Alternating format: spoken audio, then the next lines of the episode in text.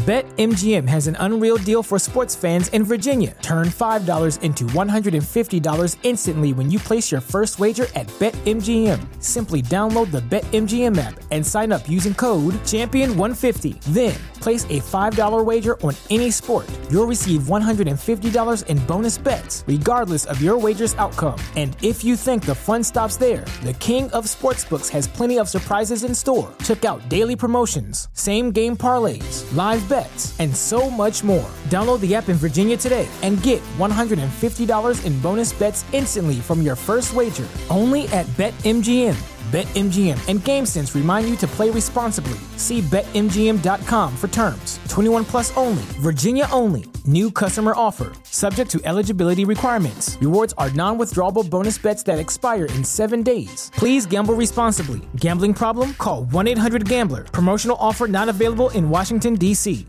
Carlos Alfredo, tu mamá vino por una semana. Ya hace un año que vive con nosotros. Hasta trajo sus gatos. ¿Y yo qué puedo hacer? Lo que puedes hacer, Carlos. ¿Y él quién es? Es Miguel, nuestro experto de TurboTax Live. Como tu suegra hace un año que vive con ustedes, you can claim her as a dependent y así obtener esa deducción de taxes extra. Hacer taxes puede parecer dramático. Por suerte, los expertos bilingües de TurboTax Live te ayudan a obtener el máximo reembolso sabiendo que tus taxes están bien hechos. You do your thing, we've got your taxes. Intuit TurboTax Live. La preparación de taxes y la aplicabilidad de las deducciones varían según el individuo. Carlos Alfredo, tu mamá vino por una semana. Ya hace un año que vive con nosotros. Hasta trajo sus gatos. ¿Y yo qué puedo hacer? Lo que puedes hacer, Carlos. ¿Y él quién es? Es Miguel, nuestro experto de TurboTax Live. Como tu suegra hace un año que vive con ustedes, you can claim her as a dependent y así obtener esa deducción de taxes extra. Hacer taxes puede parecer dramático. Por suerte, los expertos bilingües de TurboTax Live te ayudan a obtener el máximo reembolso sabiendo que tus taxes están bien hechos. You do your thing, we've got your taxes. Intuit TurboTax Live. La preparación de taxes y la aplicabilidad de las deducciones varían según el individuo.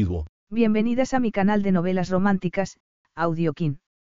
Estaré agradecida si te suscribes al canal, dejas un comentario y un me gusta. Comencemos con la narración de la novela cuyo título es La boda secreta del griego. Argumento. No era el despiadado empresario que ella creía o todo su ardor era pura fachada.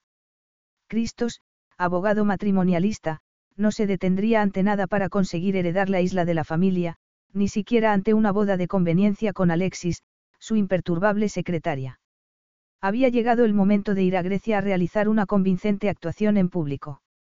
Alexis había salido escarmentada de una relación anterior y no quería repetir el mismo error, ni siquiera con Cristos, totalmente reacio al compromiso. Pero, al fingir ser la pareja perfecta ante el abuelo de él, la química entre ambos se volvió abrumadora. Capítulo 1. No se decía que quienes escuchaban conversaciones a escondidas nunca oían nada bueno sobre sí mismos. Cristos Drakakis apretó los dientes al recordarlo. Estaba en una de las dos salas de reuniones, adyacentes, pero no se hallaba fisgoneando, ya que la sala se había vaciado cinco minutos antes de que entrara. Estaba decepcionado y frustrado, algo que, en los últimos tiempos, solía ocurrir con demasiada frecuencia. Creo que podemos asegurar que estamos en estado de alerta. Eso me parecía hasta que le vi el rostro. Entonces supe que era mucho más grave. Parece que hacía tres años que no perdía un caso. Yo no estaba aquí, pero sé que rodaron cabezas. Gay Willis, uno de sus socios, hablaba con aprensión. Tenía derecho a sentir el mismo malestar que Cristos. Por eso había bajado a la sala de reuniones, en vez de seguir en su despacho, doce pisos más arriba. La mayoría de los abogados, con independencia de su reputación, aceptaban cierto grado de fracaso en el curso de su carrera. La mayor parte de los abogados matrimonialistas aceptaban determinados casos sabiendo que tendrían que llegar a un compromiso. Pero no Cristos. No aceptaba un caso si no había pensado cómo ganarlo. El primero que había perdido lo afectó de tal modo que decidió estar siempre alerta. El segundo se debió a que su cliente era un mentiroso compulsivo, incapaz de decir la verdad ni siquiera para beneficiarse en su divorcio. La pérdida actual se le había escapado de las manos. Había debatido todas las posibilidades, investigado toda la información y estudiado los puntos flacos del contrario. Sin embargo, allí estaba, incrédulo y con el recuerdo de que el pasado siempre acechaba para sacar la cabeza. La lección de ese día iba dirigida a Quirios, su cliente y amigo, pero era él quien debía atenerse a las consecuencias de haber perdido su tercer caso en cinco años. ¿Estás seguro de que solo es ese caso lo que perturba a nuestro querido líder? Lo aceptamos hace solo tres semanas y él lleva casi dos meses comportándose como un ogro. Era cierto. Llevaba así desde aquel incidente. Y la creciente presión por parte de su abuelo había hecho que se diera cuenta de que las cosas no estaban como debieran en su vida. Detestaba que sus subordinados buscaran excusas. Hacerlo él era anatema, de ahí que su incapacidad para solucionar aquella situación satisfactoriamente lo irritara tanto. ¿Ha pasado algo? Preguntó Ben Smith, otro de sus socios. Ni idea contestó Willis. Sí, había pasado algo. Un momento de debilidad con su secretaria, fácilmente olvidable, se le había instalado en la memoria y se negaba a desaparecer. Una cena con su secretaria, acompañados de un simpático matrimonio que había decidido hacer lo correcto y divorciarse amistosamente. Después habían ido a tomar una copa al club privado de él. Aparentemente, nada fuera de lo normal. Pero, al final de la velada, había incumplido una norma fundamental. Había traspasado una línea que ambos habían acordado no traspasar. Su cabello espeso y sedoso entre los dedos. Sus labios carnosos y anhelantes contra los suyos. Las manos de él explorando las colinas y los valles del cuerpo de ella. Gemidos lujuriosos que seguía oyendo en sueños. Cristos intentó apartar aquellos pensamientos de la mente. Pero los dioses no estaban de su parte ese día, porque, justo en ese momento, el objeto de sus pensamientos entró en la conversación.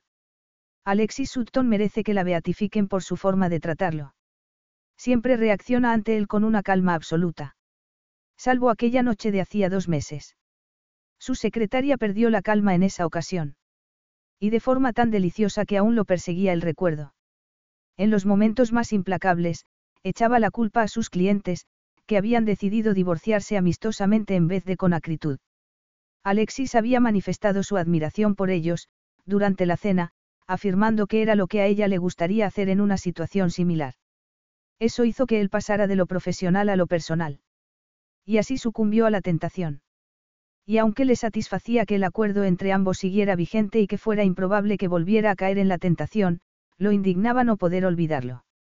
Cuando ella estaba cerca, volvía a notar su sabor en la boca y la suave y sedosa textura de su piel en los dedos. Cristo sabía que su incapacidad de olvidar esos breves minutos había contribuido a su mal humor y descontento posteriores. Pero se negaba a aceptar que fuera el motivo de haber perdido el caso. No, parte de la culpa la tenían las exigencias de su abuelo durante los dos años anteriores. Para mayor seguridad, he llamado a mi esposa para decirle que no llegaré antes de la medianoche.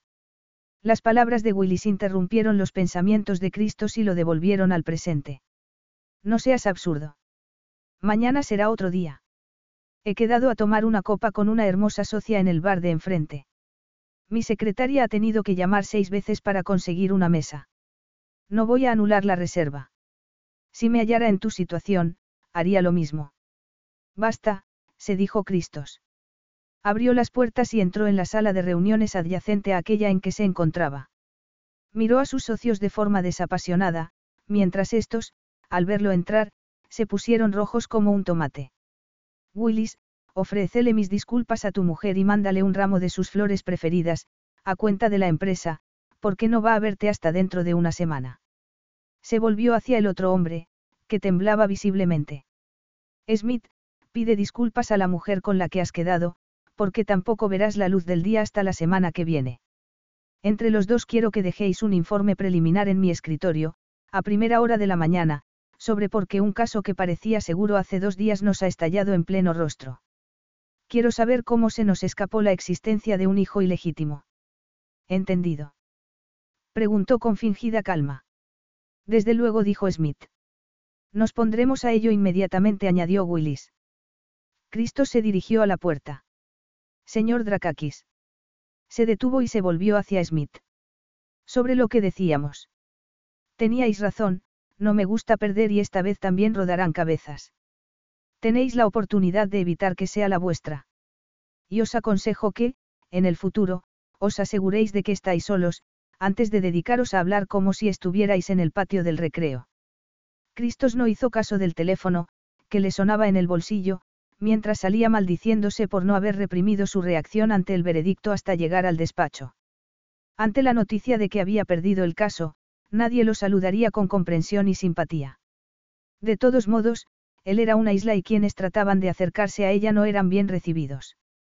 No lamentaba semejante reputación, ya que lo había ayudado a ser socio de un bufete a los 26 años y, poco después, a fundar uno de los bufetes con más éxito del mundo. La idea de que estaba en baja forma por haber estado a punto de acostarse con su secretaria lo sacaba de quicio. Se abrieron las puertas del ascensor. Al final, en vez de dirigirse al despacho, apretó el botón de su ático. Solo entonces se sacó el móvil del bolsillo, pero no para contestar a los mensajes de su cliente, cosa que haría más adelante, cuando tuviera una respuesta definitiva sobre el error cometido. Lo que hizo fue mandar un breve mensaje a su secretaria. La respuesta de Alexis Sutton fue igualmente breve. Y subió cinco minutos después en el ático. ¿Un café o dos dedos de whisky? Preguntó mientras le ofrecía ambas cosas, cuando él le abrió la puerta. Cristo se sacó las manos de los bolsillos y se le acercó. Si quiero beber algo, me lo serviré yo mismo. Has traído la lista que te he pedido. Gruñó. Ella no se inmutó. Cristo sabía que no era fácil trabajar para él. La capacidad de no alterarse de Alexis era el motivo de que llevara tanto tiempo siendo su secretaria. Por eso le había hecho aquella propuesta, hacía un año, cuando las indirectas de su abuelo se convirtieron en amenazas. No viviré eternamente, Cristos. Demuéstrame que eres el heredero legítimo de Draconisos o tomaré otra decisión. Costas Drakakis lo había obligado a actuar y Cristos había puesto en práctica un plan que llevaba diez meses desarrollándose sin problemas, hasta que aquella agradable cena con sus clientes y la última copa con su secretaria desdibujaron la línea que se había jurado no cruzar. Si respondió Alexis con su voz ronca, que últimamente despertaba en él la necesidad de oírla gimiendo su nombre. De nuevo. Pero sigo creyendo que deberías beber algo.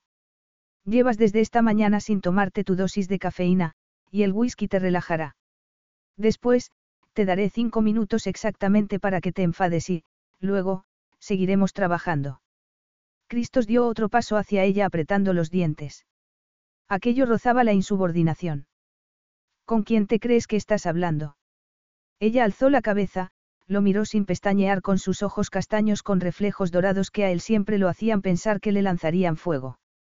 No contestó inmediatamente, lo que a él le permitió observar su sedoso cabello castaño, el brillo de sus labios, el cinturón de cuero que le ceñía la estrecha cintura y aspirar el aroma floral de su perfume.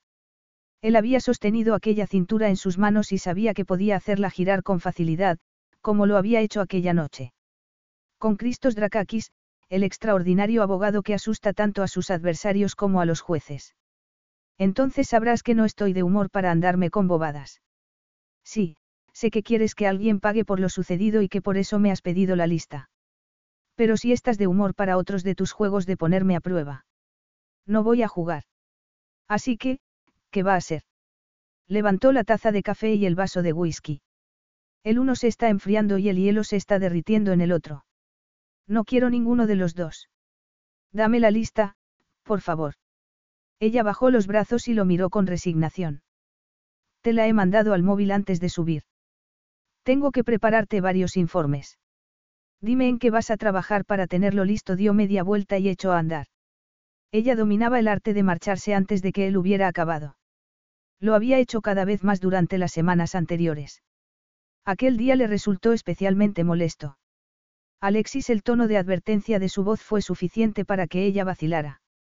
Se dirigió a la mesita que había en el centro del salón y se inclinó para dejar el whisky y el café. Para. Ella se enderezó, aún con las bebidas en la mano.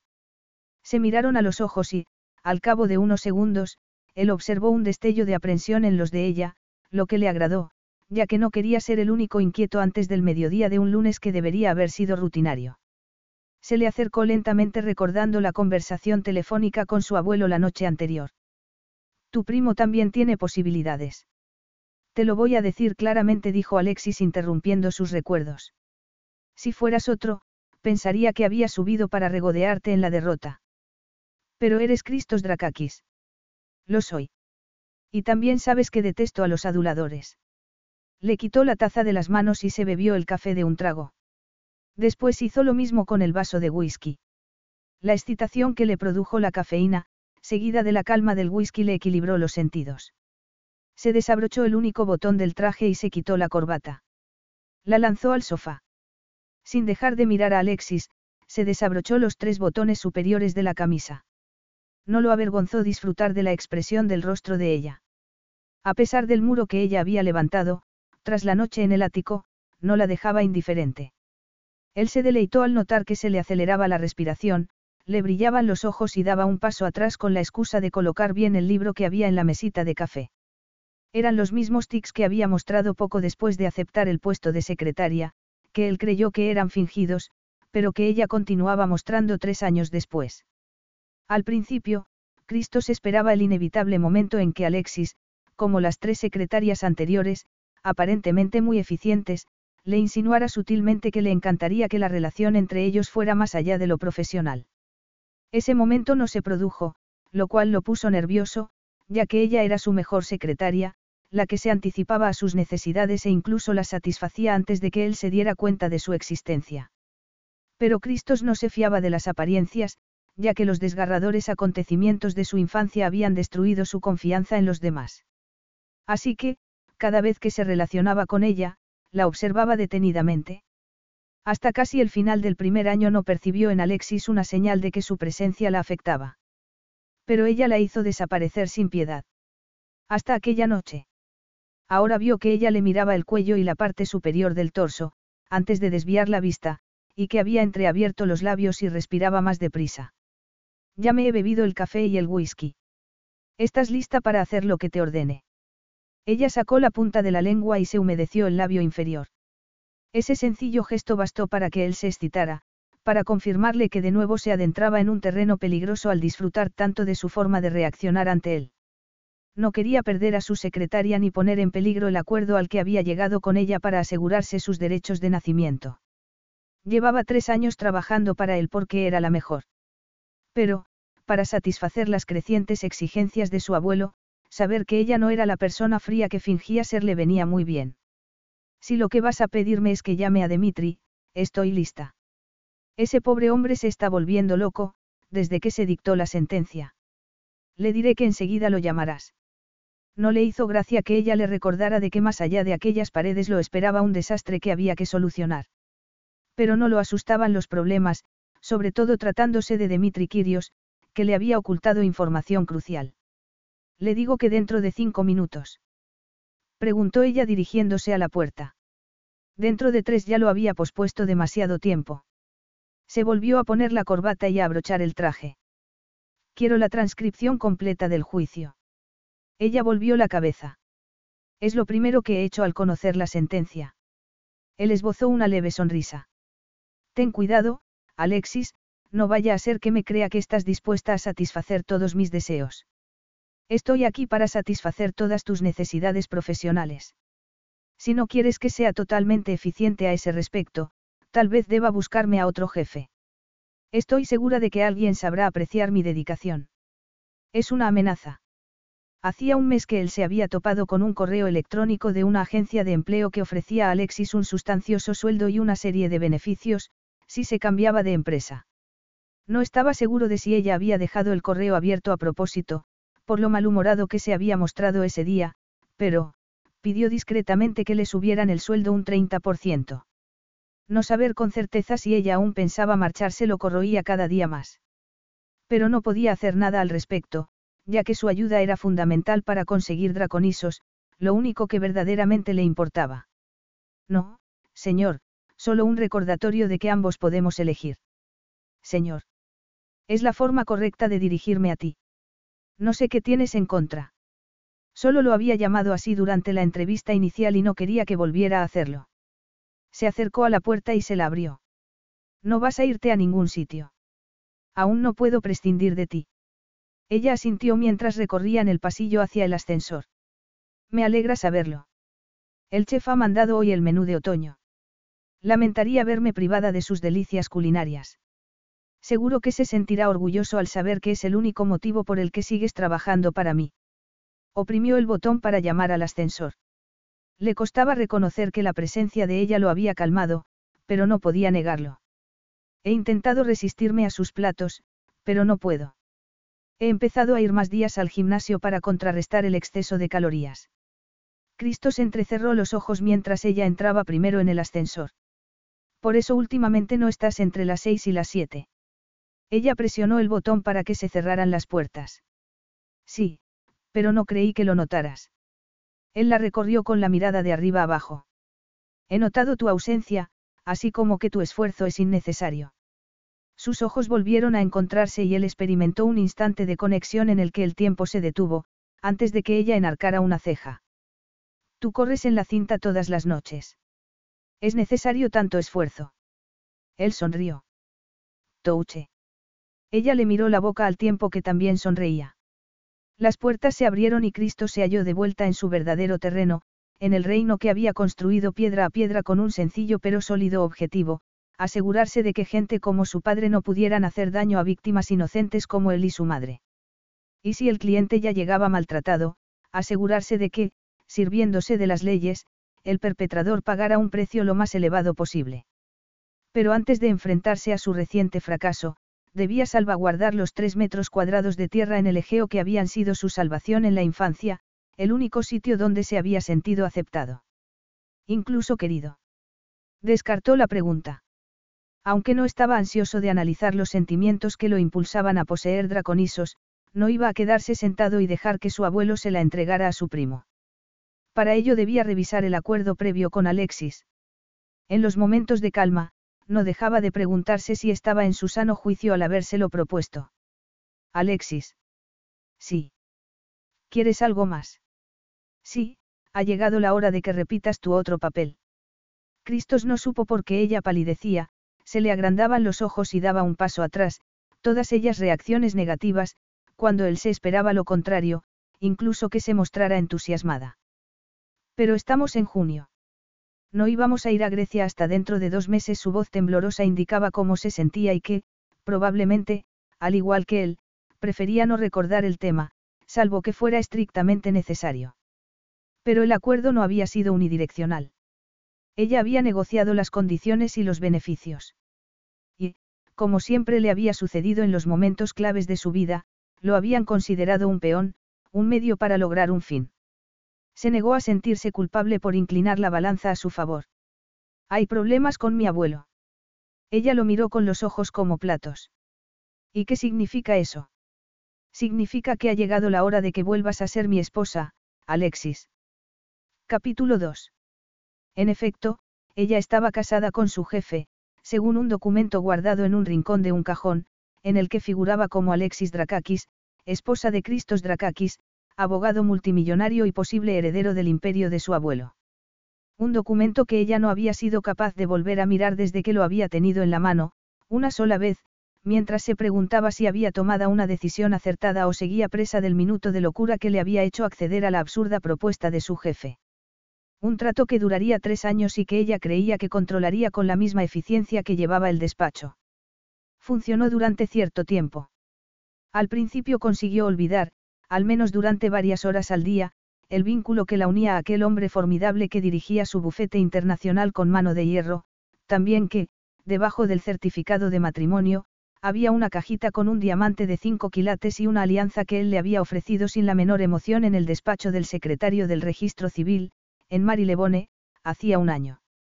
El trato consistía en que solo tendría que usar los anillos dos semanas, dos veces al año, cuando fueran a Grecia a visitar a Costas Drakakis, el abuelo de Cristos, cuyas exigencias habían impulsado a su nieto a hacerle la propuesta a Alexis.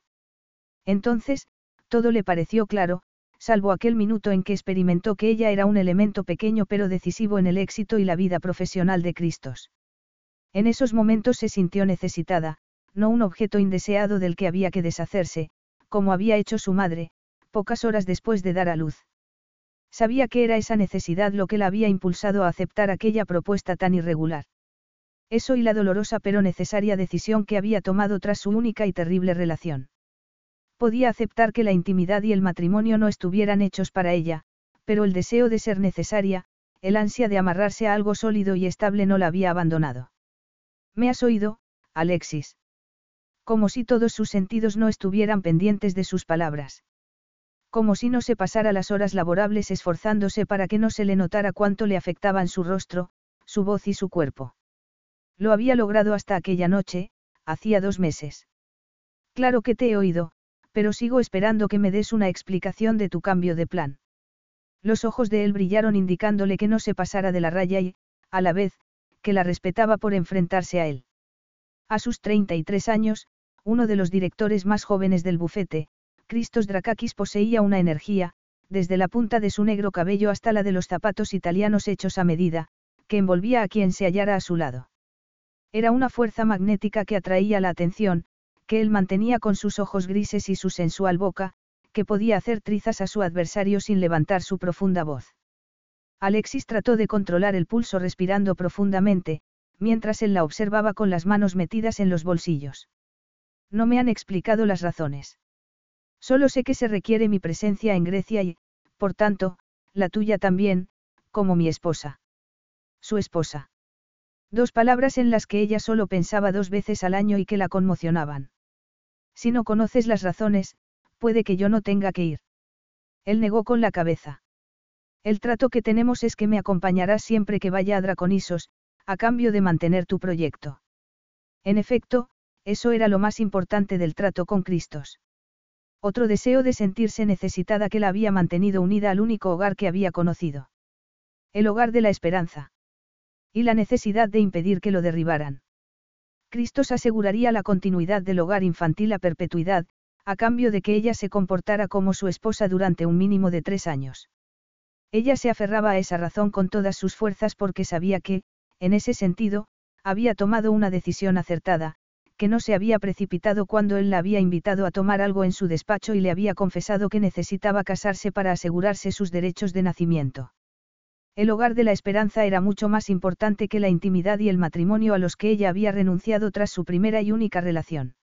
Había hablado recientemente con el atribulado director del hogar infantil, que la había acogido cuando la abandonaron en su puerta, por lo que esa fue la condición que puso a Cristos.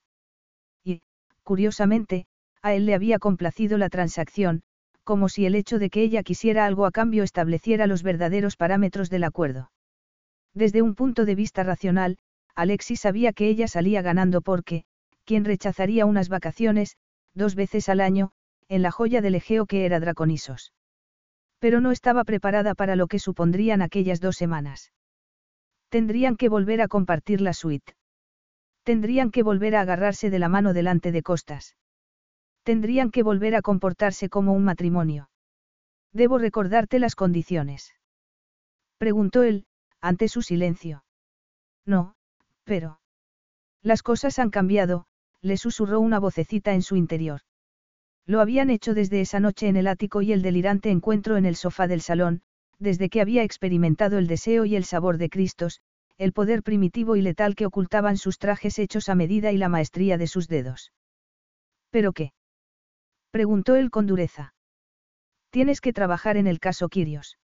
No te planteas que haya un nuevo juicio. Para finales de la semana habré terminado de ocuparme de él. Volveré para acudir al juicio, si es necesario, pero dudo que se vaya a celebrar de su voz se desprendía la arrogante seguridad en sí mismo que sus adversarios intentaban hacérsela tragar, sin conseguirlo. ¿Y el resto de los casos que llevas? Preguntó ella, aunque sabía la respuesta. Pocos casos, salvo algunos como el de Kirios, requerían su presencia ante un tribunal en Londres. Por eso podía dirigir el bufete desde cualquier sitio y por eso tenía un yate anclado en Grecia y media docena de casas desperdigadas por el mundo. ¿Te preocupa que haya olvidado cómo realizar mi trabajo, debido a que he perdido un caso? Claro que no, pero no sería mejor retrasar el viaje a Draconisos un poco. Él ladeó la cabeza. Parecía un halcón observando un desventurado conejo. ¿Estás segura de que no es otra cosa lo que te preocupa? Alexis se puso tensa. ¿Qué otra cosa va a ser? Tal vez te inquiete que tu actuación como mi esposa esta vez no iguale la anterior, contestó él con suavidad y entrecerrando los ojos. El velado insulto le dolió. Perdona. Creo que Costa se muestra un poco escéptico sobre nuestra relación. ¿Qué? Él se encogió de hombros. Puede que ahora tengamos que quedarnos más tiempo. Me limito a sugerirte que le des un poco más de brillo a tu actuación, por si mis sospechas son ciertas. El dardo dio en el blanco. No sabía que te hubiera decepcionado tanto mi actuación, pero tal vez sea yo la que debería preocuparse, ya que puede que tenga que trabajar con recursos limitados. Él recibió su forma de parar el golpe con una mueca arrogante, como si el gran Christos Drakaki solo pudiera llevar a cabo una gran actuación, como si el mero hecho de desempeñar el papel de falso esposo garantizara su éxito. Y, aunque a ella le pesara, tenía razón. The world around us is smart. We think your education should be smart too. With the FlexPath learning format from Capella University, you can set your own deadlines and leverage your experience to move forward at your pace. Visit capella.edu to learn more. Capella University. Don't just learn, learn smarter.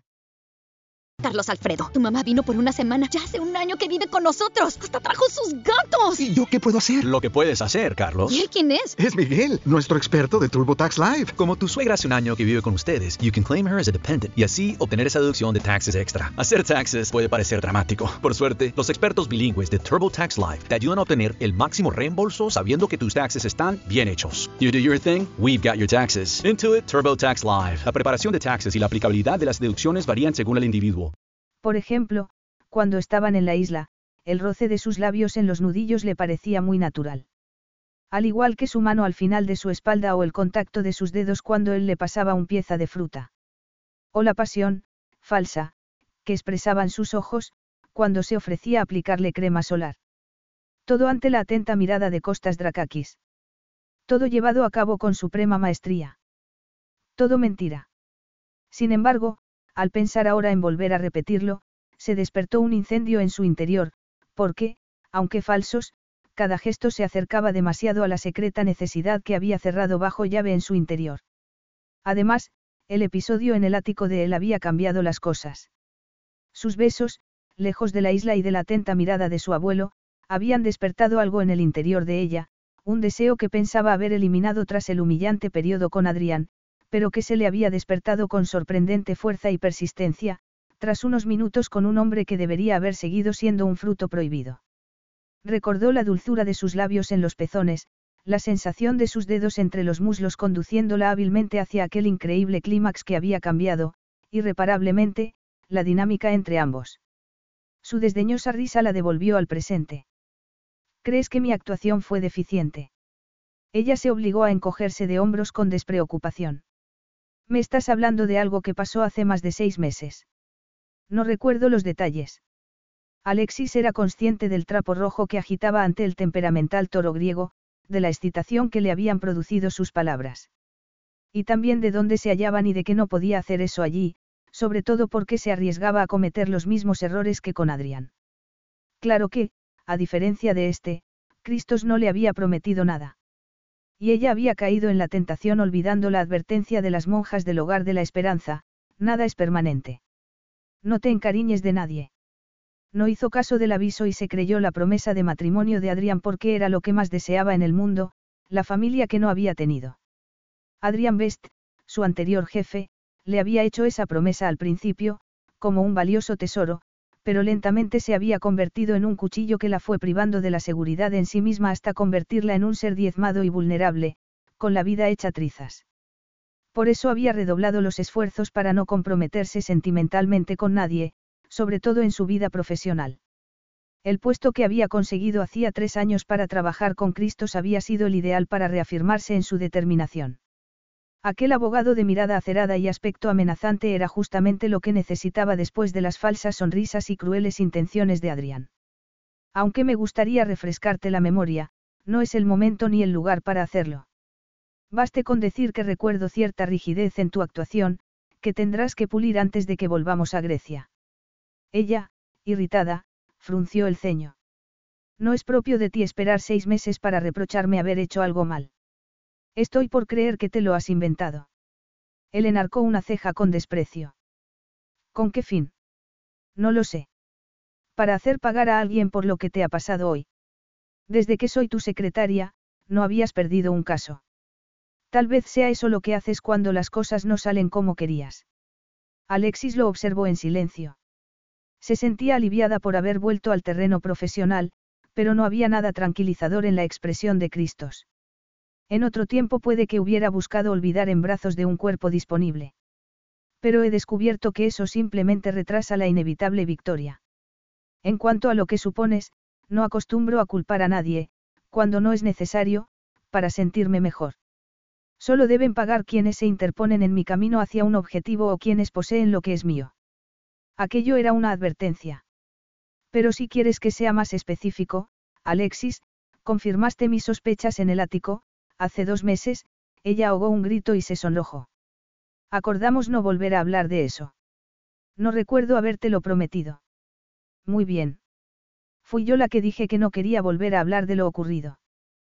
Tú no te opusiste. Porque parecía que la situación te angustiaba. Entonces, ¿por qué sacas el tema ahora? La cosa se nos fue de las manos, pero ambos estuvimos de acuerdo en que había sido un error. Ojalá hubiera podido dejar de pensar en ello, de desear secretamente que se repitiera. Él frunció los labios y siguió mirándola con dureza. Has sido tú la que me has obligado a establecer comparaciones. Y es evidente la notable diferencia entre tu mediocre actuación del año pasado, cuando fingías ser mi esposa, y cómo eres en realidad. Alexis notó que le ardía el cuerpo entero. Es que no soy actriz. Lo sabías cuando hicimos el trato. Pero ahora sé que puedes hacerlo mucho mejor. ¿De qué hablas? Quiero lo mismo que me mostraste hace dos meses. Ella negó con la cabeza deseando no haber insistido en el tema. Quería marcharse. Tenía un montón de cosas que hacer. Pero no se movió. ¿Lo dices en serio? Te acabo de decir que fue un error, insistió en un tono no tan firme como querría. Da igual. Mostraste un aspecto de ti que deja en evidencia tu anterior actuación. Y mi abuelo no aceptará una que no sea estelar. La necesidad de distanciarse del tema hizo que ella cerrara los puños detrás de la espalda y alzara la barbilla, desafiante. No se preocupe, señor. Lo haré. Siempre cumplo con mi deber, no. Se hizo un largo silencio que a él no pareció molestarle. El sonido del teléfono sobresaltó a Alexis, en tanto que él apenas parpadeó. Ella se preguntó si había perdido el juicio al llamarlo, señor, para molestarlo. Hasta ahora no me has fallado. Y no vayas a fallarme ahora haciendo esperar a importantes clientes. Ella respiró hondo mientras se dirigía al escritorio y descolgaba el teléfono. Cristo se sentó y la observó. Bufete Drakakis. ¿Qué desea? Le entregó el auricular a su jefe, que lo agarró, pero no contestó inmediatamente. Todo el equipo va a trabajar hasta tarde. Tú también, así que anula los planes que tengas. Sin esperar su respuesta, giró la silla para darle la espalda. Y así, ella se vio libre de su campo de fuerza, lo que le supuso un alivio. Pero al salir del despacho se preguntó cómo había podido sucumbir a la tentación aquella noche, en el sofá de su jefe. Los primeros días después de que sucediera estuvo en ascuas pensando cómo iban a seguir trabajando juntos. El error era inexcusable. Se había jurado que no sucedería desde el momento en que vio a Cristos por primera vez y casi se le paró el corazón. Al haber trabajado en un bufete de tamaño medio, donde más de la mitad de los empleados eran hombres con un ego enorme, creía conocer todas las facetas de su forma de actuar. Cristos, al levantarse y observarla con los ojos y la inmovilidad de un halcón ante su presa, cuando ella entró en la sala de juntas, acabó con las ideas preconcebidas que tenía. Ella se detuvo como si le hubieran dado un puñetazo en el pecho. Por suerte, se recuperó y recobró el sentido común, ayudada por la información que le había proporcionado Sofie, su mejor amiga, que había averiguado todo lo posible sobre su posible nuevo jefe, para evitar que cometiera el mismo error que con Adrián. Y consiguió el puesto. Y logró resistir cuando Cristo se inclinaba sobre el escritorio de ella, con las manos a ambos lados del ordenador y su cincelado rostro frente al suyo, mientras le hablaba con su leve acento griego. Y también consiguió resistirse al efecto de su loción para después del afeitado y no acercarse al espacio entre su mandíbula y el cuello de la camisa para aspirar su aroma a hombre. Y lo hizo porque la herida que le había causado Adrián no había cicatrizado, años después. Había conseguido no caer en la tentación.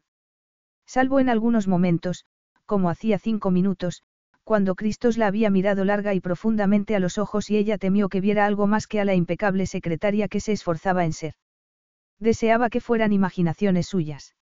No lo eran. Hasta que él le puso la alianza matrimonial en el dedo, su puesto le había permitido contemplar en primera fila su relación con las mujeres. Como los ojos de cada una de ellas reflejaban la esperanza de ser la que conseguiría casarse con aquel abogado matrimonialista que tenía fobia al compromiso, y su inevitable decepción cuando una despedida y una cara joya mataban esa esperanza. Era Alexis la que debía enfrentarse por teléfono a las lágrimas, los sollozos y los ruegos. En una ocasión, una amante despechada le había echado la culpa de la falta de interés de Cristos, y éste le había quitado el auricular de las manos para decirle a la infortunada que, si volvía a amenazar a su secretaria, la demandaría y perdería todo lo que tenía. No había vuelto a suceder, y ella no había tenido el valor de preguntarle si sus cortas relaciones, marca de la casa, continuaban. No era asunto suyo. Del mismo modo que la vida de ella no era asunto de él. Lanzó un bufido. A los 26 años, no tenía vida personal. Pero seguía decidida a evitar las relaciones sentimentales. La angustia, silenciosa pero siempre presente, por haber sido abandonada, unida a la traición de Adrián la mantenían firme en su resolución. Se dio cuenta de que llevaba varios minutos mirando al vacío. Se centró en la pantalla del ordenador, donde acababa de llegar un mensaje de Cristos.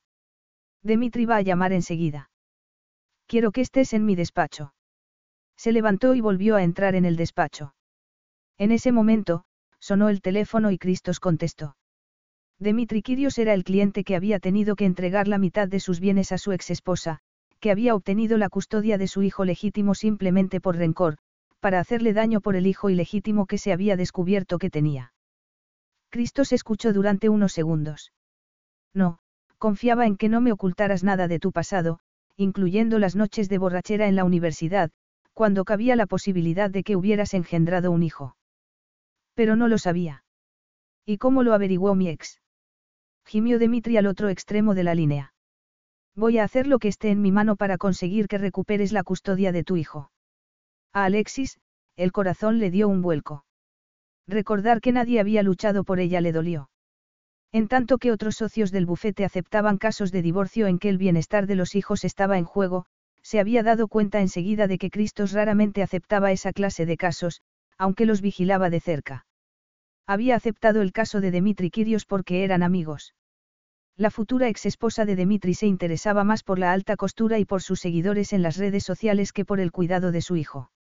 El problema era que Dimitri no había hablado de que tenía otro hijo, cuya existencia había intentado ocultar, a pesar de haberse hecho una prueba de paternidad que demostraba que era hijo suyo. Te doy mi palabra, dijo Cristos antes de colgar y ponerse a soltar improperios en griego. Como hemos pasado por alto la existencia de un chico de 15 años en la investigación. Bramó. Alexis se encogió de hombros. Probablemente porque no todas las mujeres optan por proclamar que se acostaron con un hombre cuando, una década después, se convierte en millonario. Según el informe que los investigadores han descubierto esta mañana, la madre quiso mantener a ese hijo en secreto y criarlo sola. Cristos frunció el ceño, airado. No creía que el padre merecía conocer su existencia. Afirma que tenía buenas razones para ocultarle el embarazo. Hay que respetarlo. Él volvió a maldecir. Su secreto me ha arruinado el caso. Perdona, pero no me apetece respetarlo. Alexis asintió. Desde luego. Por cierto, querías que estuviera aquí para algo en concreto o para oírte blasfemar en una lengua que no entiendo. Él la fulminó con la mirada. Creo que todavía me debes cinco minutos de, en tu opinión, regodeo en la desgracia. A propósito, no acordamos que aprenderías griego. Alexis se levantó. Haré un curso de griego cuando acabe con la larga lista de cosas que tengo que hacer. Y puesto que nunca te has regodeado en la desgracia, no creo que vayas a comenzar ahora. ¿Dónde está la transcripción del juicio?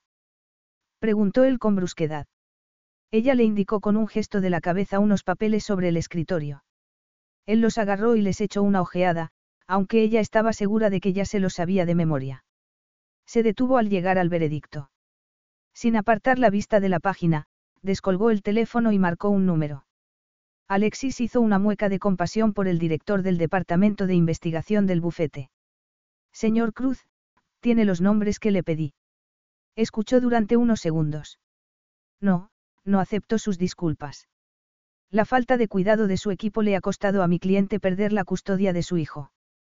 Como vuelva a suceder algo parecido, estará despedido. Queda claro. El veterano trabajador de 57 años, que llevaba trabajando en el bufete desde su creación, seguía deshaciéndose en excusas, cuando Cristos le colgó. El teléfono comenzó a sonar inmediatamente, pero no le hizo caso y se dirigió a uno de los ventanales. A tono con su estado de ánimo, el cielo de Londres estaba cubierto y el Támesis era una cinta gris que serpenteaba bajo los centenarios puentes. Alexis le miró los anchos hombros, que se desplegaban agresivamente bajo el traje italiano hecho a medida. Su vista descendió a la estrecha cintura y a las fuertes piernas, separadas en posición de ataque, aunque no tenía adversario. Carlos Alfredo, tu mamá vino por una semana. Ya hace un año que vive con nosotros. Hasta trajo sus gatos. ¿Y yo qué puedo hacer? Lo que puedes hacer, Carlos. ¿Y él quién es? Es Miguel, nuestro experto de TurboTax Live. Como tu suegra hace un año que vive con ustedes, you can claim her as a dependent y así obtener esa deducción de taxes extra. Hacer taxes puede parecer dramático. Por suerte, los expertos bilingües de TurboTax Live te ayudan a obtener el máximo reembolso sabiendo que tus taxes están bien hechos. You do your thing, we've got your taxes. Intuit TurboTax Live. La preparación de taxes y la aplicabilidad de las deducciones varían según el individuo. Carlos Alfredo, tu mamá vino por una semana. Ya hace un año que vive con nosotros. Hasta trajo sus gatos. ¿Y yo qué puedo hacer? Lo que puedes hacer, Carlos. ¿Y él quién es? Es Miguel, nuestro experto de TurboTax Live. Como tu suegra hace un año que vive con ustedes, you can claim her as a dependent y así obtener esa deducción de taxes extra. Hacer taxes puede parecer dramático. Por suerte, los expertos bilingües de TurboTax Live te ayudan a obtener el máximo reembolso sabiendo que tus taxes están bien hechos. You do your thing, we've got your taxes. Intuit TurboTax Live. La preparación de taxes y la aplicabilidad de las deducciones varían según el individuo. Cristos desprendía poder de los pies a la cabeza. Si a eso se añadía su hermoso rostro y su aguda inteligencia, y el conjunto dejaba boquiabierto a cualquiera, hombre, mujer o niño. Alexis se dijo que Adrián también era consciente de su efecto en las mujeres. En ella. Había abusado de él para tenderle una trampa, en la que había caído. Había estado a punto de destruir su carrera. Cristos nunca lo sabría, pero el muro que había alzado en torno a sus sentimientos reforzaba la promesa que se había hecho de no volver a caer. Él se dio la vuelta de repente y la sobresaltó. Se acabó el regodeo. Agarra el iPad y vamos a trabajar. Ella fue a su escritorio mientras se decía que lo ocurrido con Adrián no volvería a suceder. Y lo ocurrido en el ático de Cristos, tampoco. Desempeñaría el papel de buena esposa ante su abuelo, pero no bajaría la guardia ni un segundo. Ya la habían defraudado dos veces. Su corazón no resistiría un tercer golpe. Capítulo 3. Trabajaron hasta medianoche. Cuando el último abogado salió de la sala de reuniones, Alexis suspiró. Estaba agotada. Cristos, en cambio, tenía el aspecto de poder continuar trabajando otras 24 horas. Ella se levantó y agarró sus carpetas. Voy a transcribir las notas. Él se le acercó. No voy a leerlas esta noche. Esperaré a mañana. Solo tardaré media hora. Además, parece se cayó preguntándose si debía decírselo. ¿El qué? Lo contrario de lo que parecían tus abogados, cuando se han marchado. Es evidente que las vitaminas que tomas te sientan bien. No son vitaminas lo que me mantiene en pie. Entonces, ¿el qué? Y no me digas que te gusta ganar, porque esto parece algo más. La biografía oficial de Cristo se refería brevemente a su infancia en el sur de Grecia. Apenas mencionaba a sus padres. Alexis se enteró de la existencia de su abuelo cuando ya llevaba dos años trabajando para él, así como de que su abuelo era Costas Drakakis, un magnate naviero jubilado. Puede que lo sea, contestó él mirándola a los ojos. Sea lo que sea, si pudieras patentarlo y venderlo, te forrarías. Creo que es mi patológica aversión al fracaso. Pero si quieres alabarme por mi energía, hazlo. Alexis vio que la miraba el cabello. Era consciente de que el moño estaba a punto de soltársele y de que ya le caían mechones. Él frunció los labios. Y ella, sin querer, le miró la boca y al darse cuenta apartó la mirada. Bueno, pues acepto tu sugerencia de transcribir las notas mañana. No te infravalores. Has estado tan fresca como yo hasta hace una hora, cuando te vi bostezar. Ella reprimió una mueca. Pensaba que lo había hecho discretamente. Es que. No voy a reprochártelo, si es lo que te preocupa. Pero siempre te he visto en perfecto estado de revista. Alexis alzó las manos para arreglarse el cabello, pero él se le adelantó. Sus dedos se rozaron y entrecruzaron. Ella contuvo la respiración y bajó las manos. Él le agarró un mechón y lentamente lo acarició entre los dedos. Dio un paso adelante, se lo colocó tras la oreja y le acarició la mejilla. Ella se quedó inmóvil, sin respirar, atrapada entre el electrizante hechizo que sentía y la necesidad de huir. Cristos la miró casi con desinterés, observando cada expresión que ella intentaba ocultar, como si estuviera realizando un experimento. ¿Qué haces? Comprobando tu nivel de actuación, como decíamos antes. Alarmada por la excitación que experimentaba, se echó hacia atrás bruscamente. No es necesario. Ya me has dicho lo que querías, así que hazme el favor de dejarme trabajar en ello. Pero ¿cómo vas a aprender si no tienes experiencia? Ella se encogió de hombros. No voy a discutir contigo. O confías en que voy a hacer todo lo posible para cumplir nuestro trato o no lo haces. Él no dijo nada. Seguía mirándola fijamente. Si eso es todo, buenas noches. No tiene sentido que te vayas a casa, cuando te quiero aquí a las seis de la mañana. Deberías dormir en la suite para ejecutivos, dijo él, antes de volver a sentarse. La suite para ejecutivos estaba en el mismo pasillo que la de él, a unos metros. En circunstancias normales, estaría bien. Ya había pasado la noche allí otras veces, cuando tenían que quedarse trabajando hasta tarde.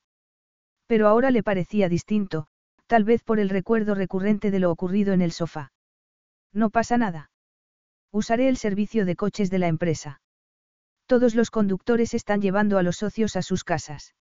Agarró el móvil y le mostró la aplicación, donde se veía que todos los coches estaban ocupados. ¿Puedo llamar a un taxi? No, preferiría no tener que pasarme la noche pensando que has sido víctima de un delito, sobre todo porque tienes un piso esperándote diez plantas más arriba. Un taxi es totalmente seguro en 25 minutos estaría en su casa. Voy a ahorrarnos el aburrimiento de citar las estadísticas de delitos cometidos contra mujeres que viajan solas de noche. Preferiría que duermas arriba, donde estarás totalmente a salvo. Pero no sería así, sabiendo que la tentación estaba unos metros más allá. Cristos. Alexis. Dijo él con la voz dura que reservaba para vencer a sus adversarios. Muy bien, iré arriba. Él agarró unas cuantas carpetas y se las puso a ella en los brazos. Luego agarró otras tantas. ¿Qué haces?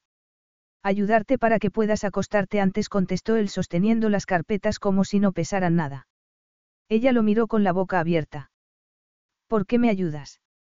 Se pueden poner en el carrito para que las lleven a tu despacho. ¿Te molesta que te ayude? No es propio de ti. Es la primera vez que lo haces. Ha sido un día muy largo, así que voy a ayudarte. La reacción correcta por tu parte sería que me lo agradecieras con una sonrisa. Ella abrió la boca y la volvió a cerrar. Era cierto que el día había sido largo y extraño, así que qué importaba que él se comportara de modo inhabitual. Gracias. De nada. Las llevamos al despacho. Necesito urgentemente una copa que me ayude a olvidar este día fatídico. Ella asintió y salió detrás de él. Desvió la mirada para no contemplar sus nalgas mientras se encaminaba con paso decidido hacia el ascensor. En la oficina, él dejó los archivos en el armario de ella y entró en el despacho. Alexis mandó un mensaje a Sofía para decirle que se quedaba a dormir en la suite para ejecutivos y contestó las preguntas de su compañera de piso, antes de que Cristos volviera. Después agarró el bolso y apagó el ordenador. En silencio, tomaron el ascensor para subir. La puerta del ático se hallaba prácticamente enfrente de la de la suite de ejecutivos. Buenas noches, dijo ella. Aún no. Ven a tomarte una copa conmigo. Di que no. Di que no. Llevas todo el día trabajando. También te mereces una copa, añadió él al ver que vacilaba. ¿O crees que tus inhibiciones volverán a sentirse afectadas? Seguro que no respondió ella, atrevida, a pesar de estar temblando por dentro. Entonces, Supongo que el problema es la compañía. Ella suspiró. No, la compañía no me supone un problema. Solo que. Lo miró. No podía seguir allí plantada como un maniquí. Iba a negarse definitivamente, cuando él abrió la puerta bruscamente y entró en el ático dejándola con la boca abierta. Que la pelota ahora estuviera en su tejado debería haberla enfurecido y hacerla entrar en su suite. Sin embargo, entró en la de él y vio que dejaba la chaqueta en el sofá, se remangaba la camisa y miraba por la ventana. Sin hacer caso de su presencia, se dirigió al armario donde guardaba una colección de caros licores, vinos y champán. Se sirvió un coñac. Después, sacó de la nevera una botella de chablis y le sirvió a ella una copa. Con una copa en cada mano, fue al sofá, dejó la copa de vino en la mesita de centro y se cruzó de piernas. Todo ello sin mirarla. Alexis estaba fascinada y enfadada, a la vez. Fascinada por cómo su presencia atraía su atención y enfadada por su arrogancia, por saber que ella lo seguiría. Cruzó el salón y se sentó al otro extremo del sofá. Él agarró la copa de vino y se la tendió. Eres siempre tan arrogante con quien invitas a tomar una copa. Preguntó ella, sin poder ocultar su irritación. Es arrogancia que sepa prever los deseos ajenos. No presumas de conocerme. Puede que un día de estos te sorprenda. Pues elige otro día. Hoy ya he tenido bastantes sorpresas. Al recordar que había perdido el caso, el enfado de ella disminuyó. Agarró la copa. Gracias. Él alzó la suya. ¿Por qué días como este no vuelvan a ocurrir? Ella dio un sorbo de vino. Esa obstinación tuya es todo un descubrimiento, dijo él en tono seco. Alexis se negó a analizar por qué le agradaba el comentario. Como has dicho, ha sido un día difícil. ¿A quién le estabas mandado un mensaje abajo? Preguntó él de repente. ¿Cómo? Cuando he salido del despacho, estabas tecleando muy deprisa en el móvil. ¿A quién escribías a la una de la madrugada? A Sofie, mi compañera de piso. Si se despierta y ve que no estoy, se preocupa. Solo a tu compañera de piso. No tenías novio cuando llegamos a un acuerdo, el año pasado. Eso no ha cambiado, ¿verdad? Alexis se removió en el asiento, tanto por lo directo de la pregunta como por el modo en que él la miraba. Estaba mandando un mensaje a Sofie.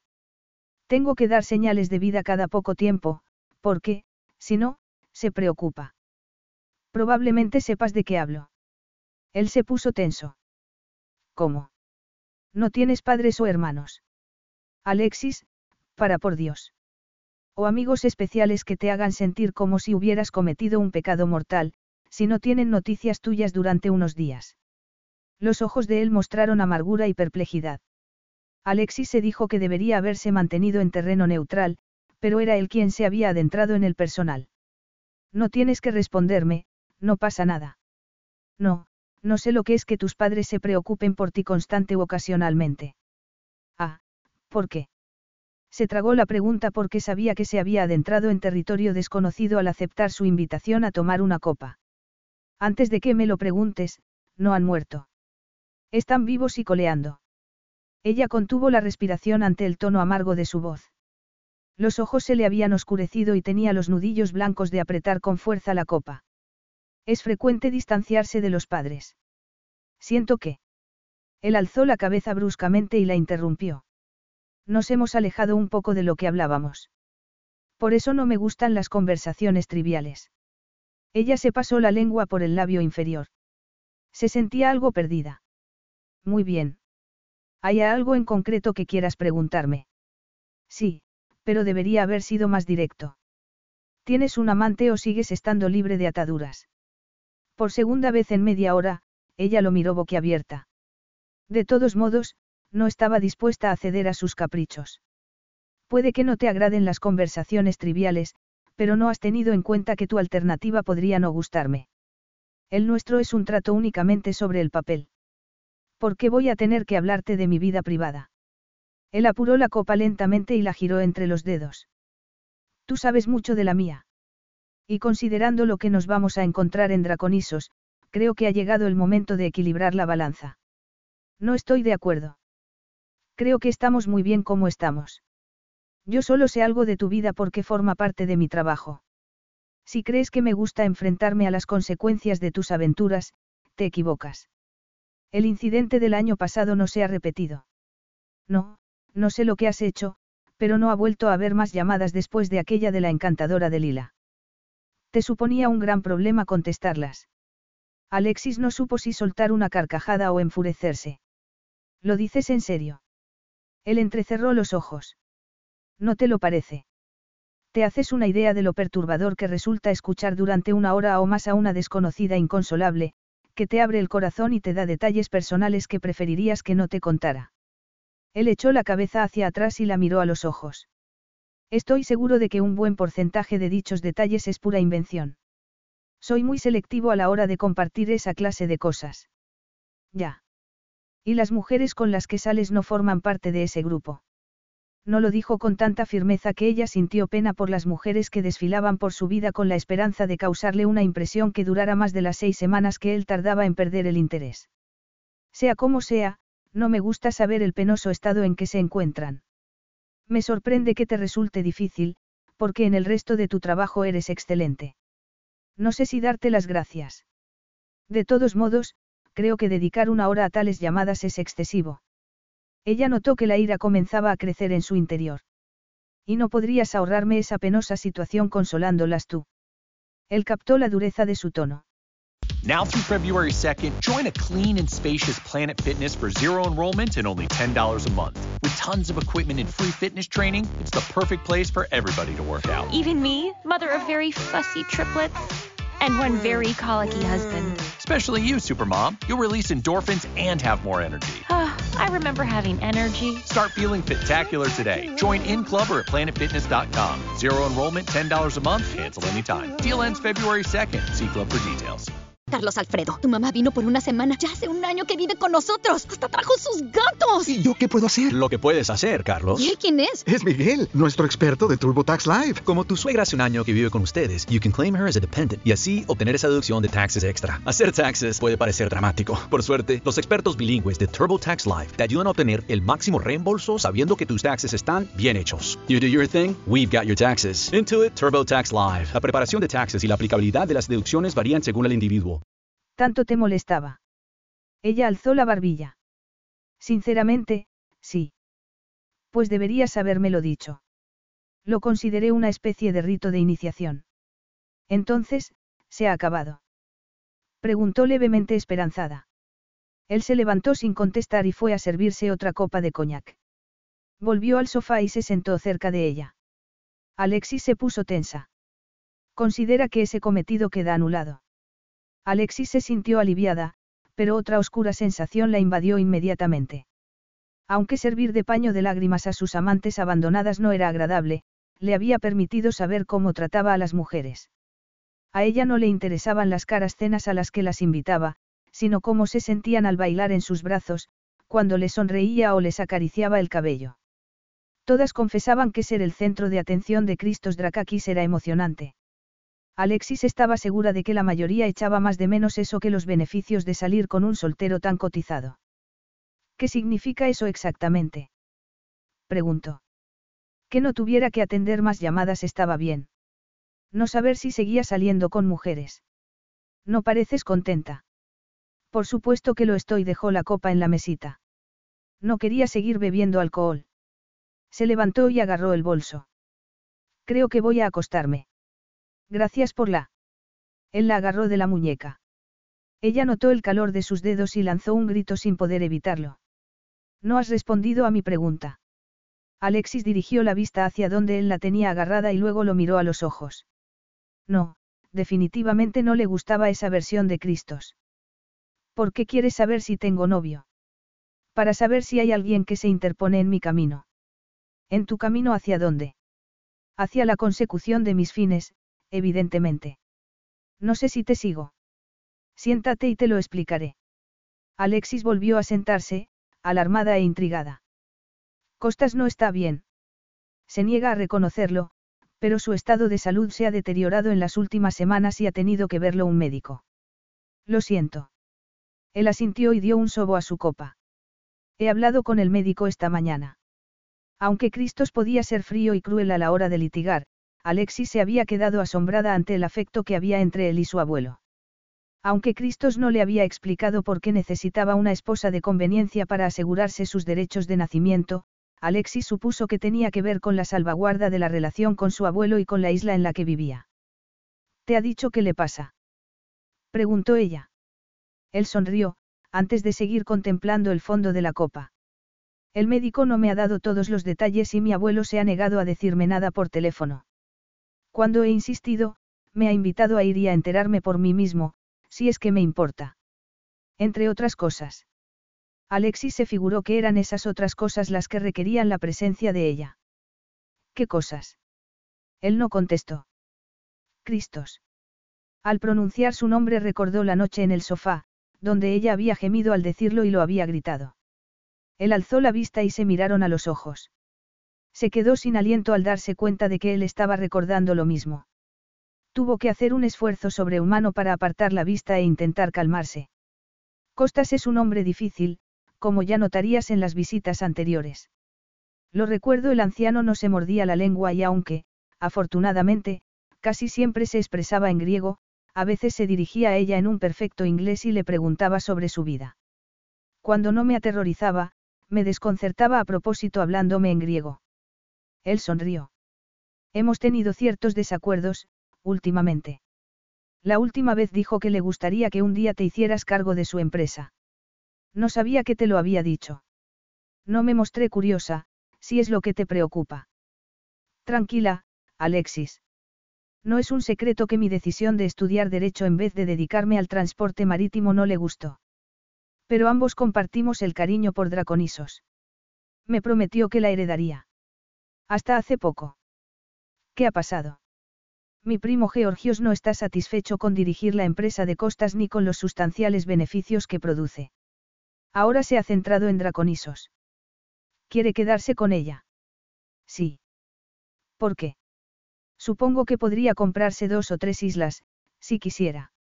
Él se encogió de hombros, pero su expresión se volvió sombría. Siempre ha habido cierto resentimiento y rivalidad por su parte. Por no haber sido la primera opción de tu abuelo. Aventuró ella. Exactamente. Mi abuelo creyó que yo me haría cargo de la empresa cuando se jubilara. A pesar de que le dejé claro que seguiría otro camino, insistió. Aún no se ha dado por vencido, y por eso tengo voto en el Consejo de Dirección y una importante cantidad de acciones. Pero Costas tiene que saber que no renunciarás a ser abogado. Cristo será un excelente abogado, movido por un impulso interno que Alexis creía que estaba relacionado con su pasado. Conserva la esperanza y no he conseguido disuadirlo. Por eso quiere chantajearme con la isla. Esperaba que eso cambiara tras nuestro matrimonio, pero parece que Georgios tiene otra idea. Y debo responder. ¿Por qué deseas tanto tener la isla? Las razones son cosa mía. Así que me preguntas si tengo novio, pero yo no puedo preguntarte por qué quieres tener un pequeño trozo de tierra prácticamente deshabitada. Aún no me has contestado. Tienes un amante que se interponga en mi camino. No, no tengo ningún amante. Él la miró sin pestañear durante unos segundos, antes de asentir. Bueno es saberlo. Puesto que nos estamos tomando libertades, hay algo que se interponga en mi camino para conseguir una actuación aceptable como tu esposa. Él entrecerró los ojos. Su expresión era enigmática. No he tenido ninguna amante desde que te puse la alianza en el dedo, Alexis. Ella, sin poder evitarlo, lanzó un grito ahogado. Su declaración, en tono firme y bajo, la conmovió. Carraspeó antes de contestarle. Entonces, preveo que tendré éxito. Muy bien. Con respecto a la isla, lo único de lo que hay que preocuparse es de que, según mis fuentes, Georgios ha aumentado los viajes a Draconisos, lo que indica que intenta quedarse con lo que es mío. Su implacable tono indicaba que debería pasar por encima de su cadáver. Y Costas lo consiente. Por eso quieres adelantar el viaje. Sí. Así que no solo deberás convencer a Costas, sino, probablemente, también a Georgios. Ella sintió aprensión. Ya era difícil fingir felicidad matrimonial ante la aguda mirada de Costas, y ahora cabía la posibilidad de que hubiera otro espectador. Piensa en el hogar de la esperanza y en todos los niños a los que ayudarás. ¿Cuánto tiempo calculas que nos quedaremos? Unas semanas, puede que un par de meses. Un par de meses. Él la miró con dureza. Se diría que estás pensando en incumplir el trato. Alexis no tenía elección, si quería que el hogar de la esperanza siguiera adelante. Además, porque iba a protestar. No temía que aquello se convirtiera en nada que superara los requisitos que Cristo le exigía. Y ella había renunciado al amor hacía tiempo. Por eso había accedido a aquel acuerdo legal. No tenía nada que temer.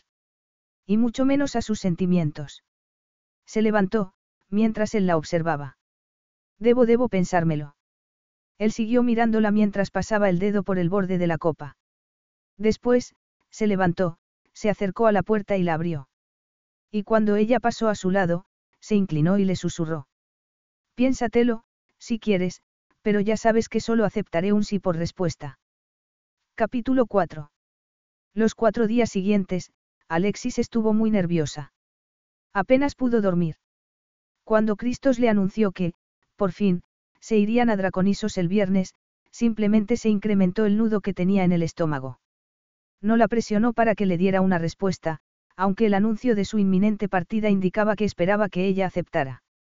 Y ella tendría que armarse de valor, de una vez por todas. Y no es que no sepas lo que te espera. Alexis se estremeció al oír la vocecita interior, que decía la verdad. Sabía lo que era derretirse en brazos de Cristos. Además, no haría falta que repitieran aquel episodio en su totalidad para convencer a su abuelo y a su primo. Entonces, ¿por qué se excitaba cada vez que lo pensaba? ¿Por qué contenía la respiración cuando él le hablaba? Estaba mal de la cabeza. Cristo salió del despacho minutos antes de que ella se dispusiera a marcharse. Ella alzó la vista y lo miró a los ojos, que en esos momentos mostraban una gran determinación.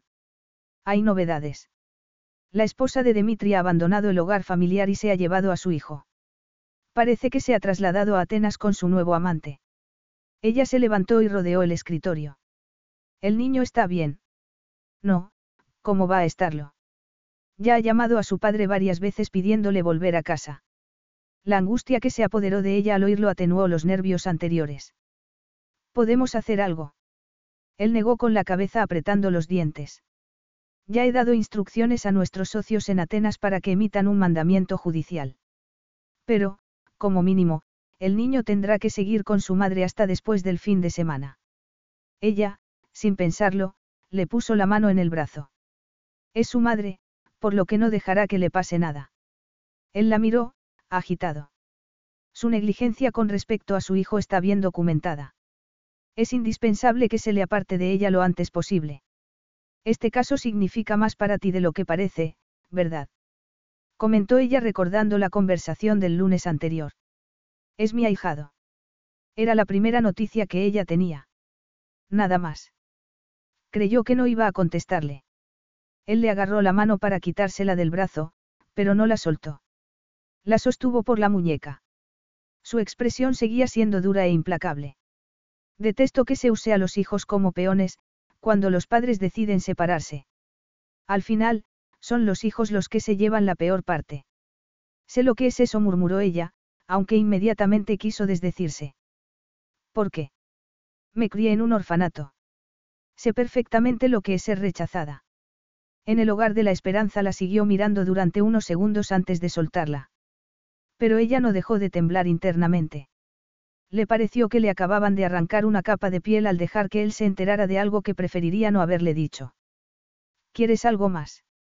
Quería decirte que tal vez tengamos que hacer escala en Atenas mañana, si el equipo encuentra resistencia la miró con los ojos entrecerrados.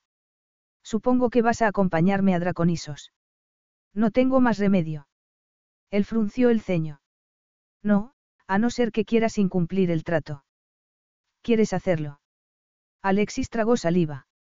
Sabía que estaba atrapada. No. Él asintió con energía. Te recogeré por la mañana. Cristos colgó el teléfono y reprimió otra maldición. Decir que estaba siendo una semana infernal era quedarse corto. Mientras, el lunes, perder el caso había sido un golpe directo a su orgullo, pensar que había dejado el terreno libre para que el hijo de Dimitri se convirtiera en un peón le provocaba una reacción aún más visceral. Por eso no solía aceptar semejantes casos. La institución matrimonial se había convertido en anatema para él, después de haber vivido el horroroso divorcio de sus padres. Pero, con independencia de lo que hubiera ante las proclamaciones de amor de Dimitri, hacía siete años, y su prisa por casarse, había contemplado en el rostro de su amigo una genuina adoración al hablar del futuro con la mujer de sus sueños, lo cual era aún más sorprendente porque antes despreciaba el matrimonio casi tanto como él. Sin embargo, Cristos le había dado la bendición, así como el beneficio de la duda. No le agradó comprobar que, tras las primeras semanas de la unión, lo único que quedaba eran lamentables ilusiones a punto de convertirse en amargura. Y ahora, el mismo patrón que había destrozado su infancia se repetía en el matrimonio de su mejor amigo. Cristos hizo girar la silla del escritorio de la sala de reuniones de su jet privado, pero la vista que se le presentó, al igual que la del día anterior, era deprimente. Acababan de despegar y, aunque Inglaterra tenía sus cosas buenas, el tiempo no era una de ellas. No sabía si haber hablado con Kirios le había provocado el deseo de sentir el calor de Draconisos, su único y verdadero hogar, que su primo intentaba robarle. En ese momento, entró Alexis, lo cual intensificó su inquietud. No estaba seguro de lo que había ocurrido la noche del lunes, en su ático. Fuera lo que fuese, comenzó en la sala de reuniones, al comprobar que su inteligente y capaz secretaria carecía de poderes sobrehumanos. Por alguna razón absurda, al verla menos impecable de lo habitual, le entraron ganas de desarreglarla aún más, de sacarle la camisa de la falda, de soltarle el cabello del todo y de estropearle el carmín con la boca. Al final de la noche, con dos puertas entre ambos y tras una ducha tibia, atribuyó semejante aberración a los acontecimientos del día.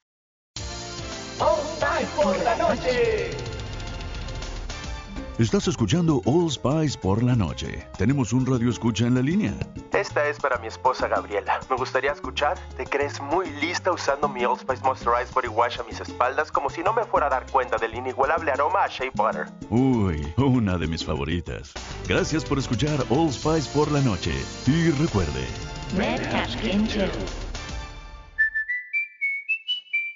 Carlos Alfredo, tu mamá vino por una semana. Ya hace un año que vive con nosotros. Hasta trajo sus gatos. ¿Y yo qué puedo hacer? Lo que puedes hacer, Carlos. ¿Y él quién es? Es Miguel, nuestro experto de TurboTax Live. Como tu suegra hace un año que vive con ustedes, you can claim her as a dependent y así obtener esa deducción de taxes extra. Hacer taxes puede parecer dramático. Por suerte, los expertos bilingües de TurboTax Live te ayudan a obtener el máximo reembolso sabiendo que tus taxes están bien hechos. You do your thing, we've got your taxes. Intuit TurboTax Live. La preparación de taxes y la aplicabilidad de las deducciones varían según el individuo.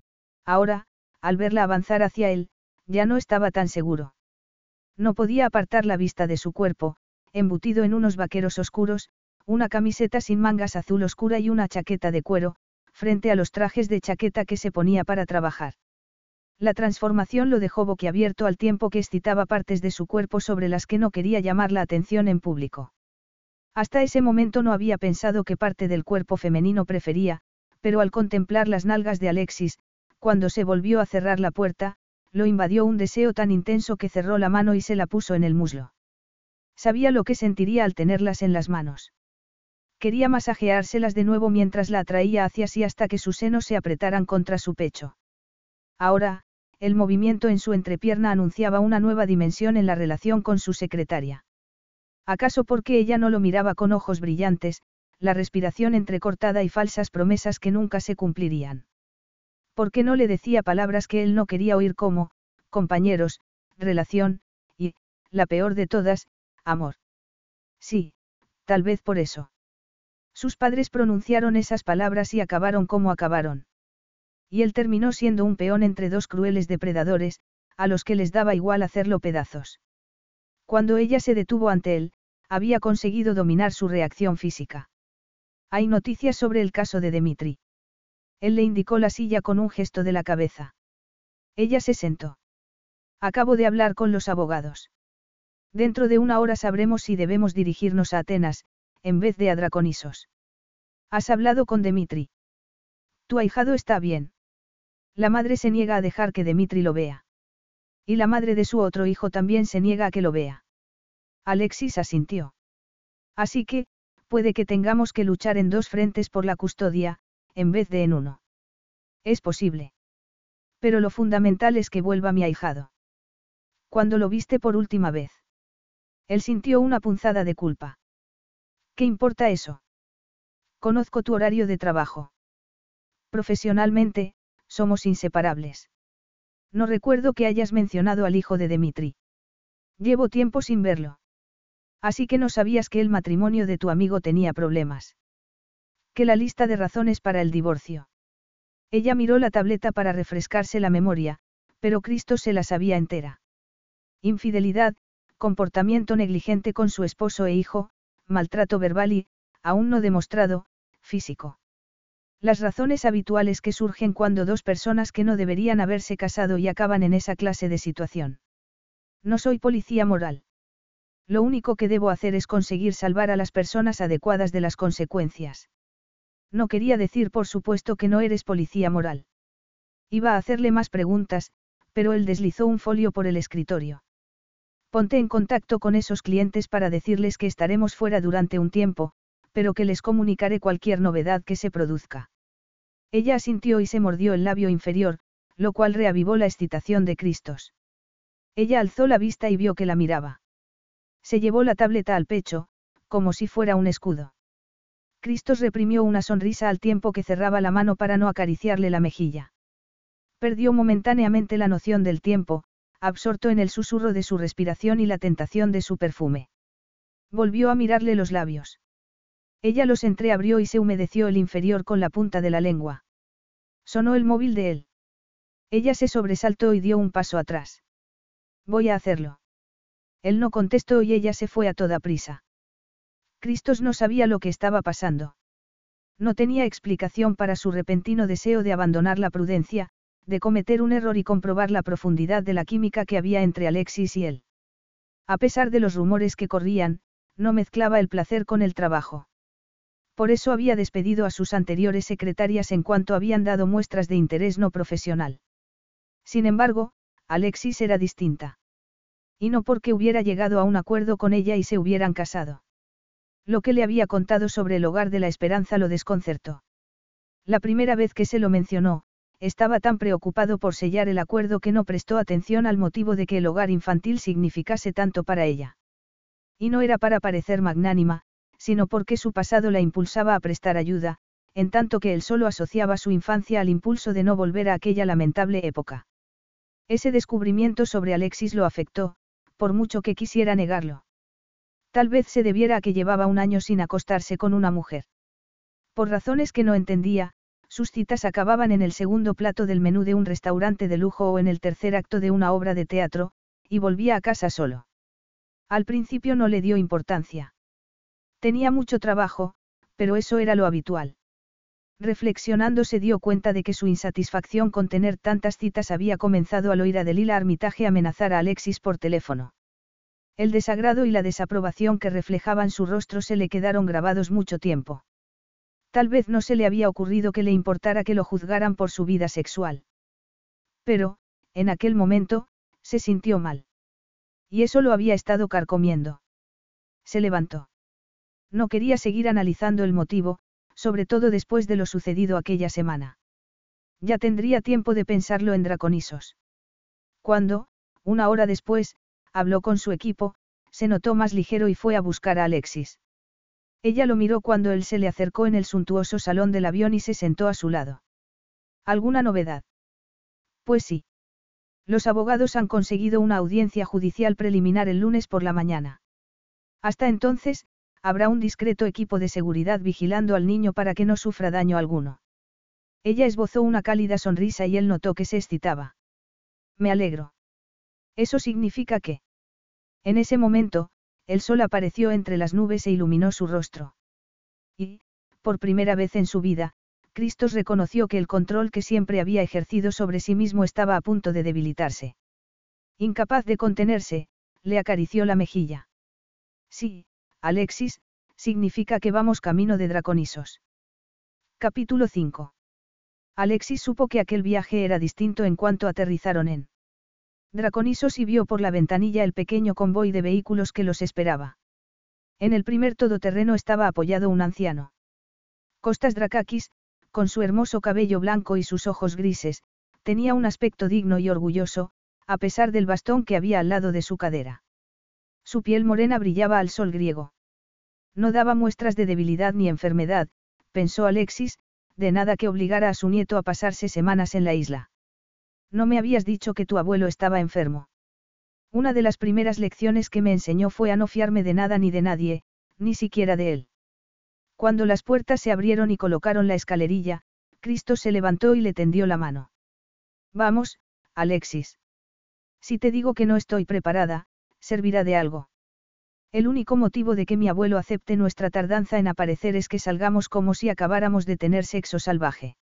¿Es esa la impresión que quieres darle? Ella se sonrojó. Claro que no. Él sonrió con picardía.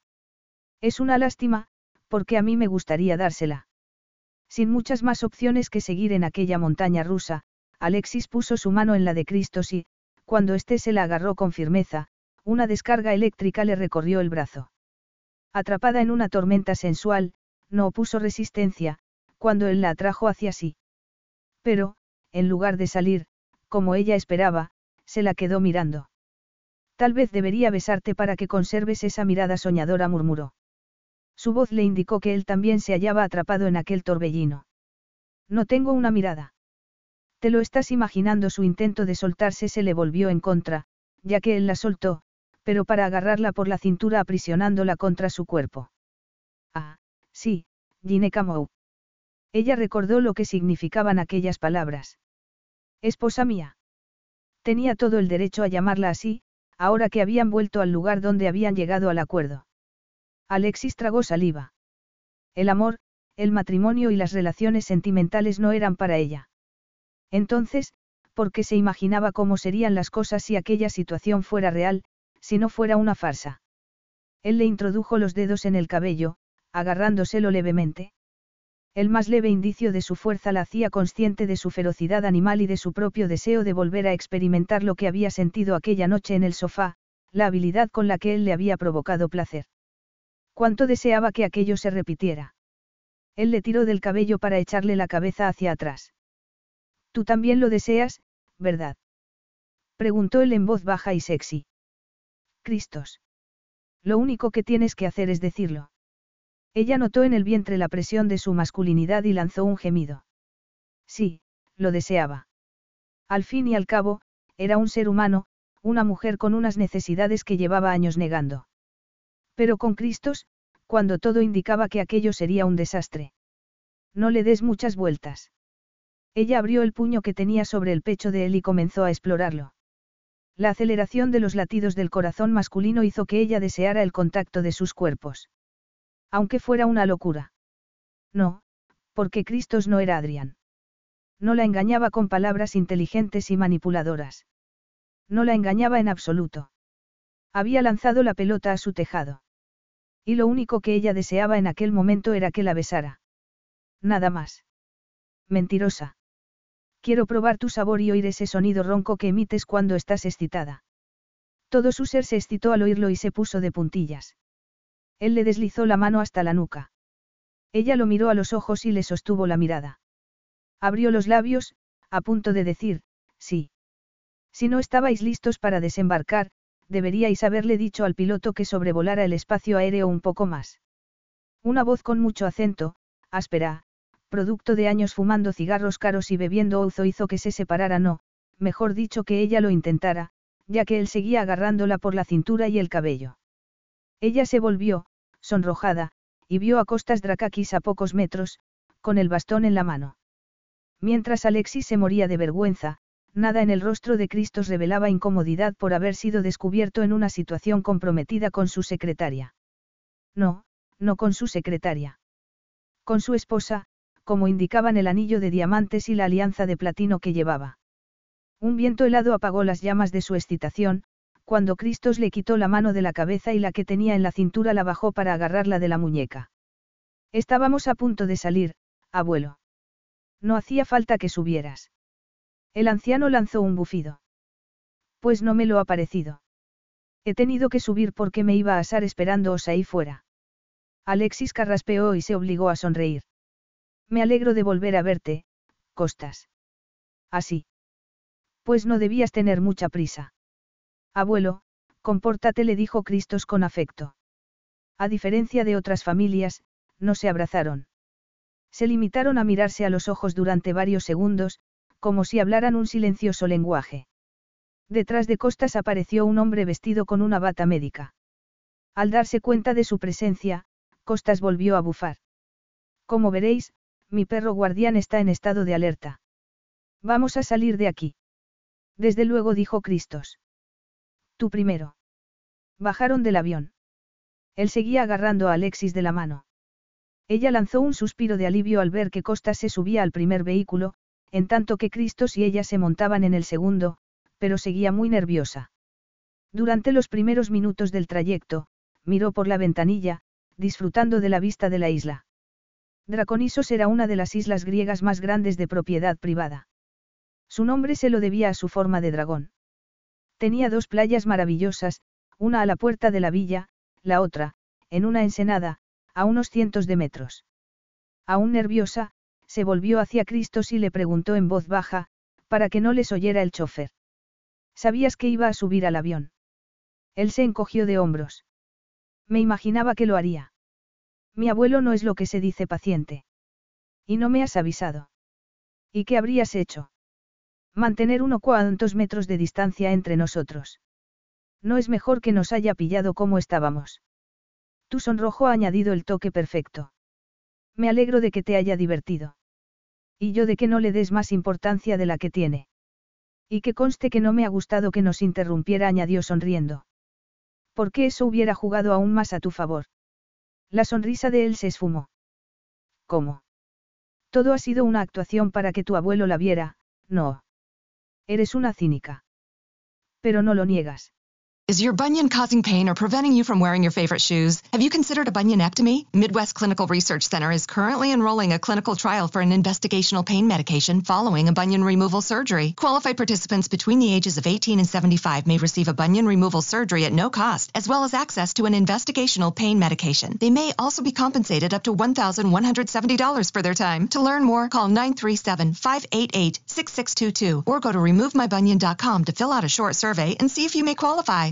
Now through February 2nd, join a clean and spacious Planet Fitness for zero enrollment and only $10 a month. With tons of equipment and free fitness training, it's the perfect place for everybody to work out. Even me, mother of very fussy triplets and one very colicky husband. Especially you, Supermom. You'll release endorphins and have more energy. Ah, I remember having energy. Start feeling spectacular today. Join in club or at planetfitness.com. Zero enrollment, $10 a month, cancel anytime. Deal ends February 2nd. See club for details. Tanto si ha sido como si no, da igual. Espero que no te estés olvidando de tu papel. Claro que no. Entonces, ¿cuál es el problema? No me gusta que me pillen por sorpresa. En la vida hay que estar preparado para lo inesperado, Alexis. ¿A qué te refieres? ¿Cuál fue el motivo de que abandonaras tu anterior trabajo? Hubo algo que no salió según lo previsto. Alexis se quedó sin respiración y se le aceleró el corazón. Lo sabes. Él asintió. Neón respondió en su lengua materna. ¿Por qué no me lo has preguntado antes? Porque he intentado ser discreto, pero ahora que se ha planteado. No quiero hablar de eso, contestó ella rápidamente. No eres la única a la que no le gustan las sorpresas. Pero no he hecho indagaciones, si es lo que te preocupa. Prefiero que me lo cuentes tú. Ella deseaba descubrir lo que él sabía y cómo se había enterado, pero, por otro lado, prefería no hacerlo. No es nada que afecte nuestra relación profesional. ¿Y la privada? Y no vayas a decirme que no tenemos una relación de esa clase. Ella miró por la ventanilla para ganar tiempo. No quería reconocer la humillación de su fallida relación ni el error de juicio que había cometido. Confiaría él en ella si conocía los detalles. Podemos simplemente atribuirlo a una relación que no funcionó. Depende. ¿De qué? De si influye en tus decisiones. Todas tus relaciones influyen en las tuyas. Desde luego. No era la respuesta que ella se esperaba, pensó examinándole el rostro, tan enigmático como era habitual, aunque en sus ojos observó un leve destello de dolor, de amargura. Al cabo de unos momentos, él sonrió. No vas a ceder a la curiosidad.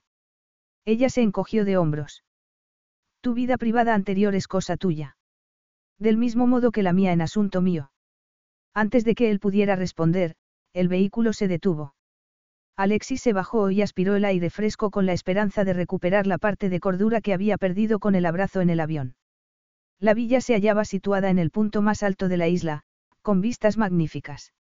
Más allá de los cipreses, los hibiscos y la bugambilla, el mar brillaba como una gema, invitando a refrescarse en aquel caluroso día de junio. La playa estaba a menos de cinco minutos andando y el yate y la motora de la familia se hallaban anclados en la ensenada. Se volvió hacia Cristos, que contemplaba la vista del otro lado de la isla, donde el terreno era escarpado. Tenía las mandíbulas apretadas, pero respiró hondo y las relajó. Parecía absorto en sus recuerdos, los que hacían que quisiera poseer Draconisos, un lugar que había impulsado a alguien con una cínica opinión sobre el matrimonio a casarse con su empleada. Mientras ella continuaba observándolo, sus rasgos se relajaron y soltó el aire lentamente, como si estuviera contento o, incluso, en paz. Se volvió hacia ella. Vamos a quitarnos del sol antes de que Costas vuelva a regañarnos. Ella asintió y se volvió hacia la villa, un edificio de varios pisos, encalado, como era tradicional en Grecia, pero con todas las comodidades modernas. A pesar de que la conocía de las visitas anteriores, a Alexis se le cortó la respiración al pisar las baldosas de terracota del ancho pasillo y mirar las vidrieras rectangulares por las que entraba la luz del sol. Varias obras maestras de la pintura colgaban en el pasillo, que conducía a un amplio salón con terraza. Allí los esperaba Costas, con una mesa de refrescos. Cristos le puso a Alexis la mano en la espalda. Los nervios volvieron a apoderarse de ella. La condujo a la mesa y le indicó que se sentara. No me da ni un respiro, pensó ella. Vamos a tomar un refresco, mientras nos deshacen el equipaje. Ella se sentó y sonrió al anciano. Le sirvieron sándwiches y pasteles, además de ouzo. Ella comió mientras el abuelo y el nieto hablaban en griego. Cuando dejaron de hacerlo, ella alzó la vista. Calos orises despiti dijo Costas. Bienvenida a casa tradujo Cristos. El anciano la miraba fijamente, observando la expresión de su rostro al interactuar con su nieto. Aunque Cristos le había dicho que aquel viaje sería diferente, ella albergaba la esperanza de que exagerara. Sin embargo, la atenta mirada de Costas le confirmó que no era así. Aquella visita era distinta. Su abuelo la estaba analizando, estaba examinando la relación entre ambos. Se obligó a sonreír. Efaristo.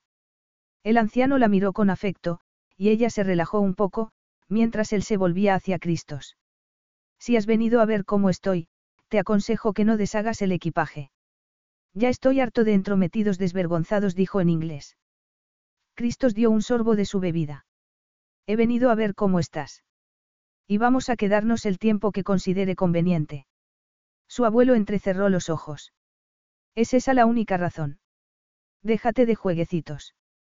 Ya sabes que soy un temible adversario. Costas esbozó una leve sonrisa de satisfacción. Aunque pareciera un anciano gruñón, estaba contento de tener a su nieto allí, como demostraba que hubiera ido a recibirlos. Bebieron y comieron durante unos minutos, hasta que Cristos dejó la servilleta en la mesa con determinación. Quiero que me digas con sinceridad qué te pasa. Su abuelo sonrió con maldad. No te sirvieron de nada tus tácticas intimidatorias con mis médicos. Ya sabemos que les dijiste que no me lo contaran todo, así que he venido a comprobar la situación por mí mismo. Ya basta de suspense.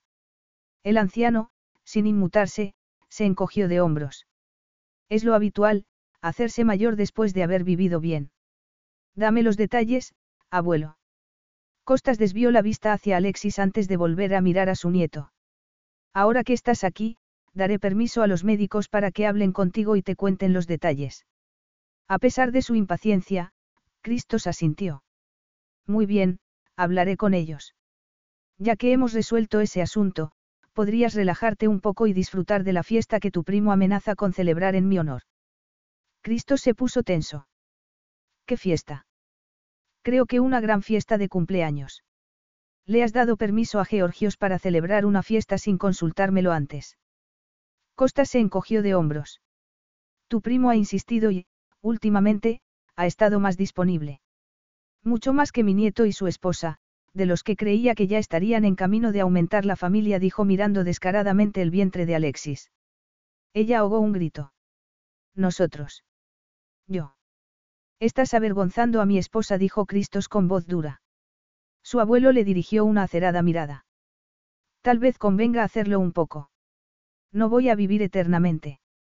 Y puesto que afirmáis que estáis casados, pero seguís viviendo en casas distintas, me pregunto si no estaréis tomándome el pelo. Ella lo miró con la boca abierta. ¿Cómo? Se cayó porque Cristos le apretó la mano con fuerza, por debajo de la mesa. Los detalles íntimos de nuestro matrimonio no son asunto tuyo. Diles a tus espías que se retiren, si quieren salvar el pellejo. ¿Y si estás poniendo a mi primo en mi contra? ¿Qué? ¿Qué vas a hacer? Cristos apretó los dientes. ¿Serías capaz de hacerlo? El anciano permaneció inflexible. No has dicho que estás a la altura del juego. Demuéstralo. Esas palabras seguían resonándole a Alexis en la cabeza, cuando la enfermera de Costa se lo llevó a descansar. Cuando Cristos y ella se retiraron a la suite, situada en el ala izquierda de la villa, él notó la tensión que emanaba de él. En cuanto cerraron la puerta, Cristos lanzó una maldición. Sabe que no vivimos juntos, dijo ella. Nos ha estado vigilando. Él apretó los labios. Sí. Y estoy casi seguro de quién está detrás. Tu primo. Él se encogió de hombros y comenzó a deambular por la habitación. Llevamos casados un año. Si todo el tiempo hubiera sabido que no vivíamos juntos, lo habría dicho antes, por lo que deduzco que se ha enterado recientemente. ¿Y qué vamos a hacer? Él se detuvo y la miró. No tienes que preocuparte de que tu querido hogar de la esperanza vaya a sufrir daño alguno. Ella se sintió dolida. No estaba pensando en eso, sino en ti. En mí. Te he visto el rostro al llegar. Este lugar significa mucho para ti, algo más que un derecho de nacimiento que no quieres que tu primo te arrebate. Él pareció perplejo durante unos segundos. No importa el motivo. Lo que debe preocuparnos es el cómo. Ella volvió a sentirse tan dolida como antes, pero no dejó que se le notara. Podemos estar seguros de que decirle que no es asunto suyo no va a servir de nada, dijo Cristos echando a andar de nuevo. La única forma de eliminar sus sospechas es convencerlo de que nuestro matrimonio es real. A ella se le aceleró el pulso mientras miraba a su alrededor. La suite era el último grito en comodidad y lujo, con dos vestidores, un suntuoso salón y una terraza privada. En los viajes anteriores, Cristos le había cedido la cama y había dormido en el sofá. Pero, debido al cambio en su relación, ella se fijó sobre todo en la cama con dosel que dominaba la habitación. Y se excitó al pensar en ellos dos allí uniendo sus cuerpos.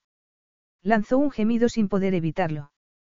Miró a Cristos, que parecía pensar que era un gemido de pesar y la observaba con dureza. No voy a liberar mi instinto animal contigo ahora mismo, si es lo que te preocupa.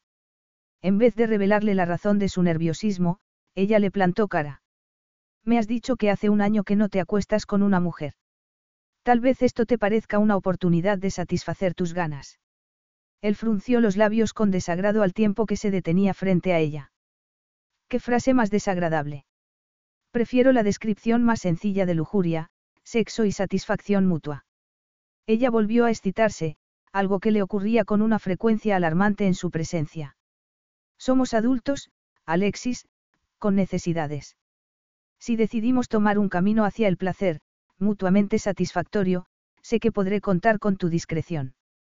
No te preocupa que me ponga sentimental si hacemos lo que sea que estés insinuando. Además de por tu interés en asegurar el futuro del hogar de la esperanza, porque aceptaste mi propuesta. Ahora fue ella la que se puso tensa. ¿Eso qué importa? Eres una joven atractiva con un brillante futuro. Sin embargo, has accedido a renunciar a tu libertad durante tres años. ¿Por qué? Ella rió forzadamente. No es un poco tarde para hacerme esa pregunta. Él le agarró un mechón de cabello y se lo enrolló en el dedo, sin dejar de mirarla a los ojos. ¿Por qué te escabulles? Contesta la pregunta. ¿Por qué ya no me interesan las relaciones? le espetó ella con amargura. Y el acuerdo al que llegamos especificaba claramente que no habría nada íntimo. Puede que no entonces, pero las cosas han cambiado, después de lo sucedido hace dos meses. Lo notas cada vez que respiras, y yo también. Eso no significa nada, contraatacó ella. El acuerdo sigue siendo el mismo. Él le colocó el mechón detrás de la oreja y sonrió cuando ella se estremeció. Puedes ocultarte tras la letra del acuerdo, si eso te consuela. Pero lo que hay entre nosotros no va a desaparecer, por mucho que lo niegues. En cuanto a preocuparme porque te pongas sentimental, ¿por qué iba a hacerlo? Te has mantenido imperturbable en todas las circunstancias. Me previenes que eso puede cambiar si te llevo a la cama. El roce de sus dedos en la mejilla de ella y el placer eléctrico que le produjo contribuyeron a recalcar sus palabras. En primer lugar, no vas a llevarme a la cama, en segundo, bromeaba, ya que el motivo de que despidieras a mis predecesoras fue que te lanzaban miradas soñadoras. En efecto, y esa es la diferencia entre tú y ellas. Acabas de decir que no te interesan las relaciones, lo cual me asegura que las cosas no cambiarán y no tendremos problema. ¿Y qué pasa con respecto a ti? Él se quedó inmóvil y su mirada de deseo la traspasó. Me atraes más de lo que esperaba. Qué mejor manera de resolver la situación que sumergirse en ella y quitarse las ganas, por así decirlo. Ella quiso llamarlo canalla. Pero ¿cómo iba a hacerlo cuando le estaba diciendo lo que pensaba? No eran las dulces mentiras para manipularla lo que más despreciaba de Adrián. La idea de Cristos tratando de engatusar a alguien la hizo sonreír. He dicho algo gracioso, Glikiamou. Se me ha ocurrido que intentas engatusarme para que caiga en tu sensual tela de araña. Prefiero hablar claro. Ella tragó saliva. Ya lo veo. Entonces, se ha acabado ya la conversación. Él se le acercó aún más y la besó en la boca. La fiebre que había estado fermentando durante dos meses estalló con una fuerza devastadora. Se devoraron mutuamente jadeando, hasta que a ella le pareció que su cuerpo era una llama ardiendo de deseo. Alexis se había imaginado muchas cosas en la cama, cuando pensaba en Cristos, pero aquello superaba sus fantasías.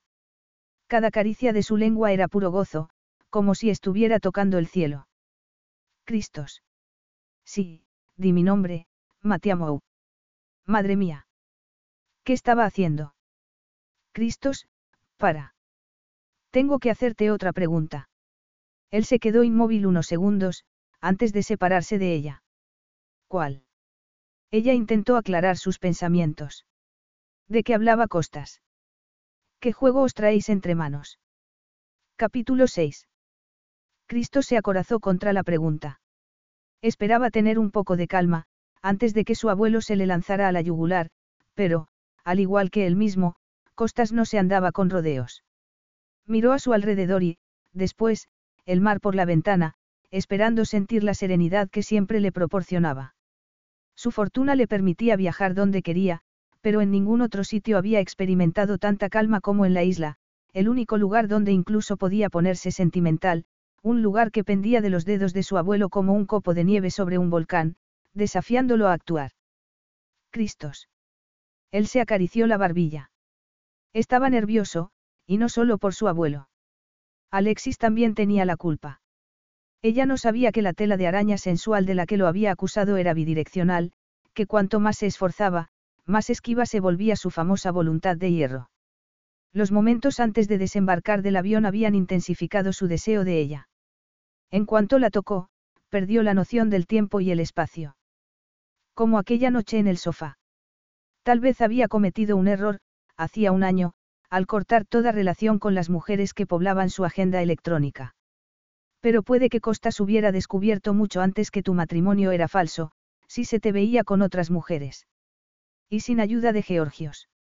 Se miró la alianza matrimonial y respiró hondo. Mi abuelo sabe que, de todo lo que posee, esta isla es lo único que deseo. Y parece dispuesto a ponerme difícil que la consiga. Enfrentándote a tu primo. No conozco bien a tu abuelo, pero no me lo imagino haciendo algo así solo para divertirse. Yo tampoco. ¿Y eso significa que mi primo le está envenenando la mente o qué? ¿Qué? ¿O que la situación tiene más facetas de las que creía? ¿Crees que eso tiene que ver con la posibilidad de morir? Sí. ¿Y qué vas a hacer? No lo sabré hasta haber hablado con el médico. Si se trata de lo primero, podré solucionarlo. ¿Y si se trata de lo segundo? Él no contestó inmediatamente, porque no sabía qué decir. Su abuelo era una constante en su vida, una fuerza formidable sobre la que había descargado sus miedos infantiles. Durante la adolescencia y la edad adulta habían estado enfrentados, sobre todo después de que Cristos decidiera seguir su propio camino y no el que le había trazado su abuelo. Pero este había continuado formando parte de su vida, no como sus padres, que lo habían excluido de la suya. Su abuelo lo había defendido y apoyado cuando su padre lo veía como una mera pieza de ajedrez que usaba cuando le apetecía para después olvidarse de ella la idea de que Costas no fuera a vivir mucho más. Si se trata de lo segundo, hablaremos de ello. Draconisos era suya. No iba a perderla ni quería perder al anciano que vivía allí. La idea le oprimió el pecho hasta impedirlo respirar, hasta experimentar, de repente, un sentimiento que creía ajeno a él, el amor familiar y su posible ausencia. Se giró para mirar a Alexis buscando distraerse de semejante angustiosa posibilidad. Y no pudo dejar de mirarla. Su piel siempre había sido tan perfecta, sus ojos siempre habían tenido aquellos reflejos dorados. Voy a llamar al médico. La cena se servirá tarde, así que tienes unas horas para hacer lo que quieras. Salió de la suite antes de que ella percibiera la turbulencia de sus emociones. Suspiró aliviado al no toparse con ningún empleado de camino al despacho. Se sacó el móvil del bolsillo. Veinte minutos después, ya tenía respuestas. Y la opresión en el pecho le había aumentado. Costas padecía una dolencia cardíaca desde hacía tiempo y, a no ser que se le operara en los tres meses siguientes, el pronóstico empeoraría irremediablemente. Cristos volvió a la suite y se sirvió un whisky con manos temblorosas. Dejó el vaso en un estante y apoyó en él las manos tratando de calmarse. Primero olió su aroma, un aroma que, la primera vez, despertó en él una reacción instintiva y la necesidad de saber qué perfume se ponía su secretaria antes de ir a trabajar. La curiosidad lo impulsó a enterarse del nombre y a investigar los ingredientes.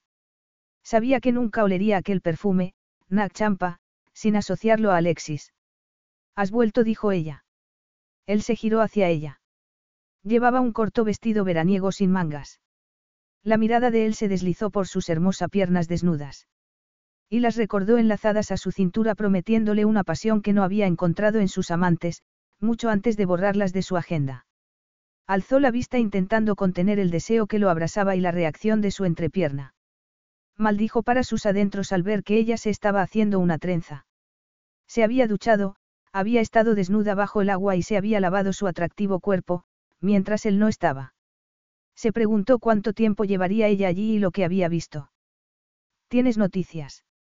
No era una pregunta, y estuvo a punto de sentirse molesto.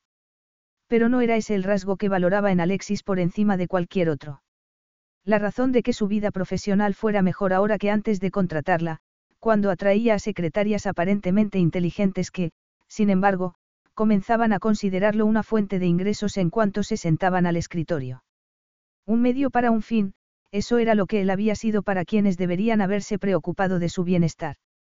Y, de forma indirecta, no era eso lo que también era para Alexis. Aunque tal vez era poco sincero consigo mismo, ya que, no había sido él quien le había propuesto el trato. Pero ella no había rechazado la idea, sino que se la había apropiado para una buena causa. Así que, no le estaba dando demasiadas vueltas a aquel asunto. Se sirvió otra copa y le dio un sorbo. Y se dio cuenta de que había ido allí porque sabía que ella le preguntaría sobre su abuelo, que él le contestaría y, al hacerlo, tal vez podría librarse de llevar aquel peso él solo. A lo largo de los años, ella le había hecho preguntas, aparentemente de forma despreocupada, sobre los casos que él llevaba, y él le contestaba.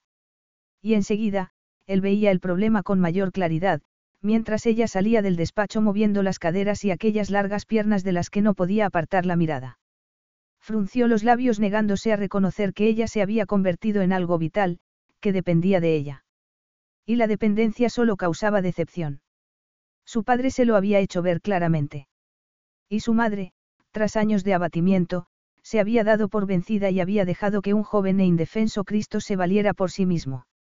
Está enfermo del corazón mascullo. Y si se estresa puede empeorar. Ella se mostró preocupada. No debería estar en el hospital y recibir tratamiento. El único tratamiento es que lo operen. No puedes hacer nada. Era la misma pregunta que le había hecho el médico de su abuelo. No puedo obligarlo. Si está tranquilo, el deterioro será lento. Pero tampoco mejorará, así que, ¿qué puedes hacer? Le ha dicho al médico que, bajo ninguna circunstancia, intente yo convencerlo de que busque ayuda médica. Si yo obedezco, someterá su enfermedad a la opinión de especialistas después de su cumpleaños, que es dentro de dos semanas. ¿Qué? Eso es chantaje emocional. Él sonrió. Más o menos. ¿Hay alguna alternativa? Ninguna. Parece que Costas ha ganado el asalto. Ahora está al mando. Voy a darme una ducha y, después, hablaré con él. No le apetecía hacerlo, pero ninguna conversación con su familia había sido fácil. Alexis asintió, pero pareció vacilar, como si quisiera darle su opinión u ofrecerle el hombro para llorar. Lo que él quería era olvidar los 40 minutos anteriores y retroceder en el tiempo a dos meses antes, a la noche en el sofá, donde habían compartido un intenso placer y se había sentido muy bien. ¿Puedo hacer algo? preguntó ella.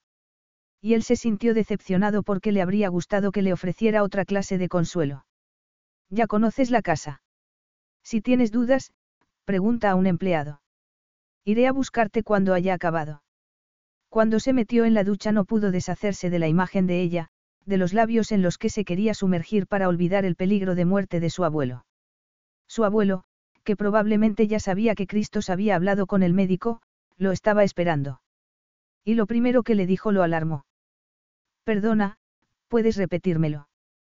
Preguntó Cristos, sin dar crédito. No estás sordo. Sabes desde niño que deseaba verte casado y que formaras una familia.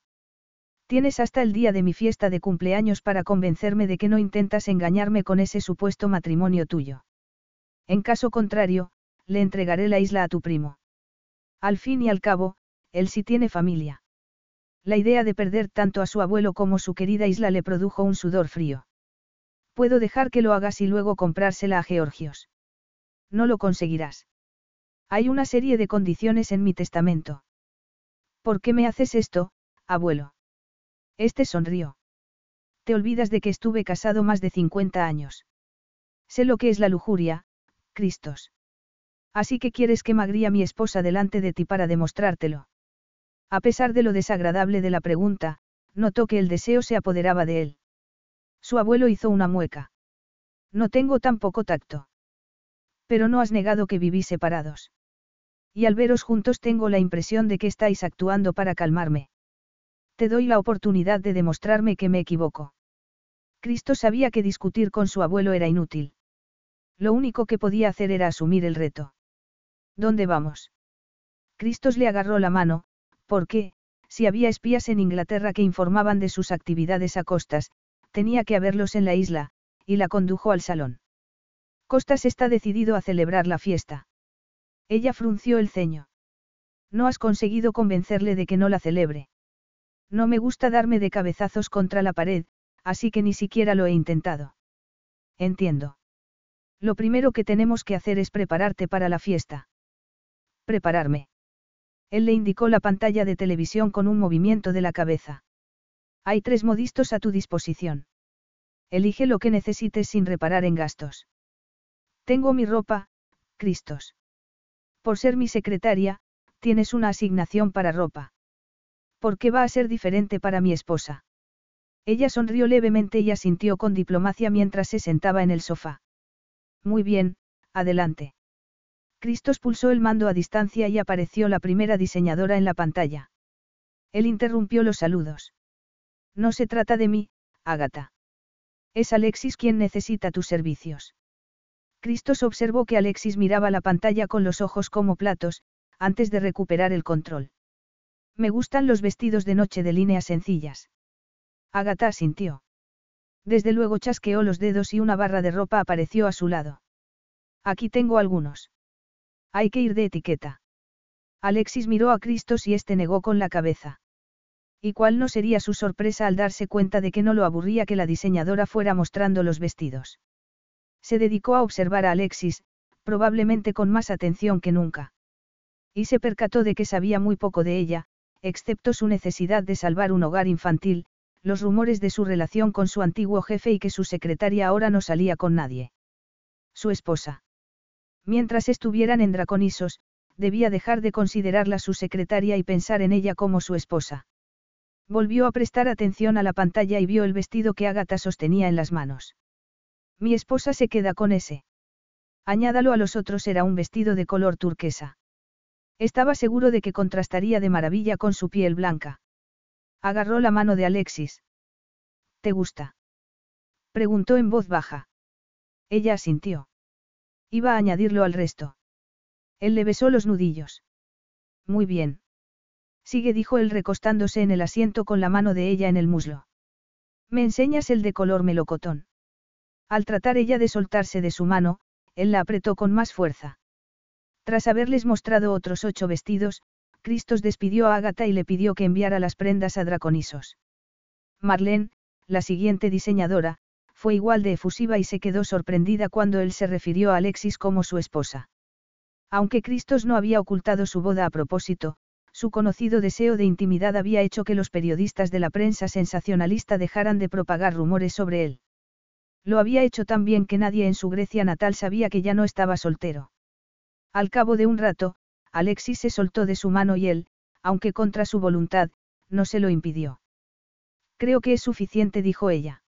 Carlos Alfredo, tu mamá vino por una semana. Ya hace un año que vive con nosotros. Hasta trajo sus gatos. ¿Y yo qué puedo hacer? Lo que puedes hacer, Carlos. ¿Y él quién es? Es Miguel, nuestro experto de TurboTax Live. Como tu suegra hace un año que vive con ustedes, you can claim her as a dependent y así obtener esa deducción de taxes extra. Hacer taxes puede parecer dramático. Por suerte, los expertos bilingües de TurboTax Live te ayudan a obtener el máximo reembolso sabiendo que tus taxes están bien hechos. You do your thing, we've got your taxes. Intuit TurboTax Live. La preparación de taxes y la aplicabilidad de las deducciones varían según el individuo. Carlos Alfredo, tu mamá vino por una semana. Ya hace un año que vive con nosotros. Hasta trajo sus gatos. ¿Y yo qué puedo hacer? Lo que puedes hacer, Carlos. ¿Y él quién es? Es Miguel, nuestro experto de TurboTax Live. Como tu suegra hace un año que vive con ustedes, you can claim her as a dependent y así obtener esa deducción de taxes extra. Hacer taxes puede parecer dramático. Por suerte, los expertos bilingües de TurboTax Live te ayudan a obtener el máximo reembolso sabiendo que tus taxes están bien hechos. You do your thing, we've got your taxes. Intuit TurboTax Live. La preparación de taxes y la aplicabilidad de las deducciones varían según el individuo. Por supuesto, señora Drakakis. Y permítame felicitarla por su boda, dijo Marlene. Gracias. Cristo se hallaba ocupado en absorber la sensación de posesión que le había producido que Marlene hubiera llamado a Alexis, señora Drakakis, cuando ella apagó la pantalla y se volvió hacia él. ¿Qué haces? El brazo que él había colocado sobre el respaldo del sofá estaba a unos centímetros del hombro de ella y le acariciaba el cabello. Marlene es una cotilla. Antes de una hora, toda Atenas sabrá que nos hemos casado.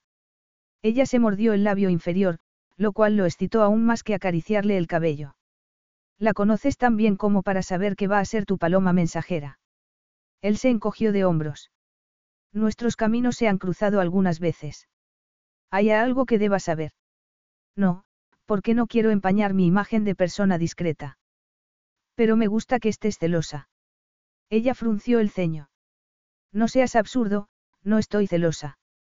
Te preguntaba si hay algo que deba saber por si nuestros caminos se cruzan. A él le pareció lo más natural del mundo acariciarle la mejilla y comprobar que se le alteraba la respiración. Una reacción perfecta para un observador.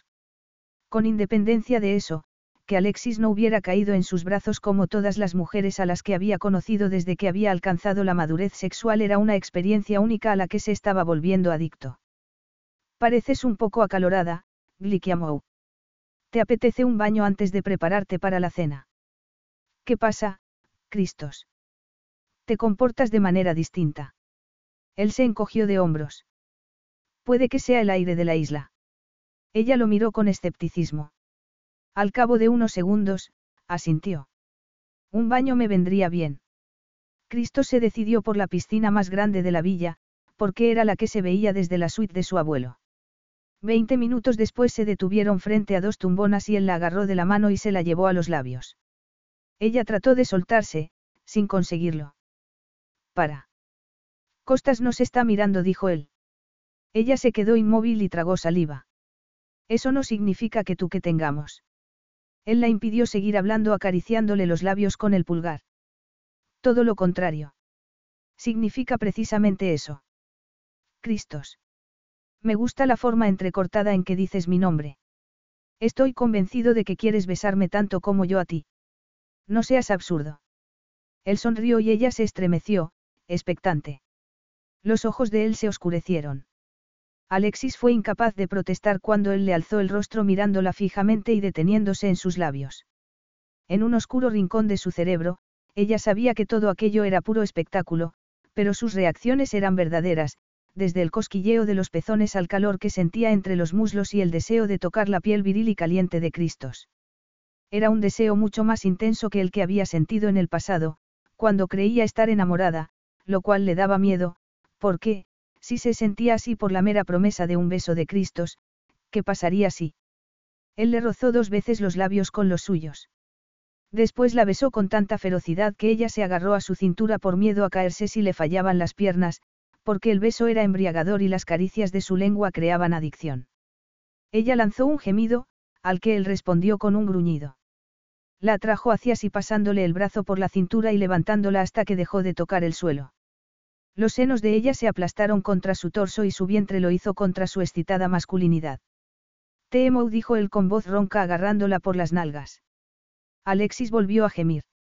Él movió las caderas contra las de ellas acariciándola con su masculinidad, lo cual hizo que la invadieran oleadas de calor. Por mucho que me guste notar cómo me clavas las uñas, corremos el riesgo de organizar un escándalo, si no nos controlamos, murmuró él. Y se refería a ella, desde luego, que había perdido la noción de lo que la rodeaba y solo intentaba satisfacer el deseo que la devoraba. Pero no solo era eso. También experimentaba la necesidad de agarrarse a él y no soltarlo, aunque solo fuera durante un corto espacio de tiempo, formar parte de algo bueno y valioso, algo a lo que no tuviera que renunciar, como a los amigos contra los que las monjas del hogar de la esperanza la prevenían. Esto es un orfanato. Nada es permanente. No hagas amistades. Breves y sencillas advertencias. Cometió el error de, a veces, no hacer caso de ellas, lo cual le produjo un profundo sufrimiento, porque aquellas frágiles amistades se deshacían casi antes de nacer. Y cuando los niños se marchaban no miraban atrás. Sobre todo se había dado cuenta de la verdad de las advertencias de las monjas las dos veces que estuvieron a punto de adoptarla, pero que la devolvieron al hogar de la esperanza porque no resultó. Te hacía él sentirte así. Ella parpadeó y volvió a centrarse en el rostro de Cristos. ¿Qué? Best dijo él entre dientes. Te hacía temblar así. La sorpresa de oír el apellido de Adrián la hizo apoyarse en él. Trató de disimular riéndose al tiempo que retrocedía, se sentaba en una de las tumbonas y agarraba su copa. Ahora me toca a mí preguntarte si estás celoso. Él se sentó en la otra tumbona y agarró su copa. Durante el tiempo que llevas trabajando conmigo me has demostrado que sabes juzgar el carácter de las personas, lo cual me lleva a preguntarme qué pasó con él. Ella se quedó paralizada. ¿Crees que me cegó el deseo hasta el punto de olvidarme del sentido común? ¿Fue eso lo que pasó? Cristos. Creías que estabas enamorada. Insistió él. La vergüenza por haber perdido la cabeza por aquel charlatán amenazaba con resurgir. Pero se dijo que no había hecho nada malo, así que alzó la barbilla y miró a Cristos. Creí que había algo entre nosotros, que podía confiar en él, pero me equivoqué. Te traicionó, afirmó él con una convicción que la asombró. Sí. ¿Cómo? No veo que eso sea importante. Los ojos de Cristo seguían fijos en su rostro y ella se preguntó si percibían la vergüenza que sentía y si la juzgaba por ello. Es importante porque no quiero que me juzgues con la misma vara de medir. Dímelo, Alexis. Era un asociado junior del bufete, cuando nos conocimos. Necesitaba una secretaria que supiera lo que hacían allí. Quería llegar a ser socio a toda prisa. Así que se dio cuenta de tu talento y lo explotó para sus propios fines. Ella recordó la humillación. Más o menos. Dejé mis estudios para ayudarlo a alcanzar su objetivo. Le di todo lo que me pidió y me dije que no importaba que quisiera mantener nuestra relación en secreto ante sus amigos y colegas. La semana en que lo nombraron socio, me enteré de que estaba comprometido con una mujer desde hacía tiempo. Se lo eché en cara y... y... Trató de convencerme de que la relación entre nosotros eran imaginaciones mías, que él solo buscaba un poco de diversión, nada especial. Ella lo miró furtivamente y vio que estaba lívido. Y no te lo creíste, claro. Ella apartó la vista. No, no todo. Él la agarró de la barbilla para que volviera a mirarlo. Pues no te creas nada. Y hazme caso, esos explotadores no valen nada. Pero me alegro de que él haya perdido y yo salga ganando. Alterada por la emoción que le causaban sus palabras, intentó apartarse, pero él la agarró de la muñeca. Su influencia sobre ti se acaba aquí. No quiero que dañe nuestra intimidad. Ella lanzó un bufido. Has sido tú quien lo ha sacado a colación. ¿Y cómo vas a conseguir lo que pretendes, sea lo que sea? Él sonrió con astucia y la soltó. Lo sabrás a su debido tiempo. Alexis se levantó y se dirigió al borde de la piscina para no ceder al impulso de huir de la oscura promesa que transmitía la voz de Cristos. Mientras se zambullía en el agua deliciosamente fría, en vez de sentirse indignada, se sentía excitada.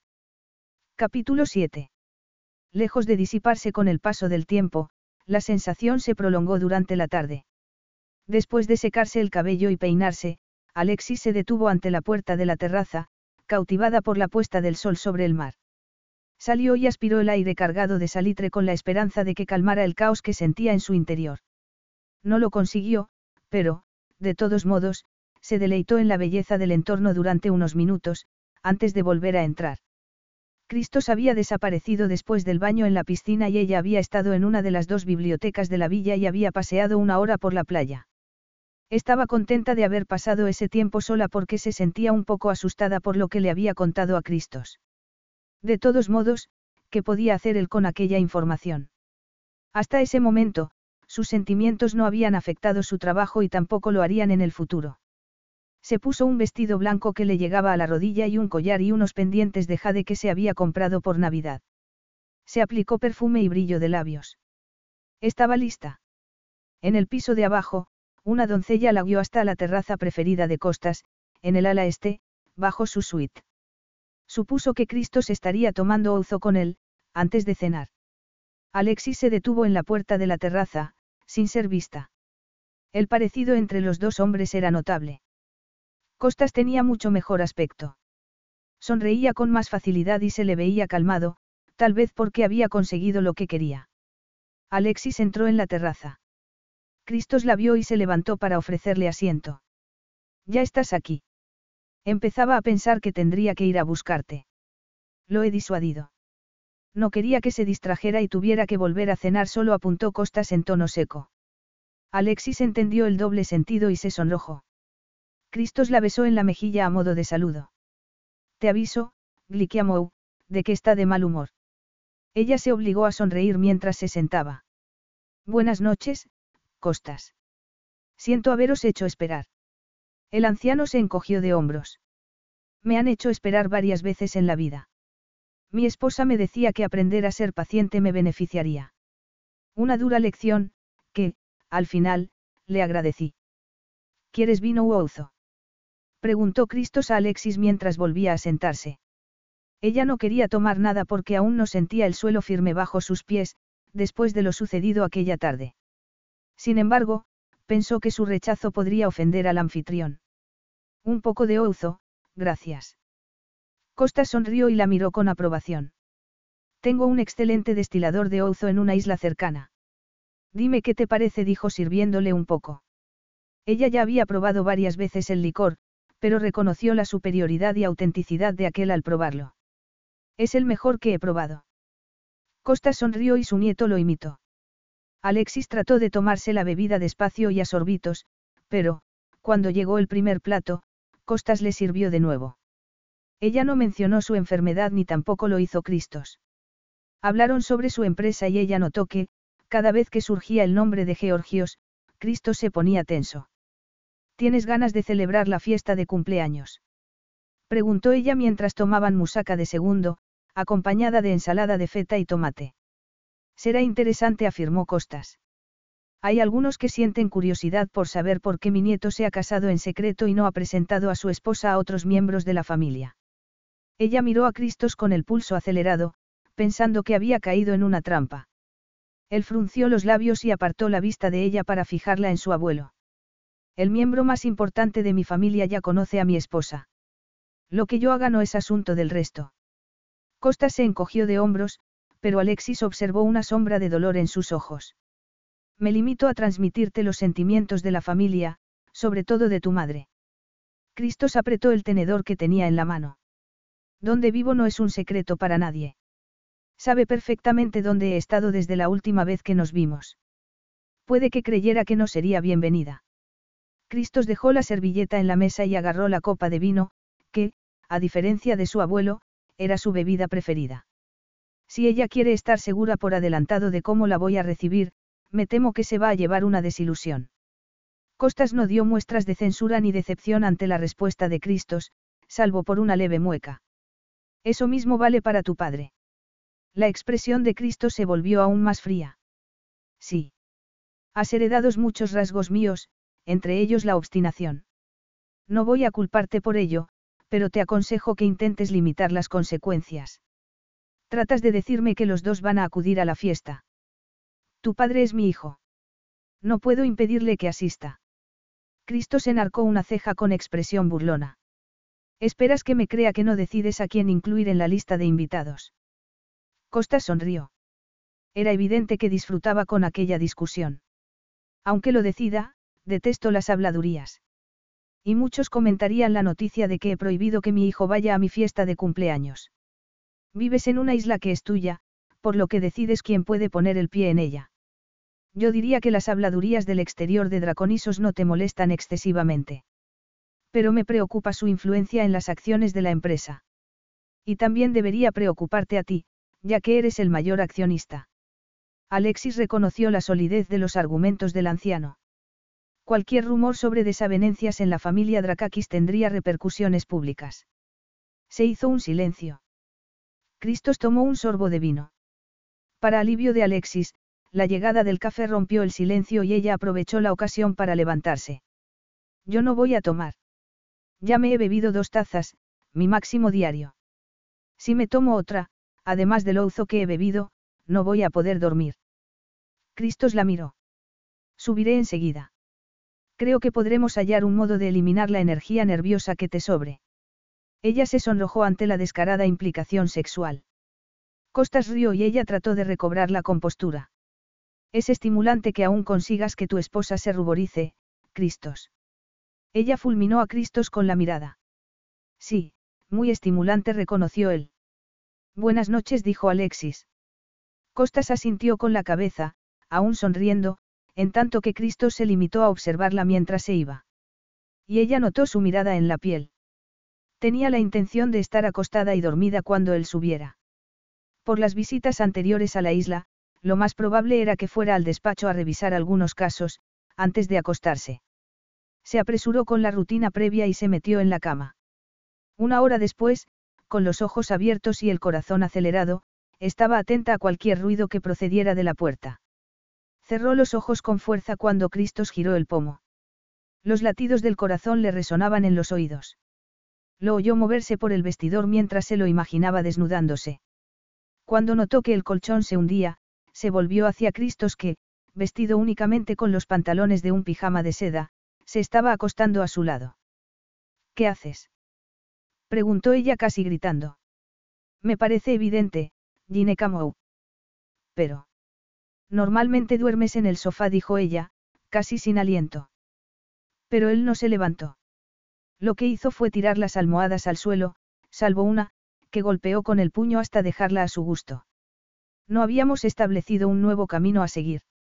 Sí, pero no pensaba que fueras a meterte en mi cama, así como así porque notaba la boca tan espesa. Y porque sentía un tremendo cosquilleo de deseo en el centro de su feminidad. También es mi cama. Pero tranquilízate porque no voy a lanzarme sobre ti. Ojalá lo hicieras. Estuvo a punto de gritar ante la ocurrencia. Espero que no dijo en tono cortante para contrarrestar que la pelvis se le estaba derritiendo al verlo tumbado a su lado, con las manos debajo de la cabeza y mirando el techo, como si no tuviera preocupación alguna, en tanto que ella estaba trastornada por unos deseos que se temía que no podría satisfacer. Piensa en cosas prácticas. El cerebro le respondió con más llamativas imágenes, todas relacionadas con aquel cuerpo moreno y perfecto que tenía ante la vista.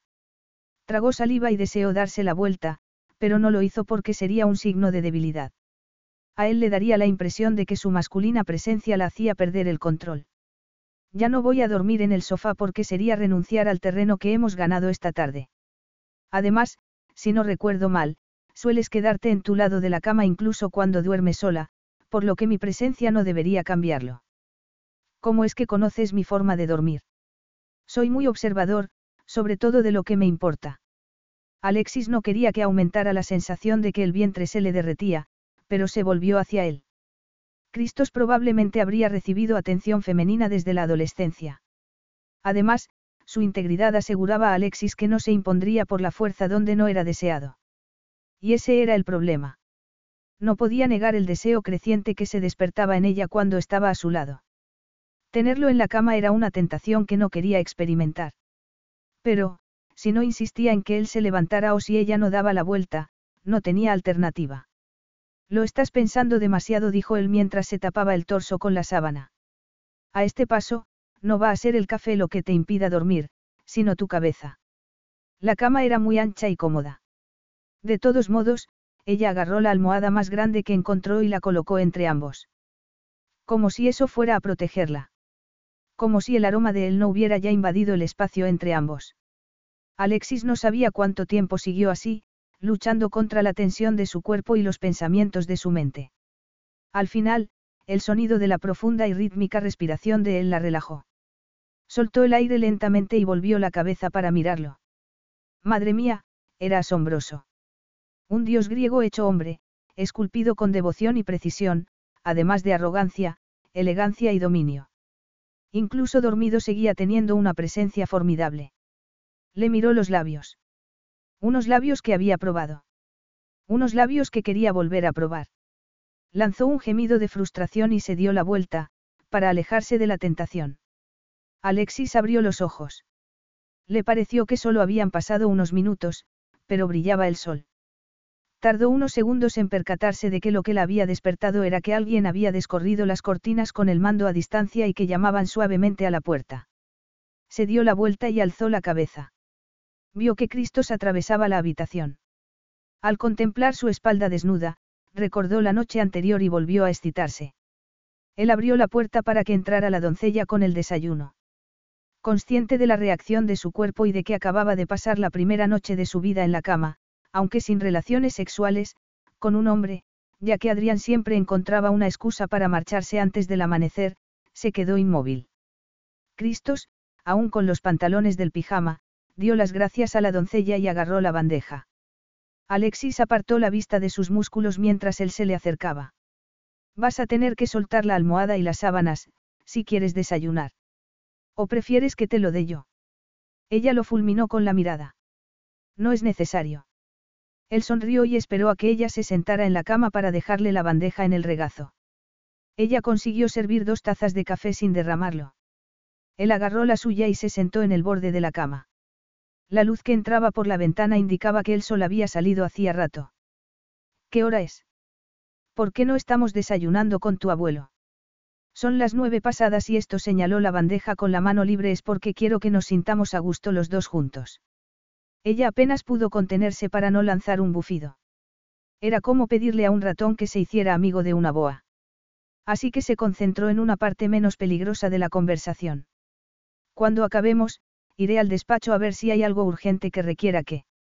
El dedo de él en los labios hizo que se callara. No hace falta. He estado en contacto con el bufete. Lo único urgente es el informe del investigador sobre el caso de Dimitri, que estará listo esta tarde.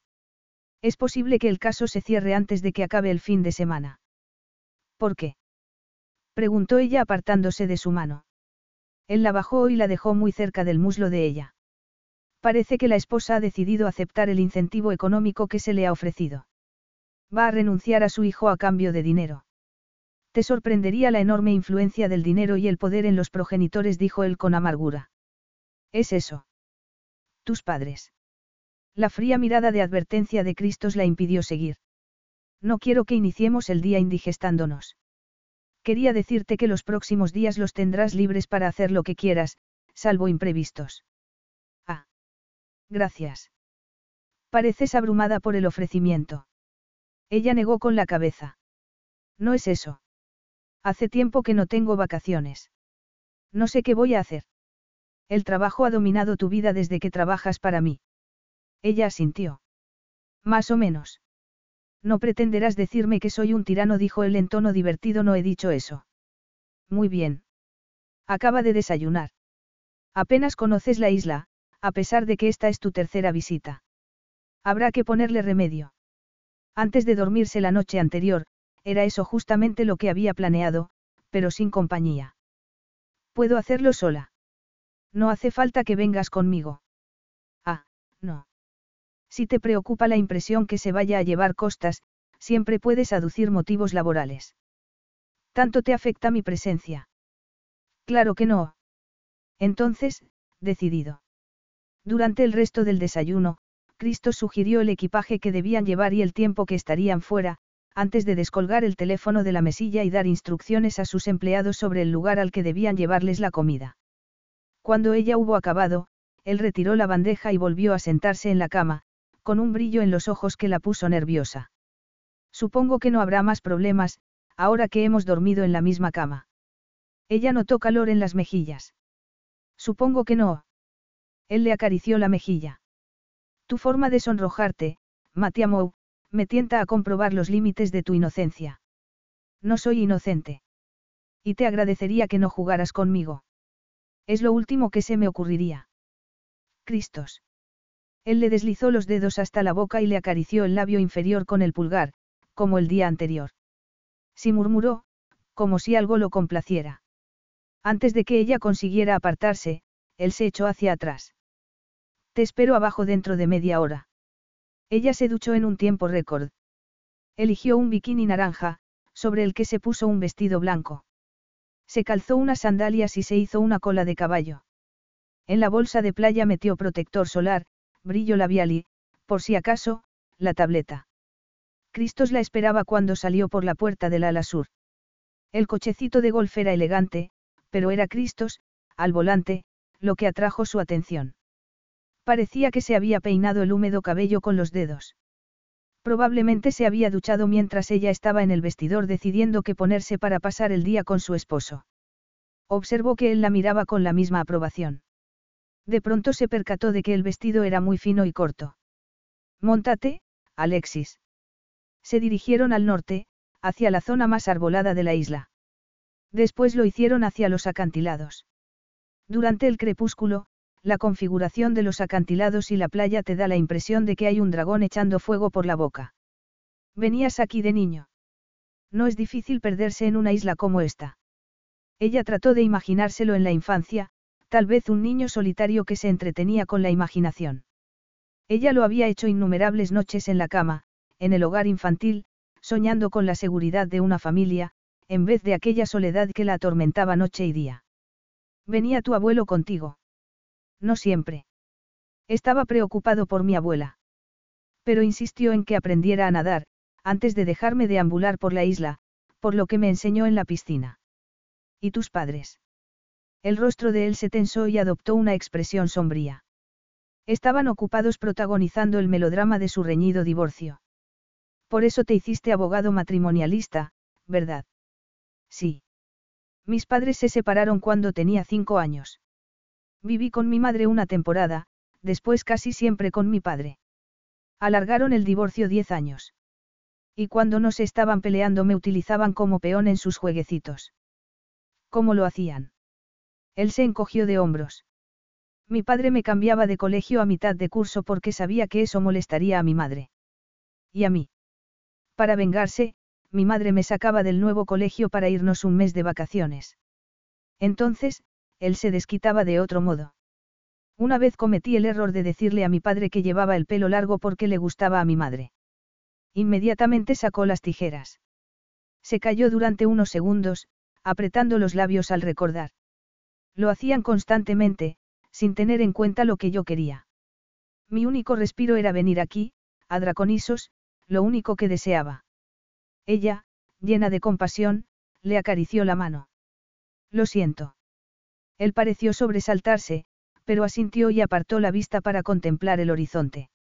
Estuvieron en silencio durante unos minutos, hasta que ella reunió el valor de preguntarle. ¿Y tu abuela? Su rostro se tornó dolorido. Estaba aquí, en Draconisos, pero no tuvo la oportunidad de disfrutar de la isla. Costas la compró para ella después de que le diagnosticaran una enfermedad terminal. Lo siento. No pretendía que recordaras cosas dolorosas. Él se encogió de hombros. Es bueno que sepas algo de mi pasado. Provocará menos habladurías. Claro, su falso matrimonio. Recordarlo le dolió, sin saber por qué. Volvió a hacerse un silencio. Alexis miró el horizonte pensando que, ahora, ya sabía por qué quería quedarse con la isla. De repente, él le tendió la mano. Ven, tengo que enseñarte otra cosa. Y ella se la agarró sin pensarlo. Los ojos de él brillaron de placer y a ella le causó alegría. Carlos Alfredo, tu mamá vino por una semana. Ya hace un año que vive con nosotros. Hasta trajo sus gatos. ¿Y yo qué puedo hacer? Lo que puedes hacer, Carlos. ¿Y él quién es? Es Miguel, nuestro experto de TurboTax Live. Como tu suegra hace un año que vive con ustedes, you can claim her as a dependent y así obtener esa deducción de taxes extra. Hacer taxes puede parecer dramático. Por suerte, los expertos bilingües de TurboTax Live te ayudan a obtener el máximo reembolso sabiendo que tus taxes están bien hechos. You do your thing, we've got your taxes. Intuit TurboTax Live. La preparación de taxes y la aplicabilidad de las deducciones varían según el individuo. Career Builder is made for people who have that thing. You know, those superpowers that make you good at your job, the skills you bring to work. And Career Builder knows those skills make you right for other jobs too. Higher paying jobs with benefits, jobs you never thought of trying.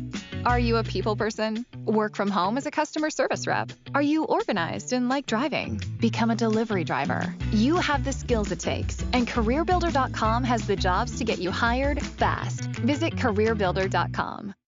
Pero al subir al cochecito se sintió molesta. A pesar de que formara parte de la vida profesional de Cristos, a pesar de ser su esposa fingida, él la excluía y la mantenía a distancia como a los demás. ¿Por qué ibas tú a ser distinta? ¿Te crees especial? A ella siempre la dejaban atrás. Su madre la había rechazado y su primer amante la había engañado. No debía olvidarlo. Viajaron hacia el norte, hasta un escarpado acantilado con una magnífica playa a sus pies. Es maravillosa. Se puede bajar. Él asintió. Cabé escalones cuando tenía 14 años. Antes bajaba por las rocas. Parece muy peligroso. No tienes en cuenta el peligro cuando te crees invencible. Pero, en efecto, los escalones tranquilizaron a mi abuela. La echas de menos. Él asintió. Mucho la miró de reojo.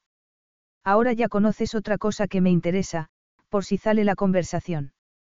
Prefiero conocerte de verdad, no hacer una lista de tus intereses como si estuviera elaborando un dossier. ¿Es esa tu forma de decirme que deseas conocerme íntimamente? A ella se le secó la boca.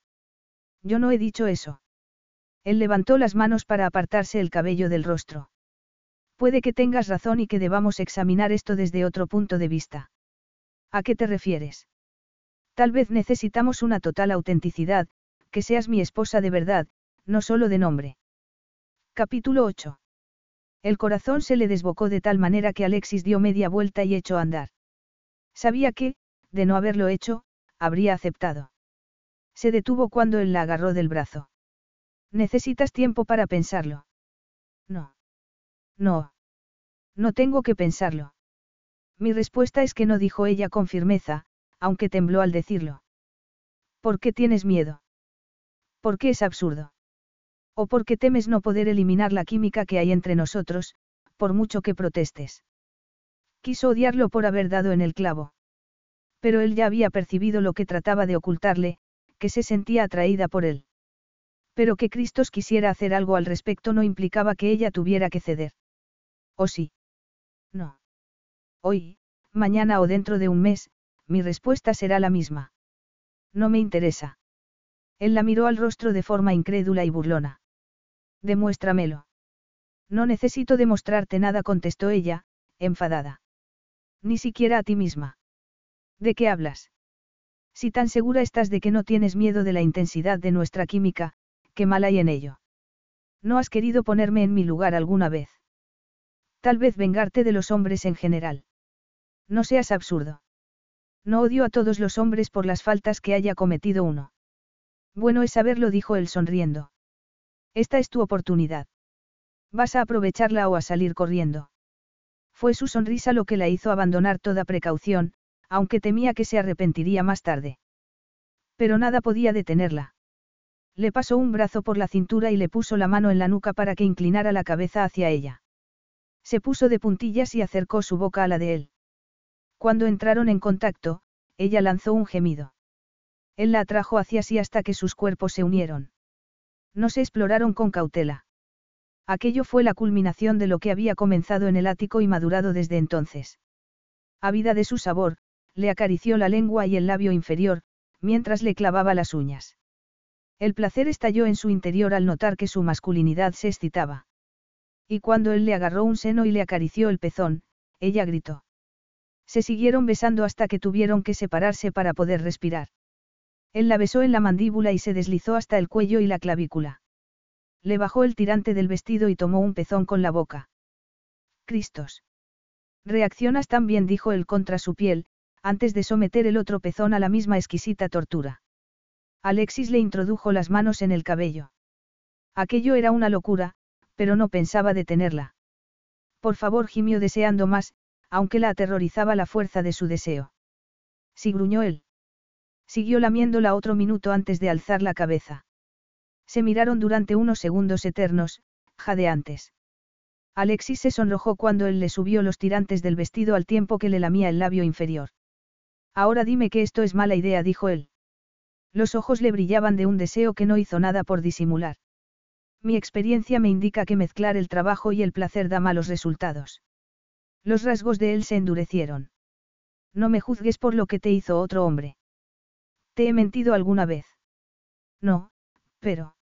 Él le puso un dedo en los labios. Ese hombre era indigno e intentó hacerte creer que no valías nada. Pero yo sé lo que vales. Sus palabras la conmovieron y quiso aferrarse a ellas. Pero no era esa necesidad de aferrarse a algo lo que, al final, la había destrozado. ¿Qué pasaría cuando aquel experimento sexual hubiera acabado? Nuestro acuerdo es de tres años, Alexis. Nos quedan dos. Es posible que te aburras de mí antes. Ella no iba a masajearle el ego negándolo. Tal vez él lo pensara porque no la consideraba de las que se enamoraba. Pero su madre la había abandonado y ninguna familia se había quedado con ella porque no era digna de ser querida. Lo máximo a lo que podía aspirar era a una breve aventura. Soy un ser humano y puede que tenga necesidades que vayan más allá del sexo. Y vas a negarlas todas, en conjunto, o vas a dejar que me encargue de una en concreto.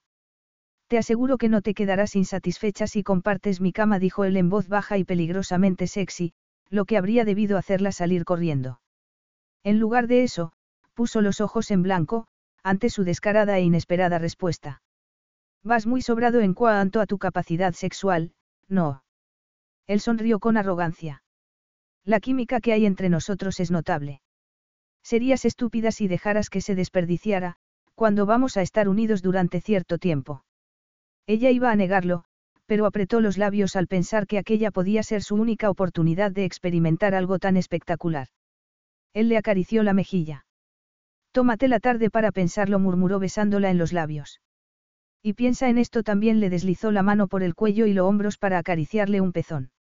Ella se estremeció. Él le siguió deslizando la mano por el vientre hasta llegar al centro de su feminidad. Ella no lo detuvo, deseosa de experimentar lo que le ofrecía.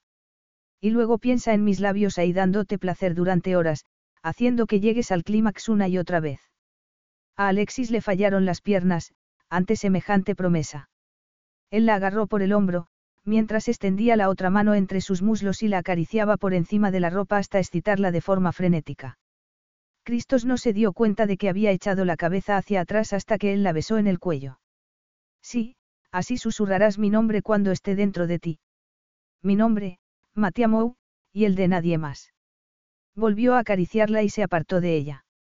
Alexis tomó aire mientras él le daba la mano y la conducía al cochecito de golf. Durante las horas siguientes, él no hizo mención de lo sucedido en el acantilado. Se comportó como el perfecto anfitrión mientras le mostraba otros lugares de la isla. Tres horas después, se detuvieron bajo unos cipreses, en el centro de Draconisos.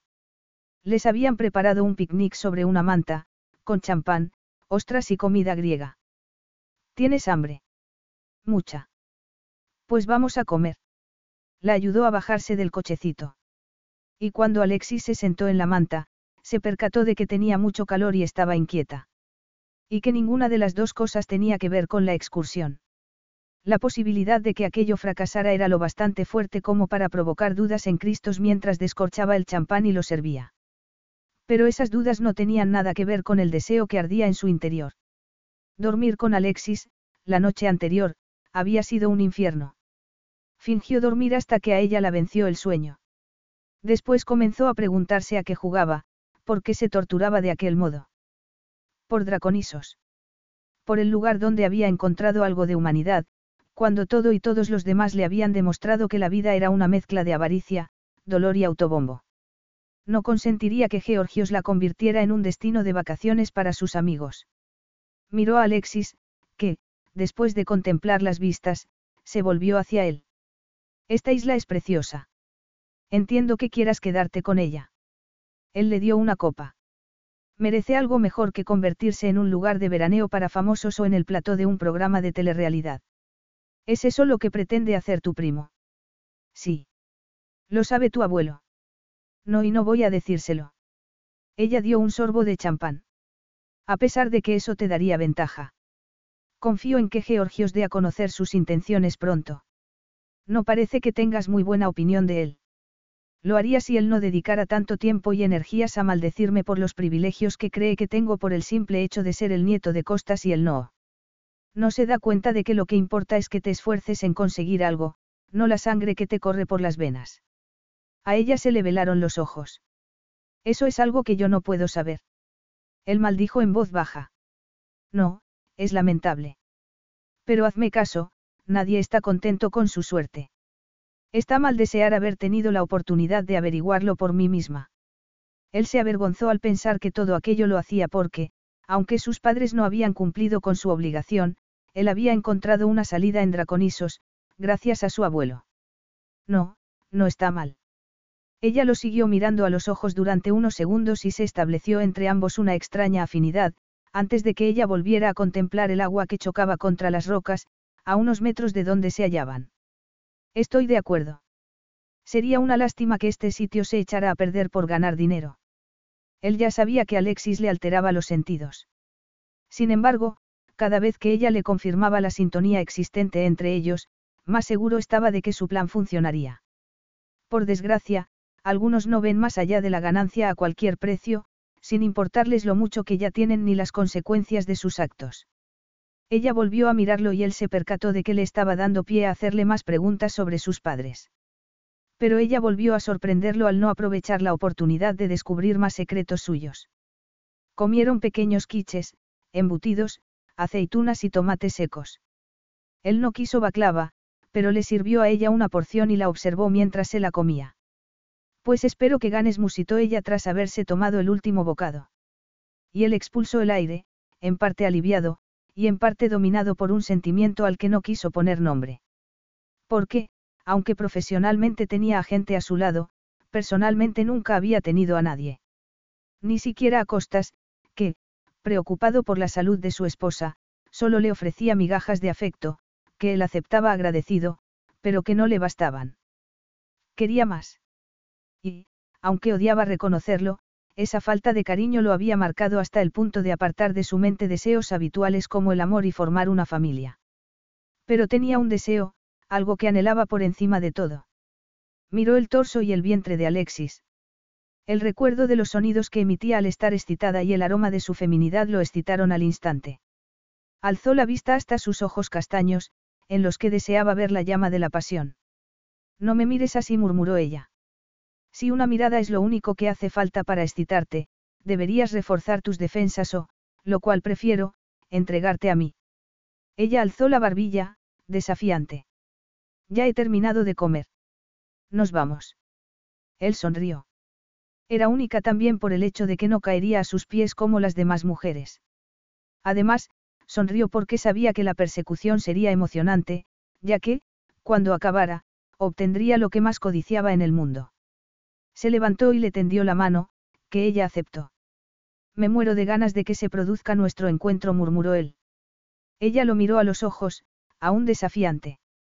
Yo, en tu lugar, no me haría ilusiones.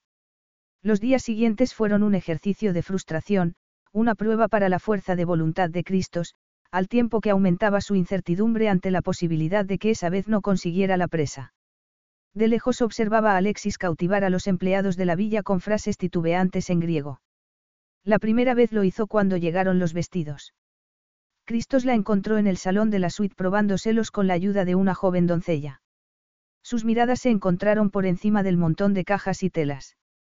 No recordaba haber pedido tantos vestidos, dijo ella. Él se apoyó en el marco de la puerta, con las manos en los bolsillos.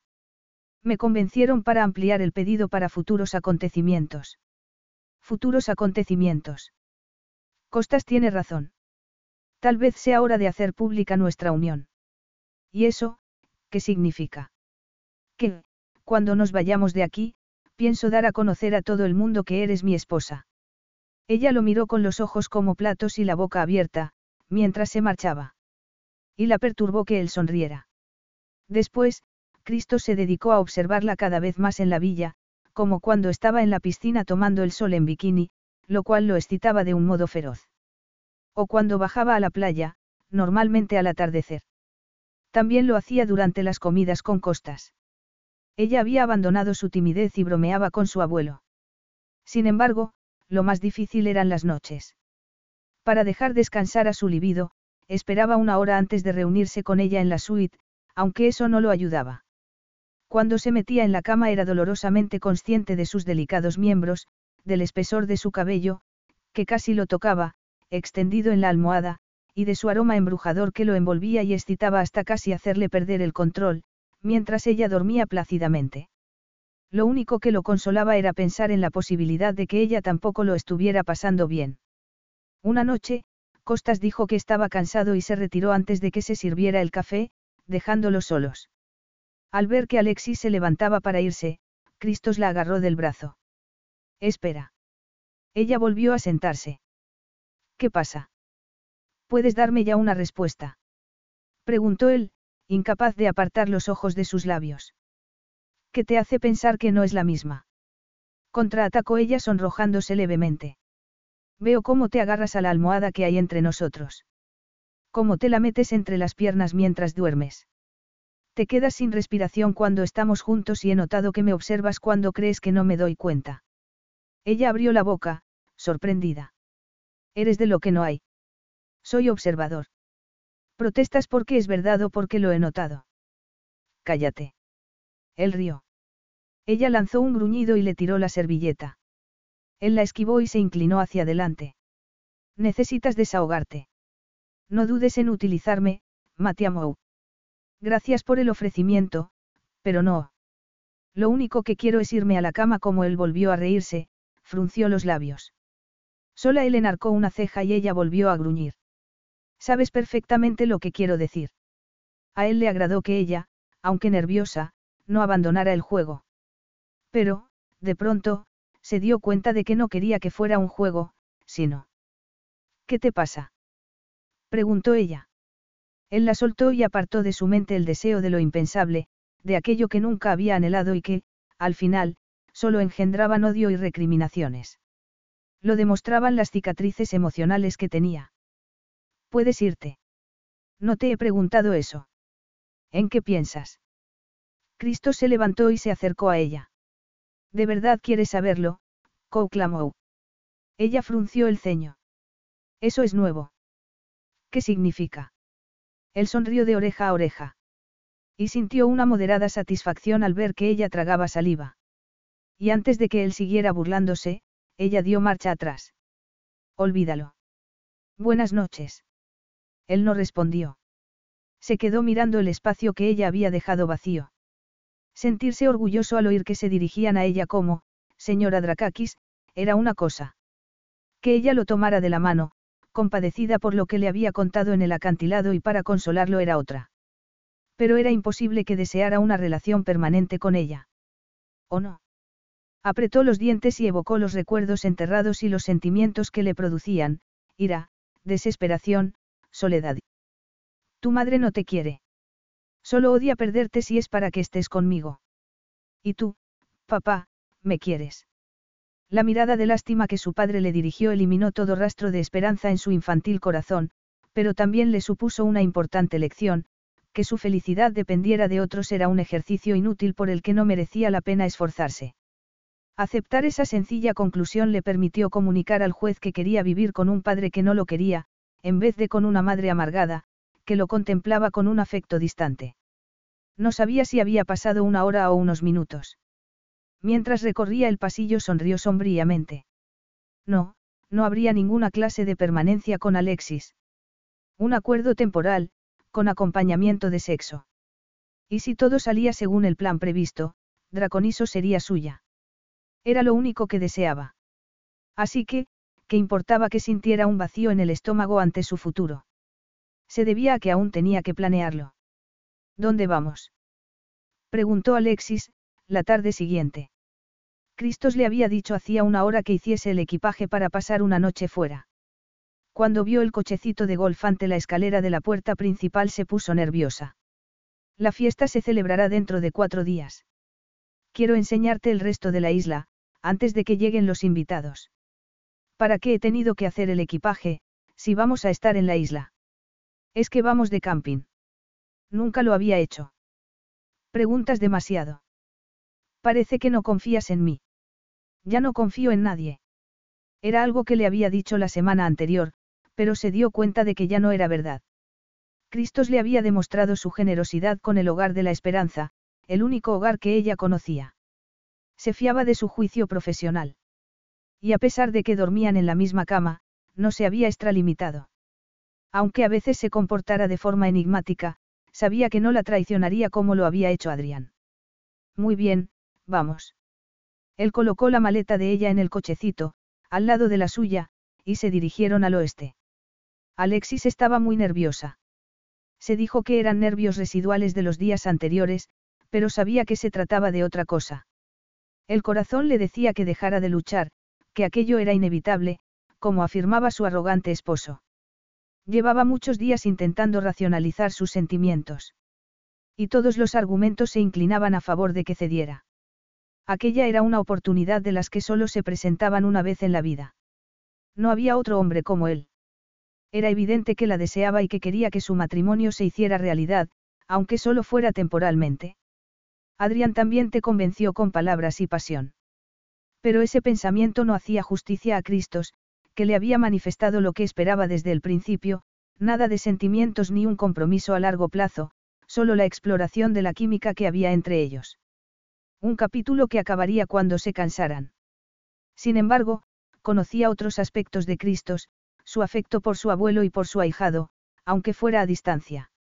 Y lo que estaba dispuesto a hacer para proteger el único lugar que significaba algo para él. Todo eso lo hacía infinitamente mejor que Adrián. Atrévete. Se estremeció. Su decisión fue afianzándose hasta convertirse en una necesidad física, mientras recorrían verdes campos y llegaban a un sendero entre rocas que bajaba suavemente. ¿Tienes frío? preguntó él. No. Estamos llegando. El sol se pondría al cabo de una hora. Sus rayos hacían brillar el agua. Alexis estaba tan cautivada por la vista que no se dio cuenta del destino al que se dirigían hasta que llegaron a la arena dorada de una playa escondida. Miró a su alrededor y vio una entrada en la roca.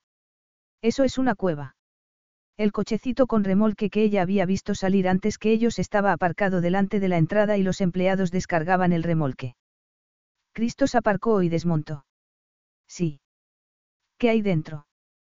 Preguntó ella, incapaz de ocultar su emoción. Él le apartó un mechón del rostro y se lo colocó detrás de la oreja.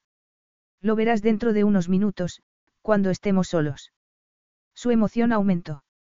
Estaría toda la noche sola con Cristos. Los empleados acabaron de meter el equipaje en la cueva y salieron. Cristos la condujo al interior sin dejar de mirarla. Decenas de faroles de distinto tamaño se hallaban distribuidos alrededor del espacio, amueblado con cómodos divanes y futones, una mesita de centro y grandes y gruesas alfombras. Al fondo, varios biombos protegían un espacio suavemente iluminado. Alexis rodeó el de uno de los extremos y soltó una exclamación, admirada. Había una inmensa cama con dosel con sábanas de seda y decenas de almohadas. Gruesas velas dentro de farolillos lacados se hallaban esparcidas alrededor. Proyectaban sombras en el techo e iluminaban el espacio con una seductora luz. Era un sueño romántico hecho realidad. Alexis se sentía completamente seducida. Esto no se ha preparado en unos minutos. Él se le acercó. Han estado toda la mañana trabajando. ¿Por qué? Él enarcó una ceja. De verdad tengo que decírtelo. Creo que sí. Me ha parecido que necesitabas un poco de convencimiento. Ella negó con la cabeza. ¿De convencimiento o de seducción? Él se encogió de hombros con arrogancia indicándole que ella acabaría exactamente donde él quería. El problema era que Alexis quería acabar allí. Da igual. El resultado va a ser el mismo. Estás muy seguro de ti mismo. Incluso ahora, tiemblas. Tus labios me añoran y el pulso se te ha acelerado a causa del deseo. Estoy, estoy. Asustada. No, reacia. Tampoco. Lo que estás es desesperada por satisfacer tu deseo. Lo que te detiene es la idea de que ceder es un signo de debilidad. No es verdad. Ser lo bastante valiente para conseguir lo que deseas demuestra fuerza, no debilidad.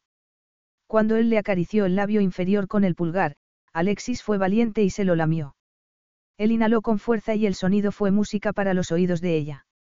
Él dejó que le lamiera el dedo durante unos segundos, antes de retirarlo. Dime lo que quieres, Alexis. Bésame, por favor.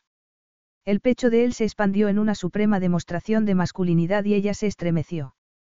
La agarró por la nuca y la atrajo hacia sí. Tomó sus labios y le introdujo la lengua en la boca buscando una rendición que ella estaba dispuesta a ofrecerle. Los gemidos de ella llenaron el espacio mientras devoraba a Cristos con la misma voracidad que él la devoraba. Con los brazos alrededor de su cuello, se sintió tan ligera como una pluma cuando él la levantó, dio unos pasos y la apoyó en la pared. La estaba besando Cristos en una cueva de una isla paradisiaca. Era el surrealista aperitivo de un festín que la tentó a enlazar las piernas en su cintura. Te emo murmuró él junto a sus labios apretándose contra ella, lo cual le dejó claro la potencia de su excitación. Notas lo mucho que te deseo.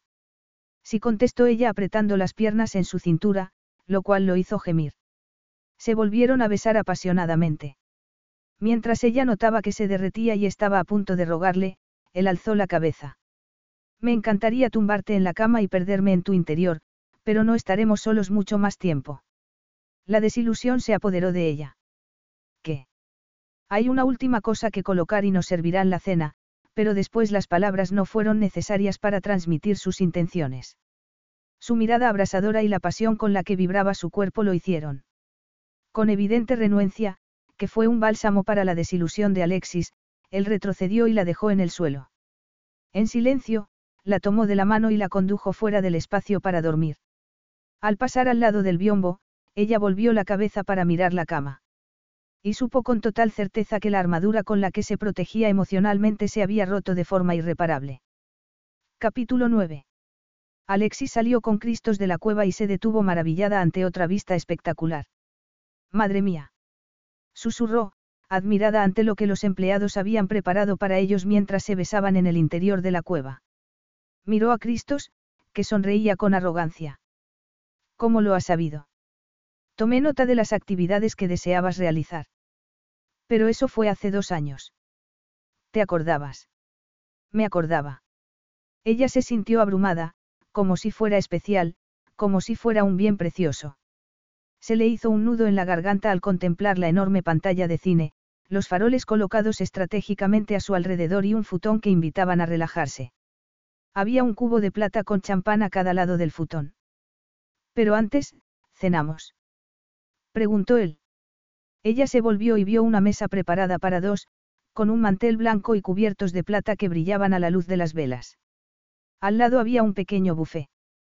Cristos la tomó de la mano para conducirla a la mesa. Aquello era demasiado. Alexis quiso retroceder y recoger los pedazos de su armadura, por si la necesitaba después, cuando la magia desapareciera. Pero ya era tarde. Se sentaron. Ella no dejó de observarlo mientras le servía una copa de chablis. Y cuando él le planteó el tema del que ella nunca hablaba, se puso tensa durante unos segundos, pero tragó saliva y contestó. Cuéntame cómo acabaste en el hogar de la esperanza. No conozco a mi madre. Me dejó en la puerta del orfanato cuando tenía una semana de edad. Las monjas me acogieron.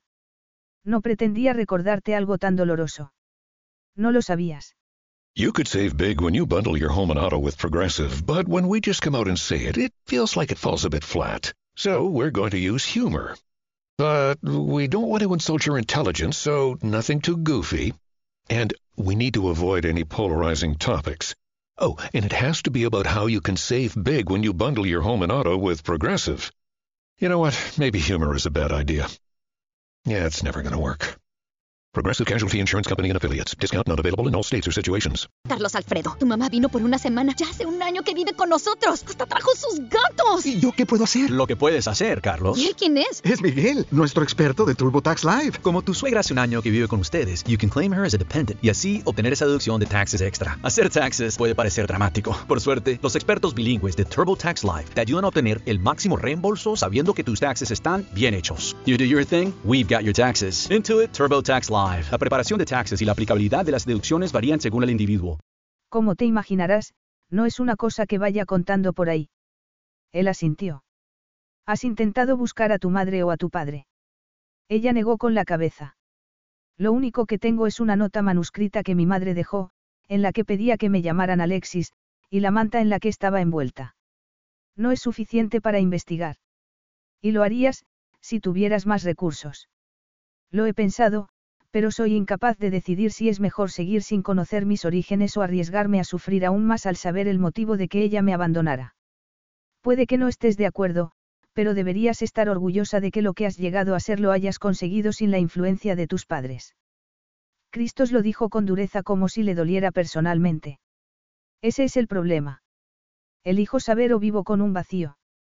Él le acarició la mano durante unos segundos, antes de recostarse en la silla.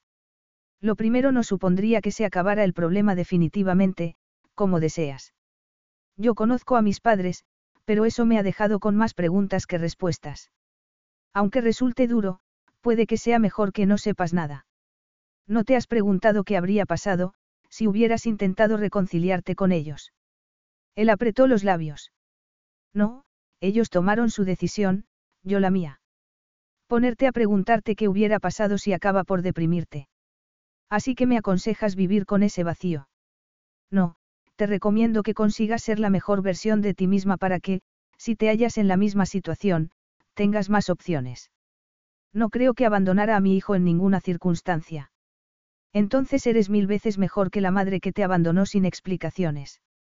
A ella se le llenaron los ojos de lágrimas, pero se dio cuenta de que su dolor había disminuido. No sé por qué todos piensan que eres temible, bromeó ella. Ser temible tiene sus ventajas, siempre que me haga conseguir lo que deseo. ¿Cuándo fue la última vez que trajiste a una mujer a esta cueva y organizaste todo esto? Preguntó ella sabiendo que se adentraba en un terreno peligroso. ¿Quieres que te diga que eres especial? Tan mal estaría. Al fin y al cabo, soy tu esposa, contestó ella y notó que se conmovía. No en el verdadero sentido de la palabra. Aún no. Él no había esquivado la pregunta, pero la magnitud de la respuesta hizo que ella no insistiera. Él se levantó y le tendió la mano. Se sentaron en el futón, ante la pantalla. Ella miró las estrellas, contenta, mientras oía las olas rompiendo en la arena. No sé cuánto tiempo llevo soñando con hacer esto en una playa de las Maldivas o de Tahití. Me gustaría que aceptaras una playa griega, contestó él en tono divertido. En mi lista de deseos no había una cueva de las maravillas en una isla privada. Esto sobrepasa todo lo que pueda ofrecerte un folleto de viajes. Él abrió una botella de champán.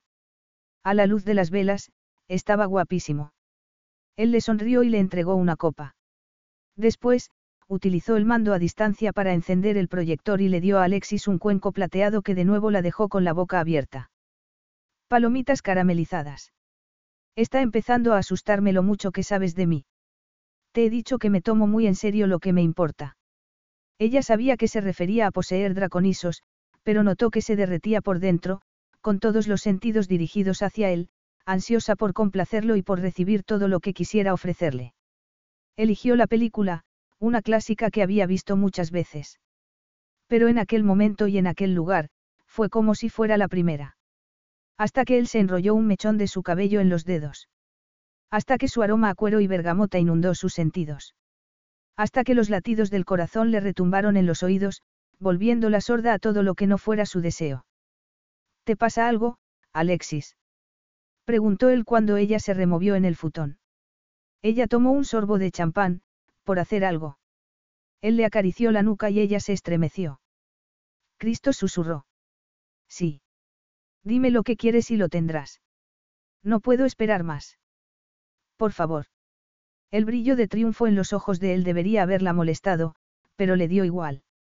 Él le quitó la copa de la mano y la dejó a un lado para agarrarla de la barbilla y mirarla a los ojos, antes de inclinarse hacia ella y besarla en los labios. Después se levantó y la tomó en brazos llevándola rápidamente a la cueva. Alexis se olvidó de respirar cuando la dejó cerca de la cama y la contempló mientras le soltaba el cabello.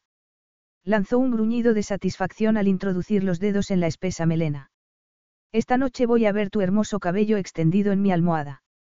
Voy a poseerte como deseo, en vez de observarte desde mi lado de la cama. Su actitud posesiva la hizo estremecer. Él se dio cuenta y esbozó una sonrisa depredadora. No volverás a abrazarte a la almohada, Matiamou. Le bajó los tirantes del vestido, que le cayó hasta la cintura. Le desabrochó el sujetador y lo tiró al suelo. Luego le miró los senos. Ella observó que tragaba saliva, lo que le dio valor para desabrocharle la camisa hasta la mitad y acariciarle el maravilloso torso. Notó los músculos y la piel caliente, como una invitación que no iba a rechazar. Se le acercó más, hasta que los pezones rozaron el pecho masculino. Gimió y él sonrió. ¿Por qué no acabas lo que has empezado, para que puedas tener más de lo que deseas? Ella acabó de desabotonarle la camisa y se la abrió. Él gruñó como un animal y terminó de quitársela, antes de bajarle el vestido del todo y besarla con un fervor que ella compartió. Le metió las manos en las braguitas para agarrarle las nalgas, y ella volvió a gemir, mientras el centro de su feminidad se humedecía cada vez más, listo para que la poseyera. Ella le introdujo los dedos en el cabello y el beso se volvió aún más frenético. El sonido de la tela de encaje rasgándose la hizo volver a gemir. Él le arrancó las braguitas y las echó a un lado. La tumbó en medio de la cama y ella lo observó impaciente mientras se quitaba los pantalones. Unos segundos después, estaba desnudo. A ella se le secó la boca al contemplarlo en toda su magnificencia, los poderosos músculos, perfectamente simétricos, un cuerpo sin una gota de grasa que culminaba en una impresionante y excitada masculinidad. Él se le colocó encima y la miró durante unos segundos, sin hablar, mientras la acariciaba con el cuerpo arriba y abajo, enloqueciéndola. Cuando ella trató de alzar la cabeza para besarlo, él se echó hacia atrás. Aún no. Primero, unas cuantas reglas. ¿Cómo? Quiero ver tus hermosos ojos todo el tiempo, dijo él mientras le acariciaba un pezón. Y cuando esté dentro de ti, la única palabra que debes pronunciar es mi nombre, susurrándolo o gritándolo, pero quiero oírlo. Agachó la cabeza y le lamió el pezón. Cristos. Sí, así dijo él antes de metérselo en la boca. El placer la hizo arquear la espalda. Que él la mirara constantemente mientras la exploraba añadía una nota decadente al placer, placer que se intensificó cuando los labios de él fueron descendiendo por su cuerpo. A ella se le aceleró aún más el pulso al darse cuenta de lo que iba a hacer. Cristos. Él le abrió las piernas y le introdujo la cabeza entre los muslos sin dejar de mirarla. Y cuando ella estaba segura de que el corazón iba a salírsele del pecho, él agachó la cabeza y le dio el más carnal de los besos. El grito de ella resonó en la cueva. Sabes de maravilla, masculló él.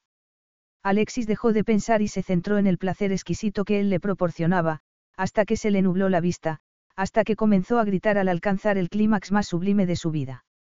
Él la agarró de las muñecas, le besó las palmas. Ella vio de reojo que agarraba un preservativo y se lo ponía. Tu cuerpo rivalizaría con el de la propia Afrodita, afirmó con el rostro excitado. Me muero de ganas de poseerte. Pues no esperes más, dijo ella, que volvía a sentir deseo. Lo abrazó por el cuello. Él le había hecho conocer el placer oral, por primera vez, pero quería más con desesperación. Quería atesorar toda la experiencia posible. ¿Por qué aquello no duraría? No se contestó. Tus senos son una obra de arte, afirmó él, antes de volver a besárselos. Después elevó el cuerpo apoyándose en un codo. Alexis contuvo la respiración cuando deslizó la mano entre ambos cuerpos y ella notó el extremo de su masculinidad rozándola en su centro. La penetró de una potente embestida. Cristos. Sí, mi nombre en tus labios mientras te tomo una y otra vez, dijo él con voz ronca y las mandíbulas apretadas. Él se quedó inmóvil en su interior durante unos segundos. Después, mientras ella gemía, se retiró para volver a embestirla. Ella experimentó un placer en estado puro. Le clavó las uñas en los hombros. Así, Alexis. Déjame una marca. Demuéstrame lo que te hago. Ella le enlazó las piernas en la cintura y alzó la cabeza para besarlo, mientras él aumentaba el ritmo. Ella nunca había experimentado nada igual y creía que no lo volvería a hacer. Cuando él comenzó a decirle apasionadas palabras en griego, ella dejó de contenerse y fue a su encuentro a cada embestida. La turbulencia de los ojos masculinos y su mano en la cadera la llevaban cada vez más arriba, hasta que el placer explotó en una lluvia de luces. Ella gritó mientras él le agarraba la cabeza con ambas manos. A pesar de que las embestidas se hicieron más lentas, prosiguieron. Ella se dio cuenta del motivo, cuando, una vez que ella hubo recuperado parte de la respiración, él la besó y le ordenó. Otra vez. Quiero sentir de nuevo cómo alcanzas el clímax. Ella era como una droga a la que no podía resistirse. Era una increíble revelación, mayor de la que se esperaba basándose únicamente en la química. Para empezar, era una curiosa mezcla de timidez y atrevimiento, de inocencia y de deseo carnal. Había visto su forma de reaccionar al proporcionarle placer con la boca y se dio cuenta de que o no lo había experimentado antes o quienquiera que lo hubiera intentado lo había hecho mal. Las reacciones posteriores habían reafirmado sus sospechas de que sus amantes anteriores no la habían satisfecho. Cristos era tan primitivo que eso lo complació. Y pensó en lo que podrían experimentar mientras estaban en Draconisos. Incluso más adelante. No. Aquella extraña sensación se debía únicamente a que llevaba más de un año sin acostarse con una mujer. Además, huía de esa clase de dependencia, que solo provocaba problemas y sufrimiento. Había planeado aquella nueva versión del acuerdo entre ambos sabiendo bien lo que hacía. No iba a consentir que la emoción, por increíble e intensa que fuera, le nublase el entendimiento. Volvió a embestirla y gimió. Verdaderamente, su esposa era sublime. Su esposa. Cristos. Dejó de pensar y se concentró en sentir al máximo. Y cuando ella volvió a gritar en éxtasis, él fue detrás, cegado por un placer único que le marcó el alma y que sabía que no olvidaría. La abrazó y la besó en la sien con una ternura impropia de él. Y cuando ella suspiró en sus brazos, él soltó el aire y lo invadió una sensación de paz. La sensación seguía allí cuando se despertó al amanecer.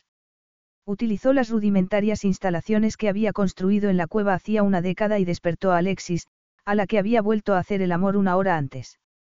Despierta, Alexis. Todavía tenemos que disfrutar de otra experiencia, dijo besándola en la mejilla.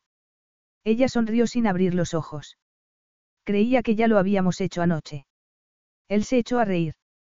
Esta vez tenemos que darnos prisa, dijo él mientras se ponía el bañador. Vamos a bañarnos.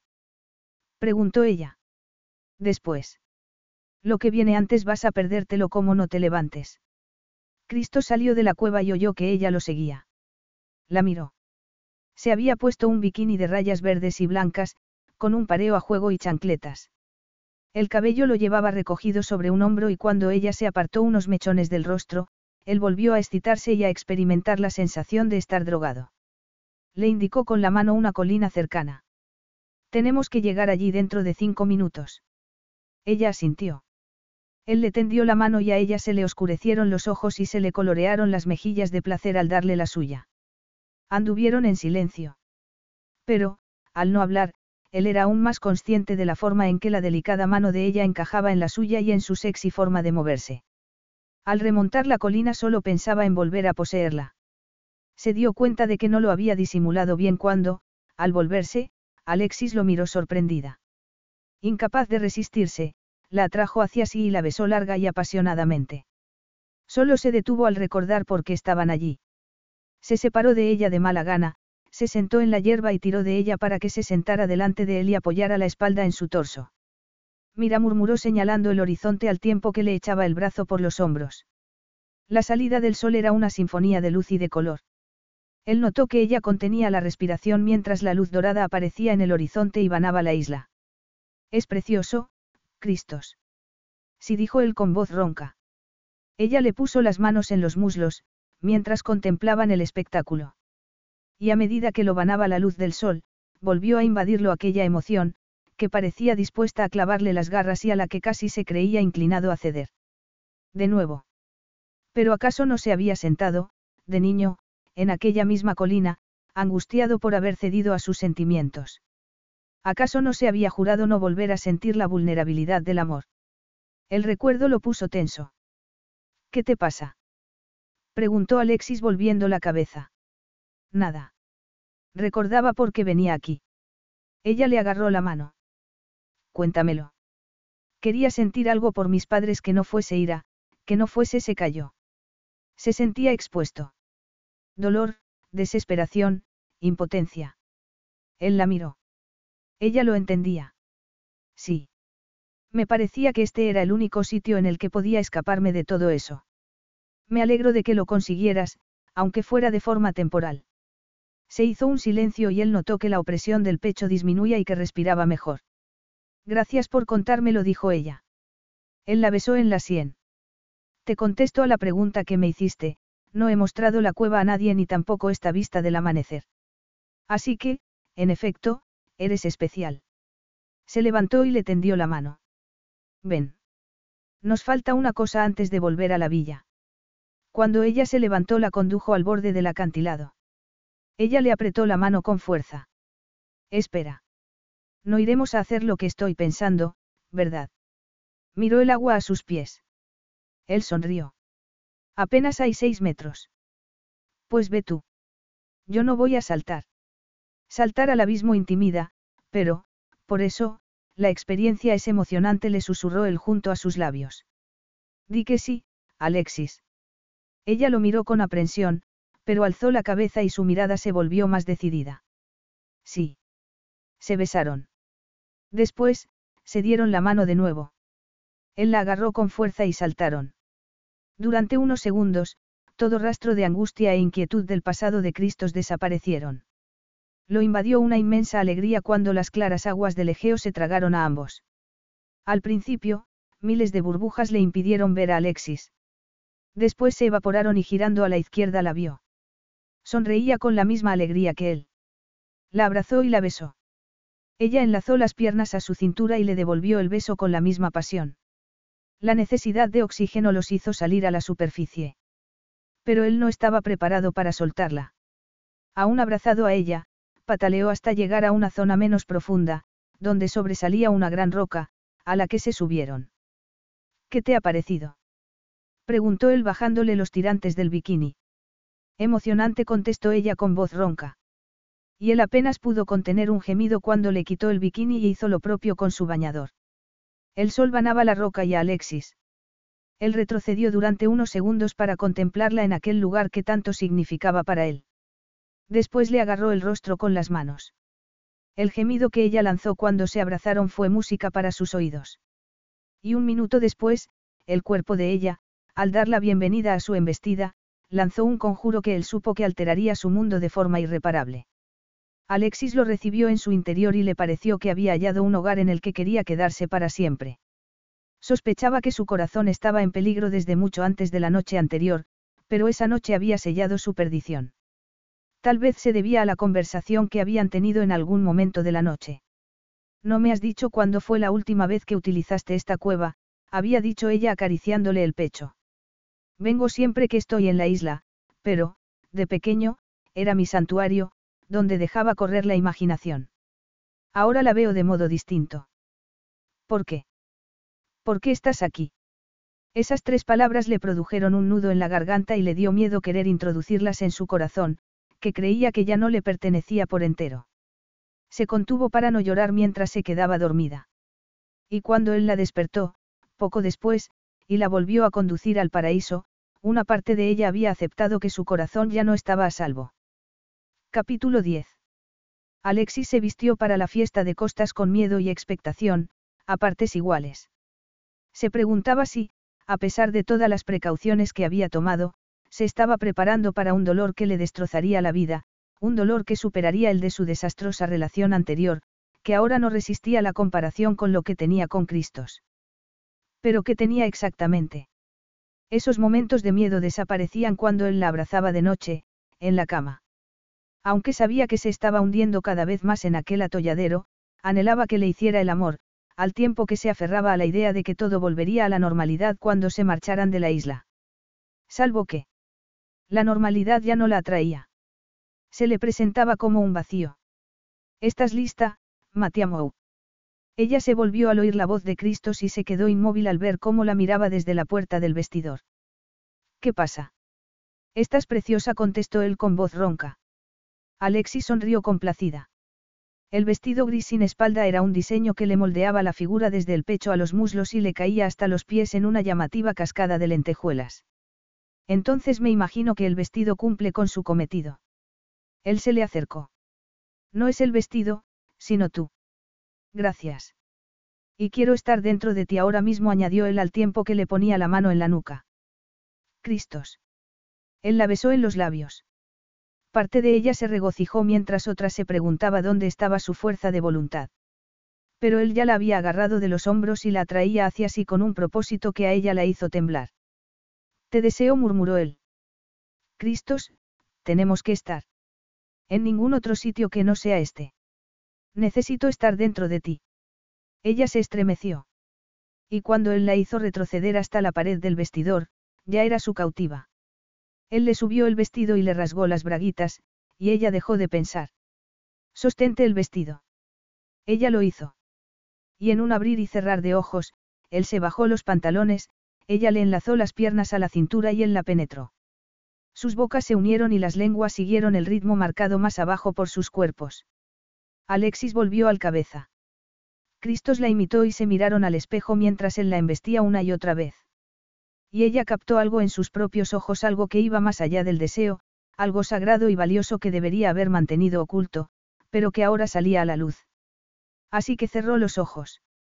Al alcanzar el clímax, su grito fue atenuado por la boca de él y el ronco gemido que lanzó al alcanzarlo él también. Él le bajó las piernas y ella, aún no recuperada, notó algo frío en la garganta. Bajó la vista y vio un collar de diamantes en la mano de Cristos. Ella contuvo el aliento mientras él se lo ponía y le murmuraba al oído. Había venido a darte esto. Como llevaba el cabello recogido en un moño, el cuello le quedaba al descubierto, lo que resaltaba la magnificencia del collar. Es precioso, dijo ella mientras lo tocaba. Pero no puedo aceptarlo. Es demasiado. El rostro de él mostró su desagrado mientras sacaba su aún levemente excitada masculinidad de ella. Es lo que se espera, ya que eres mi esposa. Por supuesto contestó ella, dolida. Qué tonta soy al pensar que podía ser por otro motivo. Dicho así, ¿cómo voy a rechazarlo? No puedes. Después de volver a vestirse, él no se movió de donde se hallaba. Ella necesitaba unos segundos para volver a centrarse, después de aquella montaña rusa emocional. Algo más. Alexis. Ya íbamos a llegar tarde antes de que vinieras. Tengo que retocarme el maquillaje, por no hablar de ponerme otras braguitas que no estén rotas, se sonrojó al decir las últimas palabras y se negó a mirar hacia abajo para no contemplar el resultado de su debilidad. Te espero en el salón dentro de cinco minutos. A ella le pareció que se hallaba en caída libre. Se puso otras braguitas, se retocó el maquillaje, respiró hondo varias veces, aunque no le sirvió de mucho, y fue a buscar a Cristos. Él estaba de espaldas mirando los yates que habían comenzado a llegar hacía dos horas. Pertenecían a miembros de la familia y a buenos amigos de Costas. El resto de los invitados había empezado a llegar hacía media hora. Cuando ella se le acercó, él se volvió y le tendió el brazo.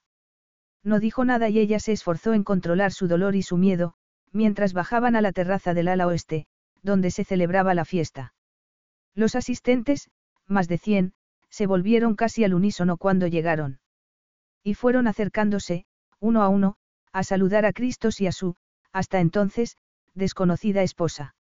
Alexis tenía facilidad para retener nombres y detalles, pero, después de lo sucedido en el piso superior, y de la sensación cada vez más intensa de que se estaba enamorando de Cristos, renunció a recordarlos. Llegaron hasta donde estaba Costas. Alexis lo besó en la mejilla. Felicidades, Costas. Gracias, dijo el anciano, antes de ponerse a hablar en griego con su nieto, hasta que un grupo de invitados se lo llevó. Cristos ofreció a Alexis una copa de champán y, en ese momento, se les acercó un hombre. Era bajo y fornido, unos diez años mayor que Cristos, pero su expresión llevaba el sello de los Drakakis. Lo acompañaba una mujer rubia de labios excesivos y senos que desafiaban la gravedad. Ah, Cristos, qué amable al deleitarnos con tu presencia. Creía que el cerebro de Costas le estaba jugando una mala pasada, cuando me ha dicho que estabas aquí. Externamente, Cristos permaneció impasible, pero ella notó la tensión en el brazo del que estaba agarrada. La memoria le funciona perfectamente, Georgios contestó Cristos en un claro tono de advertencia. Claro que sí dijo, antes de volverse hacia Alexis. Georgios Pantelli. Mi esposa, Ariana. Y esta debe ser tu esposa secreta, Cristos. Alexis le tendió la mano. Alexis. Encantada de conocerte. Georgios tardó un segundo, el tiempo suficiente para que ella se percatara del desaire, en estrechársela con su mano levemente húmeda. Su esposa se la estrechó sin fuerza al tiempo que le dirigía una mirada hostil. Eres preciosa, dijo Georgios. De no ser por mi increíble esposa, pensaría que Cristos te ha mantenido oculta porque tenía miedo de la competencia. Ya veo que te sigues dando mucha importancia, primo.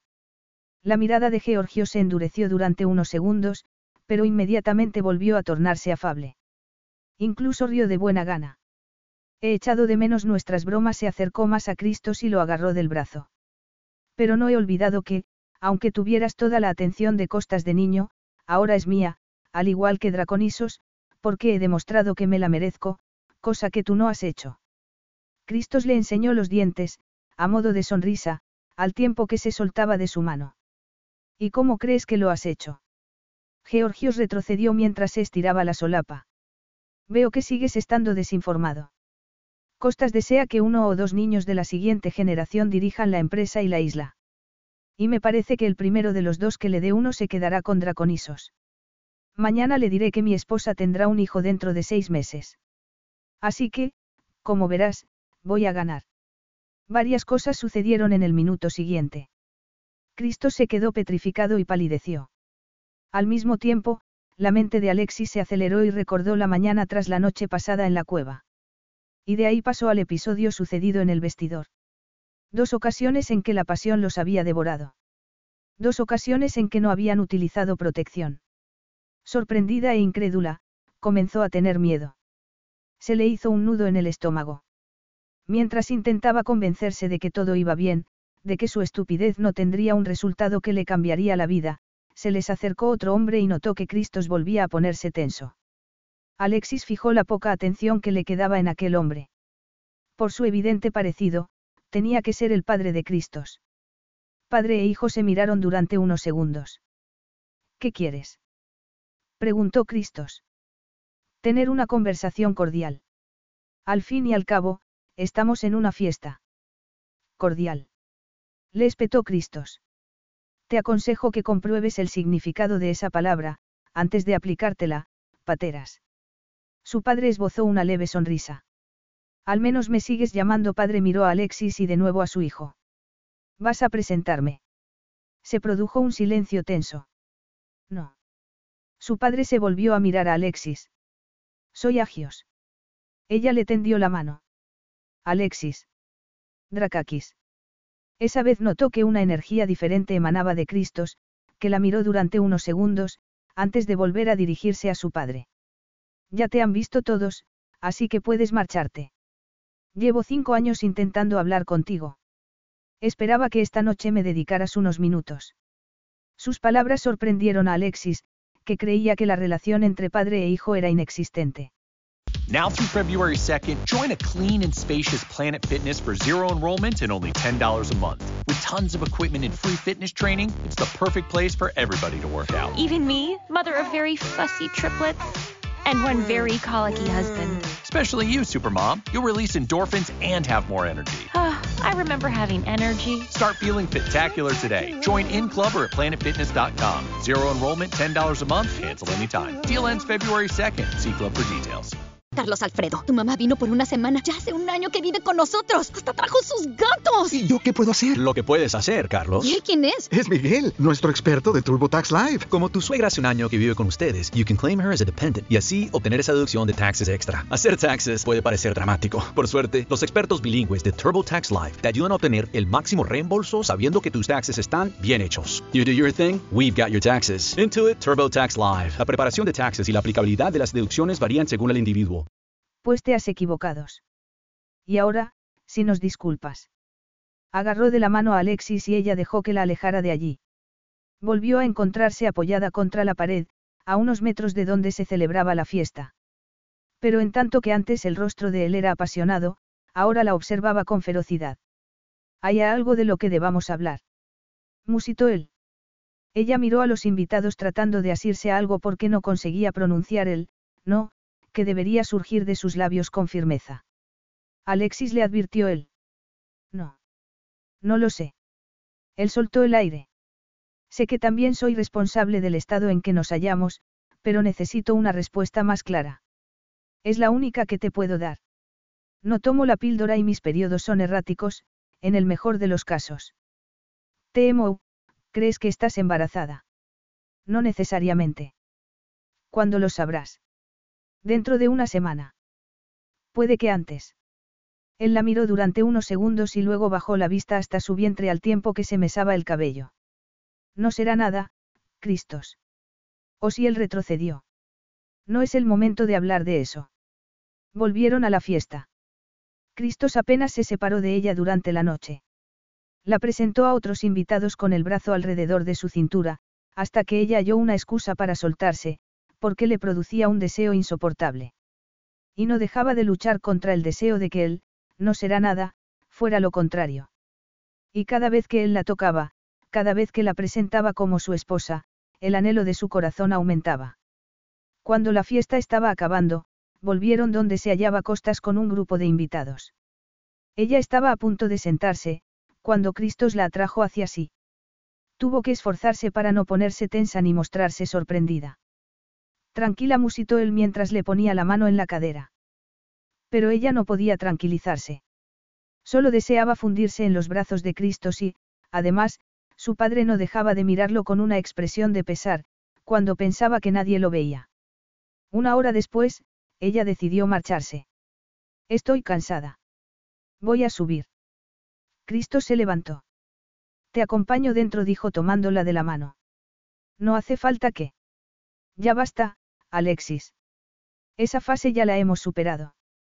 Ella se detuvo en el primer escalón de la escalera que conducía al ala en que estaba su suite. También has superado la fase de hablar con tu padre. ¿Qué? ¿Vas a evitarlo eternamente? ¿O a esperar que sea tarde para hacer nada? Él entrecerró los ojos a modo de advertencia. Te cuidado. Estás adentrándote en un terreno peligroso. Ah, sí.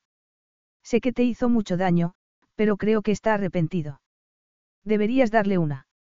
Se cayó al notar que alguien se les acercaba. Al volver a ver a su padre, Cristo se puso tenso. Tengo que hablar contigo, le dijo Agios en un tono autoritario que ella había oído muchas veces en la voz de su hijo. Al darse cuenta de que éste se iba a negar, ella dijo. Ve, Cristos. De todos modos, tengo que hablar con Sofie. Él sabía que era una excusa y apretó los labios. Antes de que ella se fuera, la agarró de la mano, se inclinó hacia ella y la besó en la sien. Disfruta de este aplazamiento, le murmuró al oído. Él echó a andar deprisa, sin siquiera mirar a su padre. Al cabo de unos segundos, Alexis oyó que la puerta del despacho se abría y se volvía a cerrar. Solo entonces subió a la suite, muy nerviosa. Mientras se desnudaba y se preparaba para acostarse, su inquietud no disminuyó. Al meterse en la cama, tuvo que aceptar la verdad. Se había enamorado de Cristos. Contra todo pronóstico, contra el juramento que se había hecho, después de lo sucedido con Adrián, de no volver a ponerse en peligro, había llegado a una situación que le prometía lo que siempre había deseado en la vida. Bajo las sábanas, se puso la mano en el vientre y se estremeció, esa vez de admiración. Podía estar embarazada. Cristos entró en el despacho con una mezcla de impaciencia, ansiedad y terror. Se creía inmune a la influencia de su padre, pero, en cuanto se volvió hacia él, se percató de que no lo era, de que probablemente no lo sería nunca. Razón de más para mantenerse alejado de él. Se dirigió a la puerta maldiciéndose por haber hecho caso a Alexis. Esto ha sido un error. Huir no va a resolver nada, hijo. Se volvió hacia su padre. La ira había sustituido al miedo. Perdona. ¿Cómo te atreves? Eso es, enfádate. Lo prefiero al silencio y la gélida indiferencia, dijo su padre mirándolo con desolación. Sea lo que sea lo que quieras conseguir, será mejor que elijas bien las palabras. Agio suspiró, se acercó al sofá y se dejó caer pesadamente. Lo que intento decirte es que me merezco tu ira y que tienes todo el derecho a sentirla. Gracias por el permiso, contestó Cristos en tono sardónico. Creía que te habías librado, negó con la cabeza. Pero no, eres hijo de tu padre, Cristos. Este volvió a sentir miedo. No. No me parezco a ti. No podía parecerse a él cuando había hecho todo lo posible para librarse de la educación recibida y erradicado de sí mismo toda clase de sentimientos para no verse acosado por los de signo equivocado de sus padres. Pero ¿y si no había logrado escapar? ¿Y si el niño que probablemente Alexis llevara en el vientre estuviera condenado por ese motivo? La mera posibilidad le cortó la respiración. Hijo, ¿qué te? Di lo que tengas que decir y acabemos de una vez necesitaba tiempo para pensar, para eliminar la alegría que le había producido que Alexis le dijera que cabía la posibilidad de que estuviera embarazada. Y debía sustituirla por la realidad, él no podía tener un hijo. Carecía de las cualidades para ni siquiera intentar ser padre, debido al hombre que tenía ante él. Agios volvió a suspirar. Quiero. Llevo años queriendo pedirte perdón. ¿Por qué? Porque lo que os hice a ti y a tu madre estuvo mal. Me dejé llevar por la amargura. En el momento en que tu madre me amenazó con dejarme, yo negó con la cabeza. No deberíamos haber pagado contigo nuestros problemas. Sé que tu madre piensa igual. Ya es tarde le espetó Cristos temiendo volver a ser aquel niño deseoso del amor y la atención que le faltaban. Llegas 30 años tarde y debes aceptar que me convertiste en un monstruo. Y por eso era imposible tener la estúpida esperanza de que sucediera algo con Alexis. Ella se merecía mucho más de lo que podía ofrecerle. Esa verdad lo dejó destrozado. Cristos. Adiós. Salió del despacho. Era un hombre distinto del que había entrado. Toda su alegría había desaparecido. Y, sí, era mejor así. Alexis abrió los ojos. El sol entraba por la ventana, pero no había nadie en la cama, a su lado. Se sentó, inquieta, y miró a su alrededor. Vio dos maletas cerca de la puerta del vestidor de Cristos. Él entró en el dormitorio desde el salón. Ella se apretó la sábana contra el pecho intentando pensar con claridad. Anoche no te acostaste. No. Al ver que él no añadía nada más, ella insistió. ¿Por qué has hecho el equipaje? Nos vamos. Me voy a Atenas. La ex esposa de Dimitri ha accedido a sus condiciones. Dimitri quiere que firmemos el acuerdo de custodia antes de que ella cambie de opinión. Muy bien. Voy a empezar a hacer el equipaje. No, tú no vienes. Ella se quedó petrificada. Soy tu secretaria. Siempre viajo contigo. Me necesitarás para. No te necesito. Ella tragó saliva. ¿Para eso en concreto o en general? Se obligó a preguntarle, angustiada. Él le dio la espalda. Volveré cuando lo haya solucionado. No me has contestado. Es por lo que pasó anoche, porque te pedí que hablaras con tu padre. ¿De qué quería hablar? Se dio cuenta de que se estaba extralimitando, pero le dio igual. La estaba rechazando de un modo que le resultaba familiar, y le dio miedo. Lo que no era familiar era su necesidad de luchar, de no resignarse a su suerte y escabullirse para lamerse las heridas. Se disculpó por cómo me había tratado de niño. No estoy dispuesto a aceptar sus disculpas. Supongo que no tardaría toda la noche en hacerlo. ¿Por qué no viniste a la cama? ¿Por qué crees que puedo estar embarazada? ¿Por qué te aterroriza ser padre? Él volvió la cabeza como si le hubieran dado un golpe. Dijiste que la probabilidad era insignificante. ¿Y si no lo es? Él palideció y, mientras trataba de controlarse, ella continuó. Rara vez aceptas casos relacionados con niños. Cuando lo haces, los vigilas de cerca para asegurarte de que reciben buenos cuidados. Te marchas a luchar por tu ahijado y, sin embargo, te aterroriza la posibilidad de que esté embarazada. Lo estás malinterpretando. Detesto perder, y punto. Que un niño sufra porque no he hecho bien mi trabajo supone una pérdida para mí. Tan difícil te resulta reconocer que hay algo que te importa, Cristos, que tienes un corazón que sufre al pensar en la pérdida. A él se le endureció la expresión del rostro. Alexis. Un corazón que sufrirá por costas, cuando ya no esté. Susurró ella, con el deseo de ver al Cristos de la cueva, no aquella versión fría y distante. Se levantó envuelta en la sábana. La expresión de él se endureció aún más y se mesó el cabello con mano temblorosa. Esa pequeña muestra de vulnerabilidad dio esperanza a Alexis. Por supuesto que sentiré su pérdida, igual que la de cualquier otra cosa de mi vida. No intentes confundirme. Tu abuelo no es un coche ni un traje hecho a medida, ni siquiera tu querida Draconisos. Es de carne y hueso y tiene sentimientos. Igual que yo, igual que todo lo que pareces empeñado en apartar de tu vida. ¿Qué es esto, Alexis? ¿Qué pretendes conseguir sacándome de quicio? Reconoces que se te puede sacar de quicio. Él frunció el ceño. ¿Quieres que te lo demuestre? Que eres capaz de tener sentimientos. Ya lo sé. Si tanto te alteras al perder un caso, es porque los tienes. Pero yo busco uno en concreto. ¿Por qué?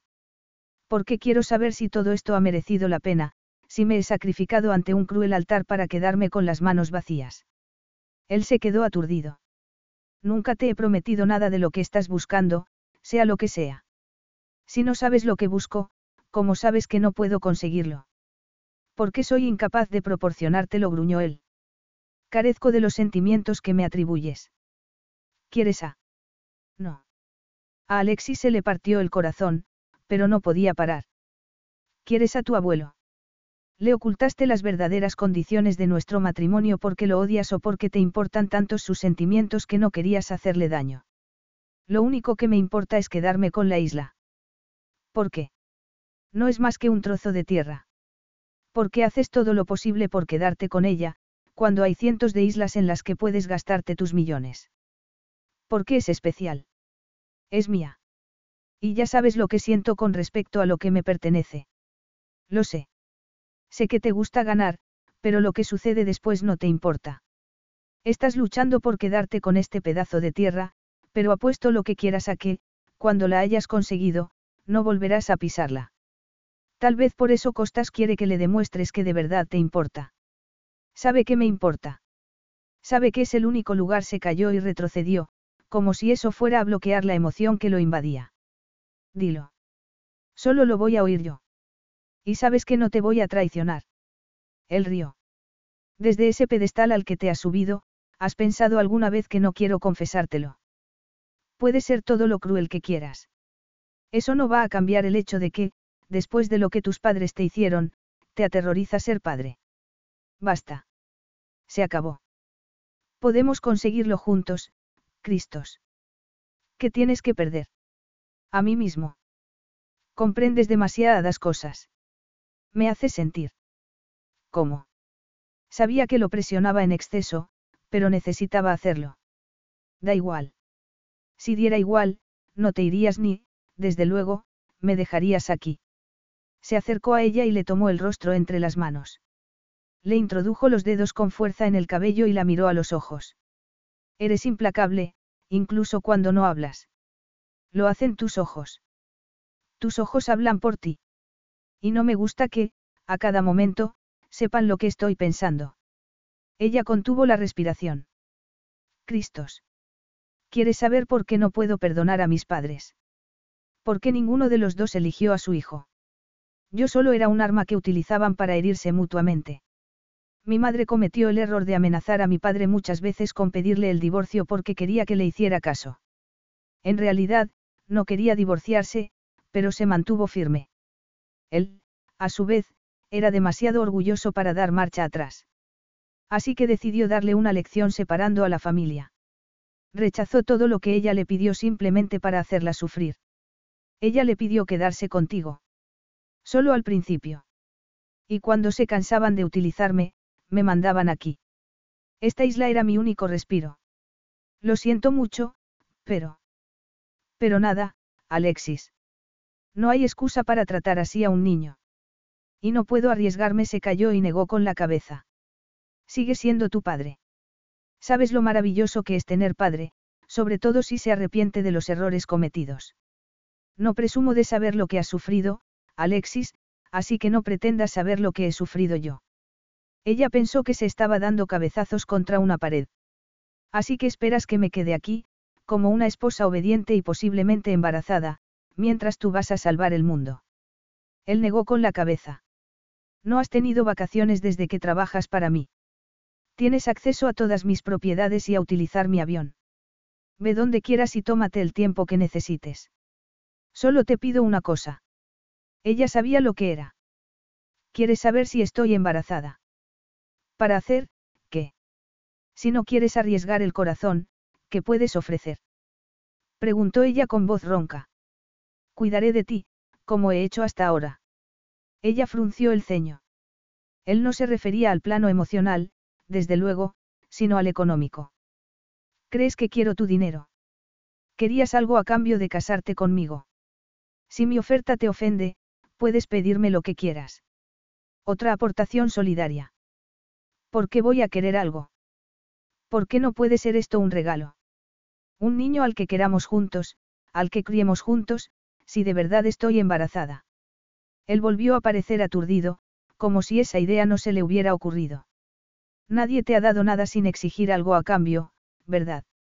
Susurró ella. Por eso acabas todas las relaciones con costosos regalos, porque crees que es lo que se espera de ti. Señaló el collar de diamantes, que había dejado en la mesilla de noche. Me has regalado el collar porque crees que con eso me has compensado y, por tanto, ya no tengo derecho a exigirte nada. No sé desde cuándo crees que quiero psicoanalizarme, pero se me está haciendo muy aburrido. En ese momento llamaron a la puerta. Alexis se puso la bata que había a los pies de la cama y él fue a abrir. Dijo a los empleados que bajaran el equipaje. Alexis dijo volviéndose hacia ella. Si vas a repetirme que te aburro, puedes ahorrártelo. Creo que ya nos hemos dicho todo lo que teníamos que decirnos. Se aferró a su ira para no desmoronarse. Él asintió con firmeza y se fue. Alexis volvió a la cama tambaleándose y se dejó caer en ella. Al cabo de unos minutos oyó despegar el helicóptero, pero no se movió. Tampoco lo hizo cuando llamaron a la puerta. La sensación de pérdida era insufrible, la rapidez con la que su mundo se había desmoronado le produjo náuseas. Pero había sido ese alguna vez su mundo. ¿Qué importaba eso ahora? Había apostado su corazón y lo había perdido. Otra vez. Los días siguientes permaneció aletargada, salvo cuando estaba con Costas. Notaba que la miraba, pero no hizo comentario alguno sobre la ausencia de su nieto. Ella tampoco. Pasó una semana y seguía sin saber si iba a tener un hijo de Cristos. Y diez días después, cuando aceptó que Cristos no iba a volver y que posiblemente tendría que enfrentarse sola a la maternidad, hizo el equipaje, llamó al piloto del avión de Cristos y se despidió de Draconisos. Capítulo 11. Debería haber sido fácil. Había tomado un camino destructivo en el plano emocional, pero había corregido el rumbo. Del mismo modo que había endurecido el corazón ante las disculpas de su padre, debería haber rechazado la audacia de Alexis al decirle que otro camino era posible. Entonces, ¿por qué no dejaba de pensar en sus palabras? ¿Por qué no olvidaba el dolor de los ojos de su padre al marcharse? Porque llevaba las dos semanas anteriores pensando que había cometido el mayor error de su vida. Podemos conseguirlo juntos, Cristos. La dulce promesa de esas palabras lo había aterrorizado más que cualquier otra cosa, porque sabía que carecía de aptitudes para ser padre. La convicción de esa carencia era lo que lo había impulsado a marcharse de Draconisos. Y la convicción la mantuvo durante la audiencia judicial que, por fin, había concedido a Dimitri la custodia de su hijo. Intentó no conmoverse al contemplar el reencuentro de padre e hijo. Seguía sintiendo el pánico que había comenzado a experimentar al decirle a Alexis que podría estar embarazada. Fue una enorme casualidad volver a ver a su padre el día en que se enteró de la posibilidad de llegar a serlo él. Pero era incapaz de ofrecer a Alexis lo que necesitaba, amor. Para ello, tendría que abrirle el corazón, lo que implicaba arriesgarse a volver a sufrir. Si él había deseado que lo quisieran de niño, no lo exigiría también su hijo. No lo exigiría también Alexis, que lo había desafiado a ser valiente y lo había visto marchar, dolida y decepcionada. El vacío en su interior aumentaba cada minuto que ella no estaba. Dos semanas. Toda una vida. Ella no había contestado sus correos ni mensajes de los cinco días anteriores. La única razón de no haber vuelto a buscarla era que estaba aterrorizado. Al principio, por la posibilidad de que estuviera embarazada, después por la de que no lo estuviera. Podemos conseguirlo juntos, Cristos. Sus palabras lo obligaron, finalmente a subirse a su avión y luego a un helicóptero que sobrevoló Buenos Aires y sus alrededores.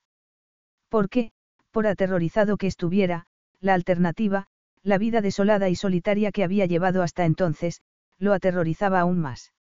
Dejó que la esperanza de las palabras de Alexis floreciera en su interior, cuando, por fin, logró enterarse de su paradero. Al bajarse del helicóptero, esperaba no haberlo echado todo a perder. Alexis pensó dos cosas al ver que se acercaba el hombre al que deseaba odiar. La primera, que debería correr al interior y ponerse algo más elegante que el vestido que llevaba y calzarse, la segunda, que lo había echado de menos desesperadamente. Y a esas dos se añadió una tercera, que lo seguía queriendo, que estaba loca por él. Calispera, Alexis. Deberías haberme dicho que venías. Me habría marchado. Puesto que tú eres el motivo de mi venida, habría sido contraproducente. Ella alzó la barbilla. Me quedan tres semanas de vacaciones, así que tendrás que buscar a otra. No quiero a nadie más, solo a ti. Puede que sea la mejor secretaria que has tenido, pero no te pertenezco. He decidido que, si vuelvo a trabajar para ti, no voy a estar a tu disposición las 24 horas del día. Merezco tener una vida. Me merezco más. Pero ser la mejor secretaria que he tenido significa que conoces mis distintas casas. Podías haber desaparecido para siempre, pero has decidido venir aquí. Alexis sabía que tenía razón. Podía haber cumplido uno de los sueños de su vida y haberse marchado a las Maldivas. Pero ¿cómo iba a tumbarse en una playa de aguas cristalinas sin recordar la inolvidable noche en Draconisos? No saques conclusiones precipitadas. Argentina es un hermoso país que siempre ha estado en mi lista. Y puesto que insististe en que me había ganado. No quería decir lo que dije. Fue un error. Ella se quedó petrificada. ¿Qué? Él le miró la mano. Sigues llevando la alianza matrimonial. Ella se encogió de hombros, aunque se estremeció. No había sido capaz de quitársela. No sé la combinación de la caja fuerte de aquí. Me ha parecido más seguro llevarla puesta que dejarla en un cajón. Él hizo una mueca. ¿Quieres herirme? Me lo merezco. ¿Qué te hace pensar que me importas lo suficiente para hacer eso o lo contrario? Una expresión agónica atravesó el rostro de Cristos. Soy un estúpido cabezota que se fue corriendo asustado porque no podía enfrentarse a la posibilidad de aceptar lo que deseaba por encima de todo. ¿El qué? Que alguien me quisiera, que fuera lo más importante para esa persona, ya que no lo fui para mis padres. Habría querido aferrarme a todo lo que dijiste aquella mañana, pero... Pero sabes por experiencia que abrirse a los demás tiene un riesgo, que te rechacen. Exactamente. Ni siquiera acepté el arrepentimiento de mi padre. Mientras él hablaba, pensaba que había truco, que me volvería a partir el corazón. Pero, gracias a ti, por fin admito la posibilidad de que haya cambiado y que lamente lo que hizo. Siento que tuvieras que pasar por aquello, pero no puedo estar con alguien que se aferra al pasado o que me rechaza como tú lo has hecho. Sé que no soy tan especial, pero... ¿Acaso lo dudas? Preguntó él con enfado. No sabes lo especial que eres. Eres capaz de mirar hacia adelante con esperanza, a pesar de lo que sufriste, y de asegurar a tu hijo, sin la menor duda, que serás mucho mejor madre que la tuya. No estoy embarazada. Debes saberlo antes de... Lo sé. Me lo habrías dicho. Entonces, no tienes que decirme nada. Pero es que quiero hacerlo. Lo único en lo que he estado pensando es en tu convicción de que podemos ser los padres que no fueron los nuestros. Ella retrocedió, dolida. Lo único. No, te echo mucho de menos. No entro en una habitación sin ponerme a buscarte. No duermo. Apenas como. Tu ausencia me hiere como un cuchillo. Sin embargo, has estado lejos durante semanas. Porque creí que no te merecía y sigo sin creerlo. Pero deseo tener cerca lo que amo y... Has dicho, lo que amo. Siento haber sembrado en ti esas dudas. Debes saber lo especial que eres y cuánto te quiero. Te quería antes de que te me entregaras en la playa, antes de que reconociera que eras tan vital para mí como el aire que respiro. Le agarró el rostro con las manos. Los ojos le brillaban intensamente. Dame otra oportunidad. Por favor, dime que hay un sitio para mí en tu vida, aunque sé que no me lo merezco. Eso ya lo has dicho. Y lo repetiré porque, BetMGM has an unreal deal for sports fans in Virginia. Turn $5 into $150 instantly when you place your first wager at BetMGM. Simply download the BetMGM app and sign up using code Champion150. Then, place a $5 wager on any sport. You'll receive $150 in bonus bets, regardless of your wager's outcome. And if you think the fun stops there, the King of Sportsbooks has plenty of surprises in store. Check out daily promotions, same game parlays, live bets, and so much more. Download the app in Virginia today and get $150 in bonus bets instantly from your first wager only at BetMGM. BetMGM and GameSense remind you to play responsibly. See BetMGM.com for terms. 21 plus only, Virginia only. New customer offer, subject to eligibility requirements. Rewards are non withdrawable bonus bets that expire in seven days. Please gamble responsibly. Gambling problem? Call 1 800 Gambler. Promotional offer not available in Washington, D.C. no soy nada. ¿De verdad me quieres? Susurró ella. Con todo mi ser, con todo mi corazón. Ella experimentó una alegría con la que siempre había soñado, la que anhelaba de niña. Me miras de una forma, Alexis dijo él acariciándole la mejilla que me colma, incluso aunque no me quieras. Pero yo también te quiero, Cristos. Dilo otra vez, dijo él, visiblemente conmovido. Te quiero mucho. Se abrazaron y besaron. Ella lo condujo al despacho y se desnudaron a toda prisa. No tienes idea de cuánto te he echado de menos, le confesó él. Me lo imagino, contestó ella riéndose. Entonces, ¿estás preparada? Cuando la penetró, ambos se quedaron inmóviles mirándose fijamente a los ojos, llenos de amor y deseo. Te quiero, gimió él. Cásate conmigo, pero, esta vez, ante todos los miembros de mi familia. Hazme el honor de ser el padre de tus hijos. Sí, Cristos. Nueve meses después, Cristo se mesaba el cabello mientras recorría la habitación privada del hospital. Tal vez ese fuera su destino, temblar ante la mujer a la que amaría eternamente y ante el regalo que estaban a punto de recibir. Ven aquí, dijo ella. Me viene otra contracción. Él le dio la mano y la besó en la sien, mientras ella traía al mundo a su hijo. Una hora después, el milagro estaba en los brazos de Cristos. Miró a Diana, su bebé, y se enamoró perdidamente, por segunda vez en su vida. Bienvenida, dijo emocionado. Es preciosa, Cristos. Casi tan guapa como su madre, afirmó él, incapaz de contener la alegría. Ven aquí, que quiero abrazaros a los dos. Él se sentó en el borde de la cama, besó a su hija en la cabeza y a su esposa en los labios. Sigo sin merecerte, murmuró. Me has entregado el corazón y me has dado una familia. Solo deseo quererte como me quieres. Me has hecho el hombre más feliz de la tierra. ¿Cuánto tiempo tenemos antes de que Costas y tus padres vengan a vernos de nuevo? Una o dos semanas. Costas ha recuperado la energía, tras la operación, y quiere emplearla en su bisnieta. Me muero de ganas de enseñarle a Diana su hogar, el hogar que Costas había entregado sin reservas a Cristos, seis meses atrás, después de reconocer que su estrategia había sido sacarlo de su apatía para que luchase por la familia que se merecía. Y allí había comenzado Cristos a reconstruir la relación con sus padres, gracias al apoyo de Alexis. No, Agape Mou.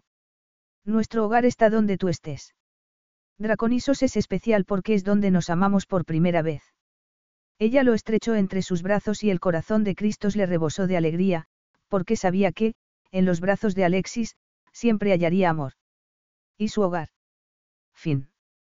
Carlos Alfredo, tu mamá vino por una semana. Ya hace un año que vive con nosotros. Hasta trajo sus gatos. ¿Y yo qué puedo hacer? Lo que puedes hacer, Carlos. ¿Y él quién es? Es Miguel, nuestro experto de TurboTax Live. Como tu suegra hace un año que vive con ustedes, you can claim her as a dependent y así obtener esa deducción de taxes extra. Hacer taxes puede parecer dramático. Por suerte, los expertos bilingües de TurboTax Live te ayudan a obtener el máximo reembolso sabiendo que tus taxes están bien hechos. You do your thing, we've got your taxes. Intuit TurboTax Live. La preparación de taxes y la aplicabilidad de las deducciones varían según el individuo. Carlos Alfredo, tu mamá vino por una semana. Ya hace un año que vive con nosotros. Hasta trajo sus gatos. ¿Y yo qué puedo hacer? Lo que puedes hacer, Carlos. ¿Y él quién es? Es Miguel, nuestro experto de TurboTax Live. Como tu suegra hace un año que vive con ustedes, you can claim her as a dependent y así obtener esa deducción de taxes extra. Hacer taxes puede parecer dramático. Por suerte, los expertos bilingües de TurboTax Live te ayudan a obtener el máximo reembolso sabiendo que tus taxes están bien hechos. You do your thing, we've got your taxes. Intuit TurboTax Live. La preparación de taxes y la aplicabilidad de las deducciones varían según el individuo. eagle,